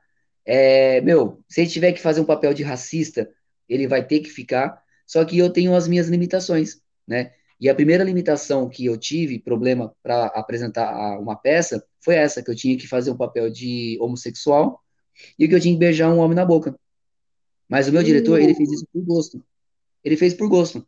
Aí ele me chamou de canto e falou assim, ó, você é um excelente ator, cara. Você é, tem tudo para ser um ótimo ator, mas você não é ator. Aí eu entendi. No início, lá na época, eu não tinha entendido. Eu sou um ótimo ator, mas não sou ator? Ué, que, que, redundância é essa? Não tô entendendo porra nenhuma. Aí ele me explicou. Falei, cara, você atua bem, mas você não é ator. Porque o ator, ele não tem pudor. Entendeu? Ele não pode ter pudor. Ele não pode ter preconceito com a, com a profissão dele. E você já tem as limitações. Eu te dei uma peça, que é uma peça de sucesso, mas só o fato de você ter que beijar um homem na boca, você não aceitou a- o papel. Aí eu entendi. Eu falei, é, então realmente o meu esquema é bastidores, é trabalhar atrás das câmeras. E é o que eu venho fazendo até hoje. E atrás das câmeras, você conheceu muitas mulheres bonitas, como Paola Oliveira, né, cara? Ela é gente boa mesmo, como Meu ela é Deus linda. do céu, cara. Ó, eu vou, eu vou falar uma coisa pra você. Com certeza minha namorada vai estar assistindo, vai estar ouvindo, mas ela sabe disso. A Paula Oliveira, cara, pra mim é a mulher mais gata, a mulher mais linda da TV, cara. Entendeu? Ela, e outra, a simpatia dela, ela é assim, além de, de beleza, é uma excelente atriz. A simpatia dela é o que mais conquista e faz o sucesso que ela, que ela tem hoje, cara. Porque todas as vezes que eu tive coragem de parar ela para pedir uma foto, ela todas as vezes ela foi solícita. Para você ter uma ideia, e com certeza a minha namorada vai estar ouvindo, teve uma vez, é, foi acho que a terceira vez que eu tinha encontrado com ela lá no Faustão, eu chamei ela e falei assim, ô Paola, poxa, aí ela lembrou de mim, né? E isso também foi maravilhoso, né? Ah, eu quase me derreti, né, quando ela lembrou de mim. É, não, para você ver, parecia uma criança, né, quando recebe um sorvete. Parecia um bobo, para falar a verdade, né? Aí eu falei assim, aí eu tirei a foto com ela, né? Aí ela tava saindo, aí eu, eu lancei um Eu Te Amo, cara. Você acredita na, na parada dessa? Mano, Meu, que mico, cara. Aí ela falou assim, aí ela voltou, cara. Ela falou assim, ai, que lindo. Aí pegou, me abraçou, mas deu um abraço apertado, beijou meu, meu, meu rosto e falou assim, dá seu celular. Eu vou tirar agora, eu vou tirar uma foto com você. Aí ela pegou e, tirou a selfie comigo. Eu tenho todas essas fotos guardadas. Cara, sem noção, cara. Saiu Eu Te Amo um... Pô, aí, aí fica a dica, hein? Pra quem estiver ouvindo aí, encontrar Oli- Oliveira, né? Só mandar um eu te amo que ela vai dar aquele abraço. Vai, vai, vai. Essa é uma dica de ouro, cara. Eu nem deveria ter dado, mas é, é isso, cara. É isso. Ela é sensacional, cara. Meu, muito gente boa, cara. E é isso, cara. Então, assim, é aquilo que eu te falei. Eu não sou de tietar. Eu não gosto de ficar tietando, porque pra mim, é, o que me chama atenção na televisão não são os- as celebridades, né? O que me chama atenção é o bastidor, é como tudo é produzido, como tudo é feito. E tem muito público, os telespectadores, nem passa, nem imagina nem de longe o trabalho que dá para colocar um programa na- no ar. Para vocês terem uma ideia, quando o Fausto estava bombando, quando a gente não estava vivendo essa meleca toda, a equipe que põe o, o Fausto no ar são 385 pessoas Ah, que colocam o programa. Eu tô te falando, mas eu tô falando assim, a equipe inteira, entre cenografia, áudio, vídeo, é, figurino, maquiadores, é, contra-regra, entendeu? Tô falando toda essa galera. Tô falando todo mundo, câmeras, diretor de corte, produtores, eu tô falando todo mundo. O pessoal do, do, do virtual, do GC, gerenciador de caractere, TP. Cara, a equipe é monstra, cara. A equipe é monstra, entendeu? Então são 385 nego para colocar o programa do Fausto no ar. E as pessoas não imaginam o trabalho que dá para montar um programa daquele. Pô, e o Faustão é doidão mesmo, mano? Daquele jeitão dele lá, gente boa. Cara, é meio complicado falar dele, entendeu? Mas assim, é... nos bastidores é um pouco diferente do que você vê na TV, tá? Assim, é o que eu posso dizer. Ah, então já Em entendi. off Tá aí, em off a gente, em off a gente conversa melhor. Ah, beleza. Mas é assim, é- não é. Bom, enfim, vocês entenderam, né? Entendi, entendi. Ô, Marquinhos. Essa fera, bicho. É essa fera aí, bicho. E agora vai pra Band, né? Ah, acertou É. mesmo? É, vai pra Band, pô. Só vai ficar praticamente até em setembro desse ano. Depois vai pra Band. Ah, a Globo não quer pagar o que ele pediu, né, cara? Então ele quer sair fora, né? Caracas, mano. Eu sabia que era o último ano dele, mas não sabia que ele ia pra Band, não. Achei que ele ia aposentar. O cara quer, o cara ganha 4 milhões, queria ganhar 3 milhões e meio. Ele tirou meio milhão do salário e a Globo não quis pagar, então aí ele falou assim: "Ah, então quer saber? Vai se lascar pra lá. 30 anos jogado no lixo, vou pra Band". É isso. Ah, tentando jogar no lixo, não, porque ele ganhou dinheiro pra cacete, né? Não, eu digo assim, ele, ele deve ter pensado, entendeu? Falou assim, ah, já que vocês não me querem, tem outro lugar que me quer, pô, e vai pagar o meu o valor que eu tô pagando. é. Porque, na verdade, no ano de 2018, o novo contrato que ele fez com a Globo é de não ir mais pro Rio. Porque ele estava indo uma, uma, uma vez pro Rio, o restante em São Paulo. Uma vez pro Rio, duas vezes em São Paulo, duas vezes no Rio, ele tava fazendo esse intercâmbio, e ele não tava gostando, entendeu? Ele falou, não, não quero- não quero mais pro Rio.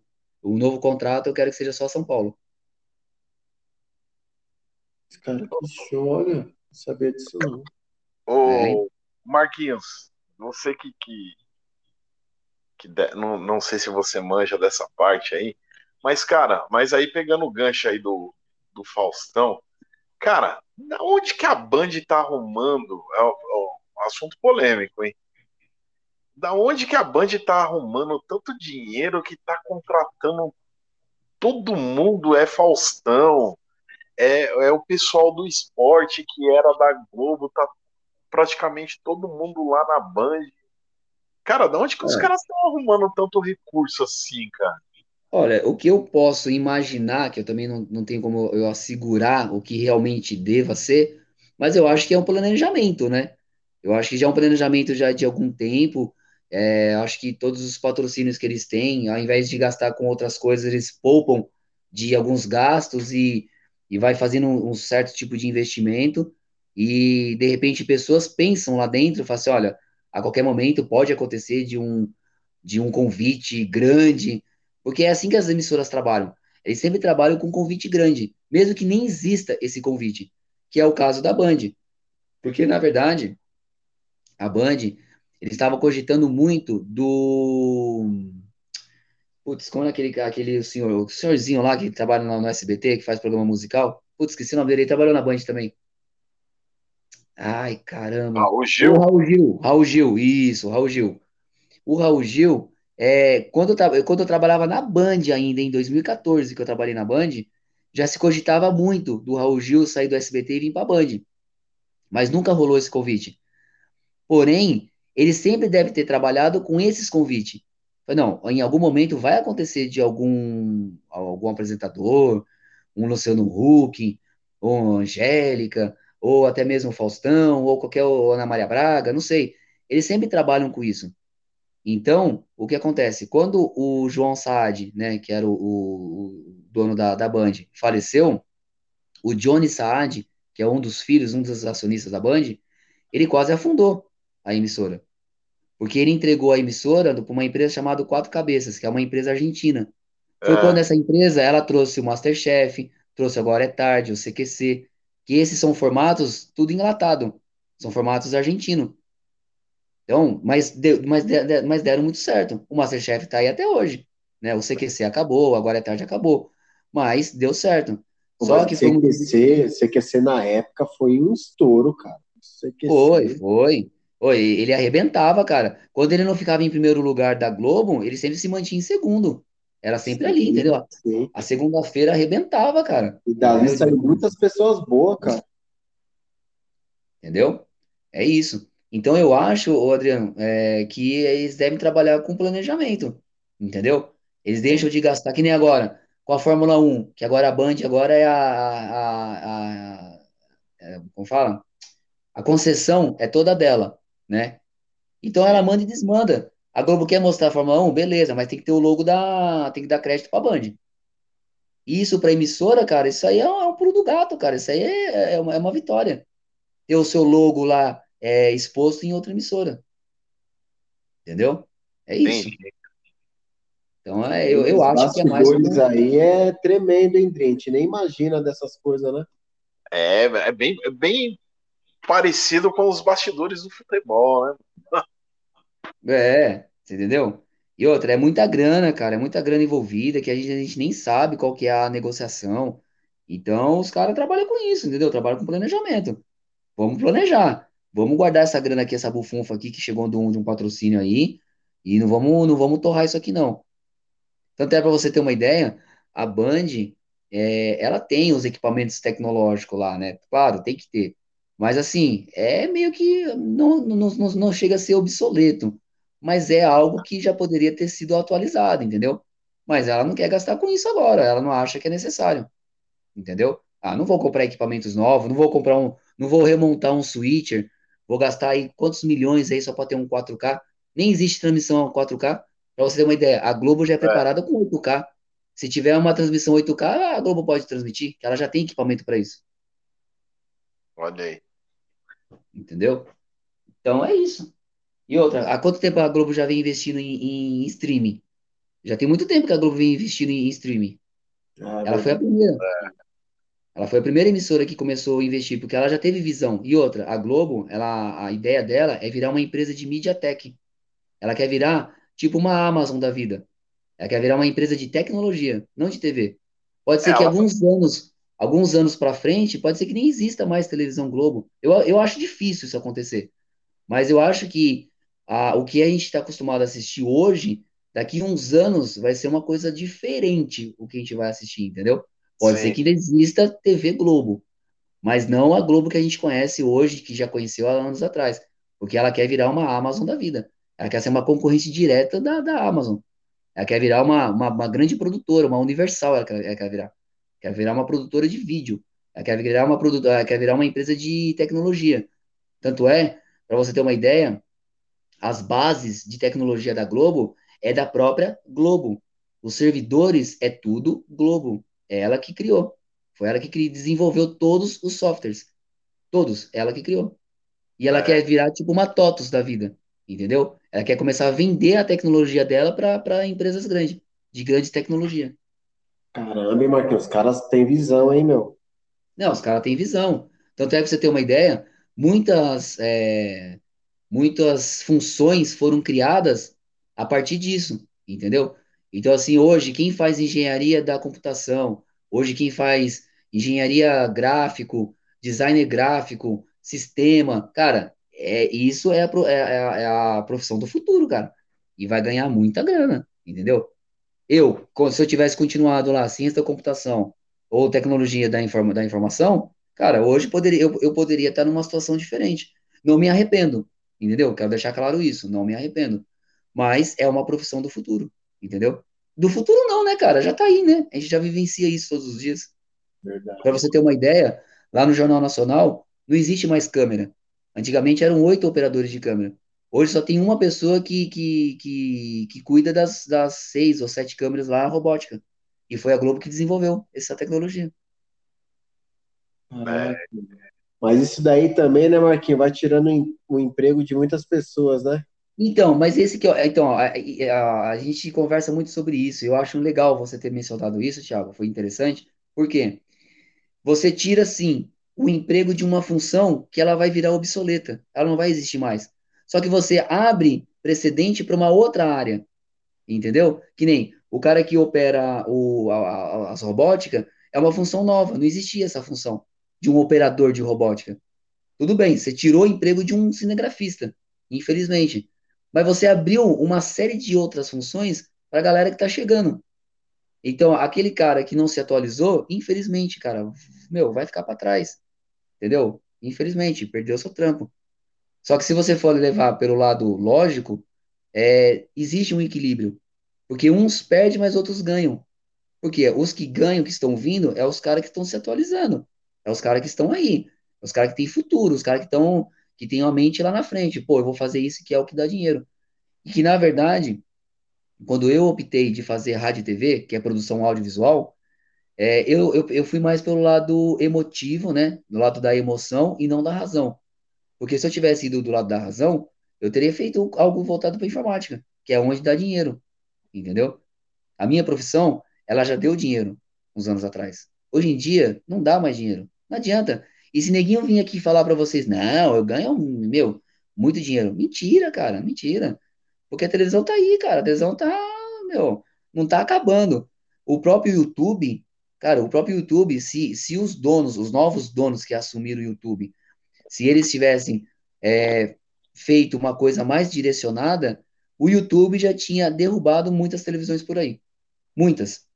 Mas os caras deixam qualquer canal crescer, qualquer porcaria crescer e, enfim. Agora, se os caras direcionassem, é, fizessem uma coisa padrão, você pode ter certeza, cara. Porque tem muita coisa boa no YouTube. Muito, muita live, muita coisa interessante, muita coisa, muita galera fazendo, produzindo conteúdo muito bom. Só que a galera não cresce porque o YouTube, o engajamento do YouTube, eles ainda não entenderam que eles podem ser uma grande potência de TV. Mas eles não entenderam isso ainda. Mas, uma hora ou outra, alguém vai entender, né? né? Ô, ô Marquinhos, é, pegando o gancho da pergunta que eu te fiz lá sobre o rádio, aí passando pela sua resposta aí que você falou que você se apega mais no olho no olho, tá? E aí passando também pela mudança da tecnologia aí que você mudou, você não acha, não sei se você tem essa visão, mas pelo que eu tô conversando aí com você, você é um cara que se expressa bem, você é um cara que fala bem, você é um cara que tem uma voz assim de, cara, de gente que, que, que teria que estar num rádio, cara. E hoje, o que eu venho observando é que as rádios hoje estão bem atualizadas, muito nessa questão do olho no olho. Por exemplo, eu hoje só tenho uma rádio que eu escuto que ela não tem transmissão é, no ao vivo via vídeo. Tem sim pelo meu parceiro aí, de Luciano, que ele quando ele lembra, ele faz a, a transmissão pelo Instagram.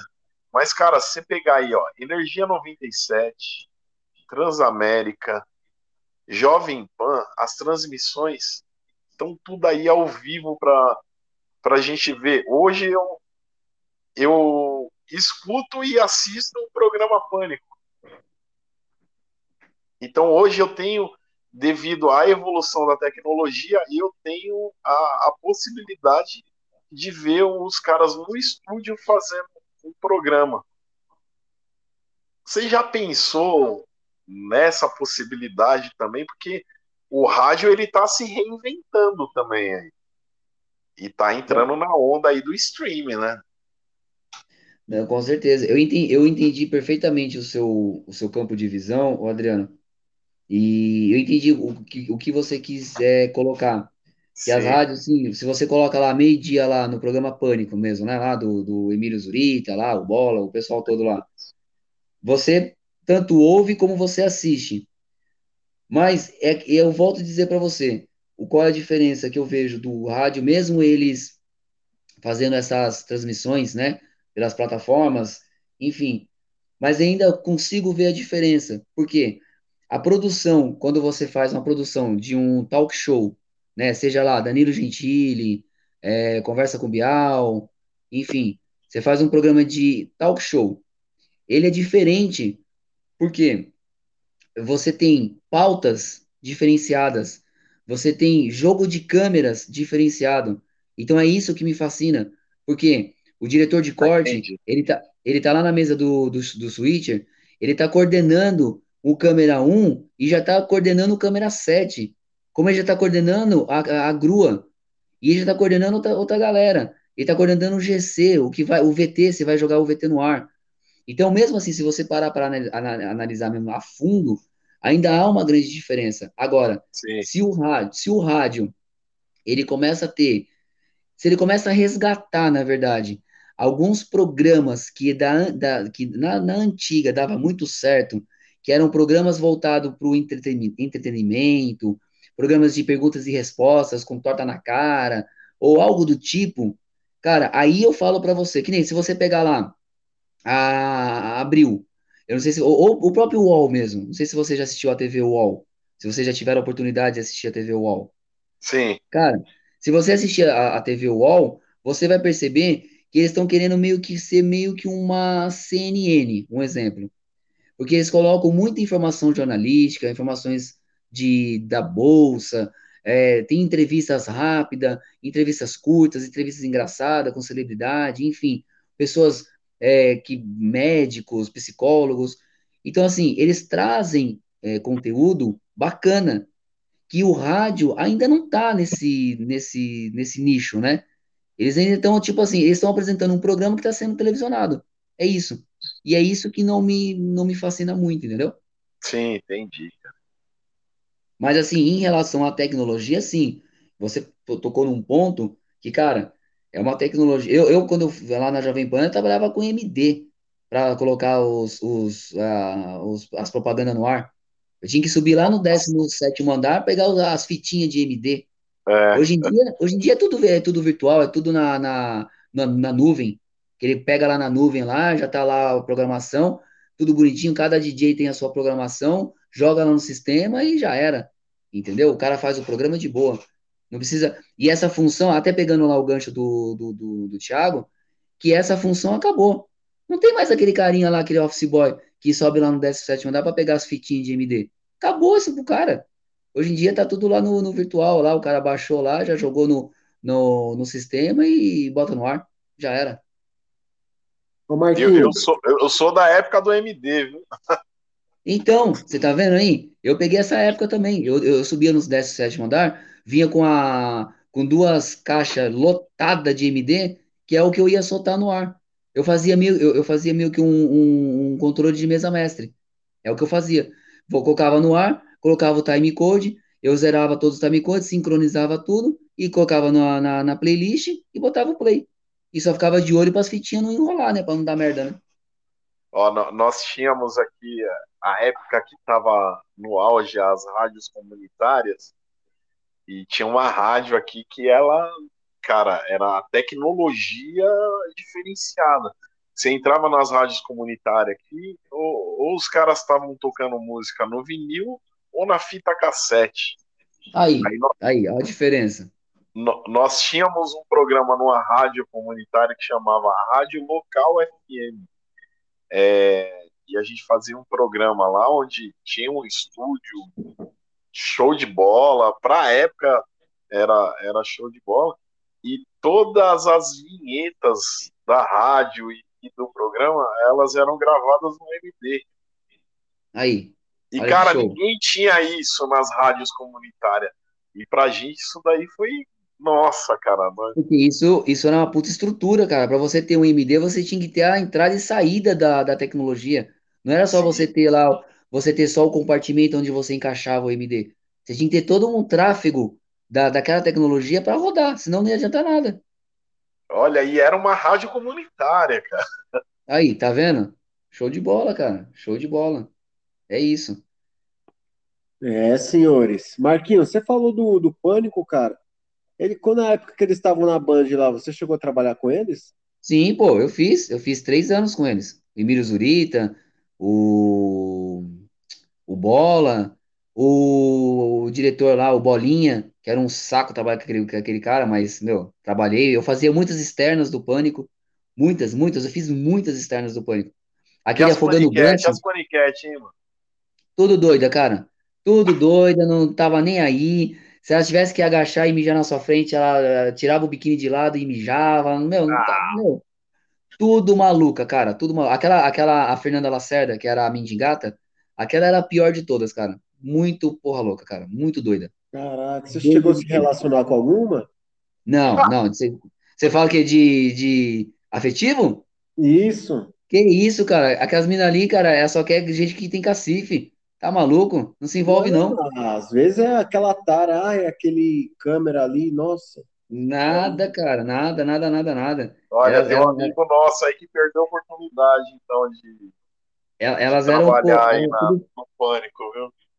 era tudo porra do- doida, mas, meu, elas tinham o, o, o limite delas e, meu, tinha o objetivo, né? Então, elas faziam de tudo pra não se queimar, né? Então só ia, só saía com os caras certos. Ei, Elas achavam que era certo, né? Ô, Thiago, Oi. é, imagina o nosso amigo César Mosquitão, que ele tem cacife, né, mano? É, cara. Imagina ele nesse trampo, velho. Meu Não, Deus, de- cara, e se detalhe, perder todinho. e detalhe, cara, eu sofri um pouco nessa época, porque como eu não sou de beber, não sou de fumar, de cheirar, você sabe que essa galera é meio, né?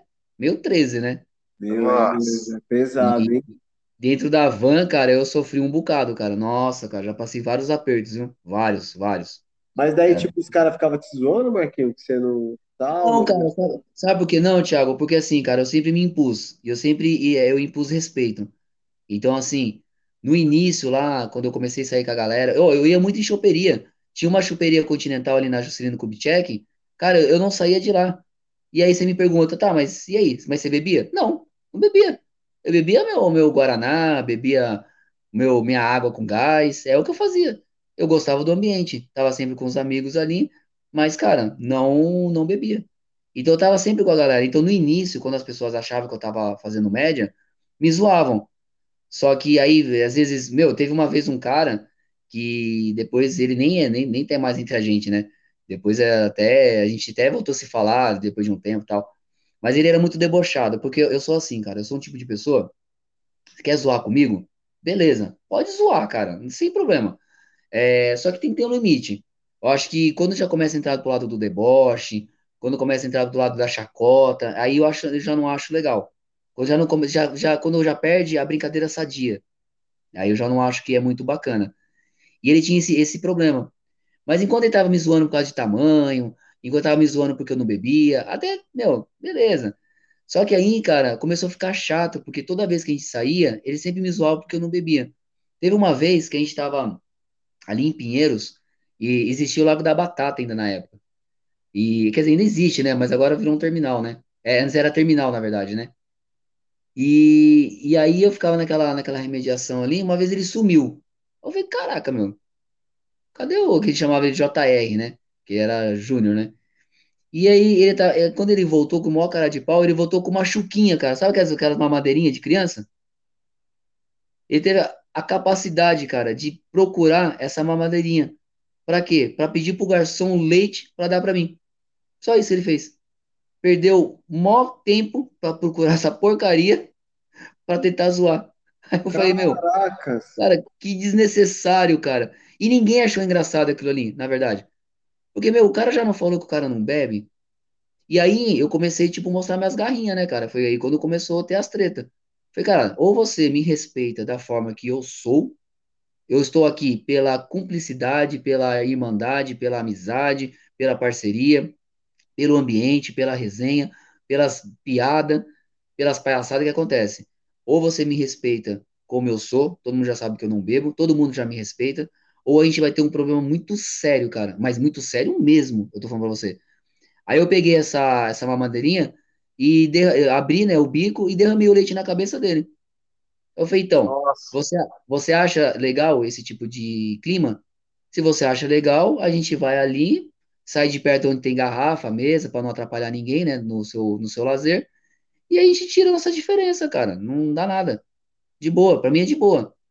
Ô, mas peraí, pô, você me molhou. Eu falei não é que eu te molhei, cara, você pediu isso, que você é sem graça, cara. Só, suas piadas não, não tem mais graça. Porque todo mundo, todo mundo já me respeita, brother. Todo mundo já sabe que eu não sou, que eu não sou de bebê. E eu tô aqui porque pela, pela amizade. E aí ficou um tempo sem se falar, depois de alguns anos a gente voltou a se falar e depois ele até faleceu.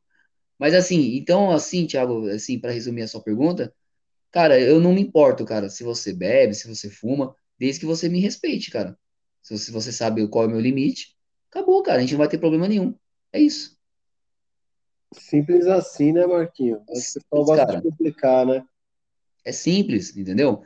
Então, você só respeitar o espaço do outro, não vai ter problema, entendeu? É igual uma vez, eu tava carregando uma galera dentro do carro, eu não sabia que o parceirinho atrás estava armado. Quando eu descobri que ele estava armado, eu botei ele para fora do carro. Aí os, os outros que estavam com ele ficou morrendo de medo. Eu falei, cara, eu não vou, não vou ter medo de você, só porque você tá armado. Você tá dentro do meu carro, eu pago o IPVA do meu carro, eu pago a prestação, eu pago a depreciação do meu carro, eu pago o combustível do meu carro que tá te levando. Só que eu não vou ser parado por uma polícia e eu vou entrar de lambuja numa história aí que eu nem sei aonde você usou esse, esse, esse equipamento aí. Então, pra fora. Eu larguei ele ali na Cidade de Jardim. Eu tava descendo ali pra pegar a marginal, bem na curva. Parei na curva, maior perigo. Eu parei. Aí eu falei, dane-se, parei ali. Falei, você vai descer. Ou você vai de busão, você vai a pé, ou você vai de joelho, você vai sei lá o que, cara. O problema é seu. Dentro do meu carro não anda armado, não. Você tá maluco? Quer me ferrar? Tá louco? Larguei o cara e fui embora.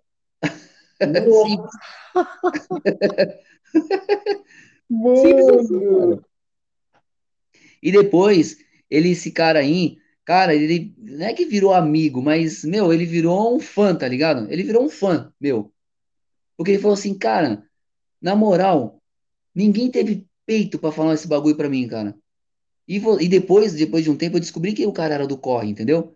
Só que o cara era do corre, mas o cara tinha consciência, entendeu? O cara tinha consciência. E depois ele veio, pediu desculpa, falou, pô, meu, desculpa. Depois eu analisei lá, foi mal, pô, eu vacilei mesmo. Você é um cara que não anda na, nas erradas. Eu já sou um cara que sou meio torto. Eu podia ter te prejudicado mesmo. A gente não virou amigo, né? Porque eu não quis. Mas a gente se trombava na rua e eu cumprimentava, que você tem que cumprimentar, né? Você não pode também virar inimigo, né? Mas assim, cara, mas então assim, eu sempre impus respeito, é isso, entendeu? É o que é, eu sou o que sou. E já era. Não vou mudar, não vou na onda na cabeça de ninguém. E é isso, tem que gostar de mim da forma que eu sou. Caraca, Marquinho, eu vou dizer, nós estamos chegando já ao fim, cara. Por incrível que pareça, tá dando 3 horas e 40. Meu, foi show de bola. Eu tenho certeza, Marquinho, que assim, essa é a parte 1 e vai ter que ter a parte 2, cara. Você vai ter que voltar aqui de novo em breve para contar muito mais aí, porque você tem muita coisa boa pra gente. Demorou, cara, vai ser um prazer. Como foi essa foi uma honra, cara. Eu já falei para vocês. Foi bem bacana porque eu nunca tinha recebido esse convite, porque talvez outras pessoas não achavam que seria interessante ter o, a minha entrevista numa plataforma. Então, assim, então o que que eu faço? Eu fico só aplaudindo de pé as pessoas que participam, entendeu? E agora eu participando, pô, eu fiquei muito honrado, cara. Eu agradeço demais a vocês. E é isso, cara. O papo vai estar sempre on com vocês, cara. Ô, oh, mano, que bom saber disso. Fala aí, Dri. Ah, Marquinhos, meu, que histórias de bastidor, de bastidores, né? Que, que história de vida a, a sua aí, os seus exemplos aí, é, com, o seu trabalho voluntário aí, é, que sirva de inspiração aí para outras pessoas que, que têm a vontade, mas que, que precisam de um empurrãozinho ali para começar é, a fazer esse trabalho voluntário. E, cara, você é um, um, um, ser fantástico aí que a gente está tendo a oportunidade aí de conhecer um pouquinho aí da sua história, cara. Sensacional, cara, sensacional. Eu agradeço, obrigado mesmo de coração. Fico, meu, sem palavras quando eu recebi o convite. E é isso, cara. Agora a gente tem um contato um do outro e as redes sociais e a gente vai estar sempre trocando as, essas experiências, cara, que isso que é bacana. O legal é o que fica, né? E é isso. Sim. Tamo junto, cara. Tamo junto, sempre. Ô Marquinho, divulga aí suas redes sociais, cara, seu canal no YouTube, o pessoal procurar lá. É, o, o nome Ação Maçã União foi meio que estratégico, porque não existe outro nome Ação Maçã União, não existe outro projeto com esse nome, né?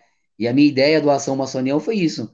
É, eu já imaginava que eu poderia fazer grandes parcerias com outros projetos, por isso que é o nome Ação em uma só união, entendeu? Então, por isso que eu criei o nome Ação Uma Só União. E, então, se jogar lá Ação Uma Só União no YouTube, vai ter só o meu canal, é só se inscrever, dar uns like nos vídeos, me ajuda no engajamento. É, se você, eu costumo dizer assim, se não é um assunto que interessa muito, mas quer me ajudar, cara, põe o um vídeo lá, já que você não quer ouvir, deixa no mute, mas deixa rodar até o final, pelo amor de Deus. É, ó, é a dica que eu tô dando, entendeu? Deixa eu rodar até o final, porque aí você me ajuda no engajamento. Se você faz um comentário, se você compartilha aquele vídeo, se você dá um like, pô, tudo isso conta no engajamento do YouTube, porque eu tenho, eu tenho um sonho, eu tenho uma meta a cumprir no YouTube, que é um dia ter uma renda, né, através do YouTube e converter tudo para o projeto. E, e o Instagram é o Ação Uma Só União, né? É, me segue lá também. O, o, existe também o engajamento também no, no, Instagram. Você assistir os stories, não ficar pulando. Isso também, isso tudo entra como estatística. Eu vejo tudo isso que as pessoas fazem. Não me mostra as pessoas, mas me mostra os números, né? De quantas pessoas pularam stories, quantas pessoas voltaram, quantas pessoas não interagiram, as pessoas que interagiram, as pessoas que mandaram, tudo isso é, entra na estatística do, do engajamento do, da página. Então, assim, se a pessoa não tem paciência de assistir, deixa no mute, ou, ou nem assiste, silencia os stories para não complicar o meu engajamento. Porque os projetos solidários, eles também dependem da, da do seu engajamento alto para que outras pessoas vejam e se interessem e queiram ajudar. É por isso que existe a, a, a rede social, né? A rede social está aí para ajudar a gente, para estar a favor de nós, né? De todo mundo que faz, o que é um, empreende, um empreendedor, ou uma pessoa que, tá, que trabalha com projeto social, ou qualquer coisa do tipo, né? Agora, se a pessoa tem a rede social lá, mas não, não usa para nada, tudo bem, para ela não vai interferir em nada. Mas para gente que depende, hoje em dia, nos tempos atuais, meu, ajuda muito. Então, assim, a pessoa, às vezes, não, ela não tem condições de doar um arroz, um feijão, mas doa um tempinho lá nas redes sociais.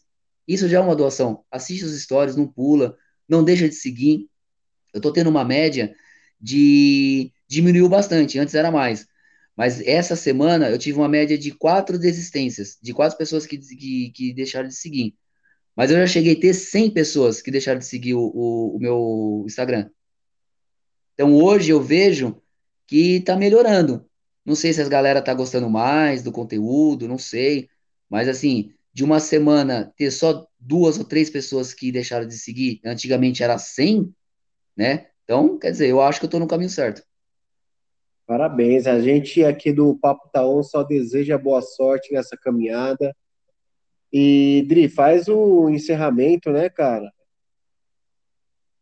Opa! Então, Marquinhos, só agradecer aí mais uma vez aí a sua presença aí, ter aceito o convite aí. Cara, como eu falei, você é um ser humano aí fantástico, experiência de vida show, é, experiência profissional, então, tudo que você trabalhou aí, cara, um leque de experiências aí, a história de vida sua aí, que eu tenho certeza que muitos, assim como eu, me identifiquei. E vamos aguardar aí a parte 2 aí, que eu ainda quero me aprofundar mais na história aí, de quando você era DJ, contar umas histórias aí, desses bailinhos aí de garagem. garagem. É, e tal, que tem cara, história, sempre viu? tem histórias boas, né, mano? Muitos casamentos eu armei, viu, nesses, nesses bailinhos, viu? Nossa, olha o cupido aí. É, muitos. E muitos namoricos também eu, eu, também encontrei no caminho, né? Ah, que legal, cara. Isso Gente, é legal. Então, cara. é isso aí. Esse é o oitavo episódio do Papo Taon. Não podia ter sido da melhor forma com o Marquinhos. Cara, depois segue as redes sociais dele. Marquinhos, sua rede pessoal, qual que é? Fala aí pra galera. Marquinhos Piovani. Marquinhos, é irmão da Luana Piovani, gente. Então. É, então. A minha mãe tem Piovani, né? Se é da família, não sei, né? Vai saber. Bom, gente, obrigado, viu? Obrigado mesmo pelo convite. Eu me senti muito honrado mesmo, de verdade, de coração. E que esse projeto de vocês vai dar muito certo, já está dando certo. E com certeza é um puta canal que vocês estão abrindo, uma puta oportunidade para as pessoas aí. E é isso, cara. Eu só tenho que agradecer e desejar aí sorte para vocês. Que Deus abençoe todos vocês. Valeu, Marquinho. Gratidão, cara. Gratidão pela Tamo sua junto. vida mesmo. E é isso aí, gente. Tchau, tchau. Fiquem com Deus. Obrigado. Amanhã vai estar já em todas as plataformas aí. Spotify, Google Podcast, entre outras aí. Vocês vão poder acompanhar esse bate-papo aí com o Marquinho. Valeu!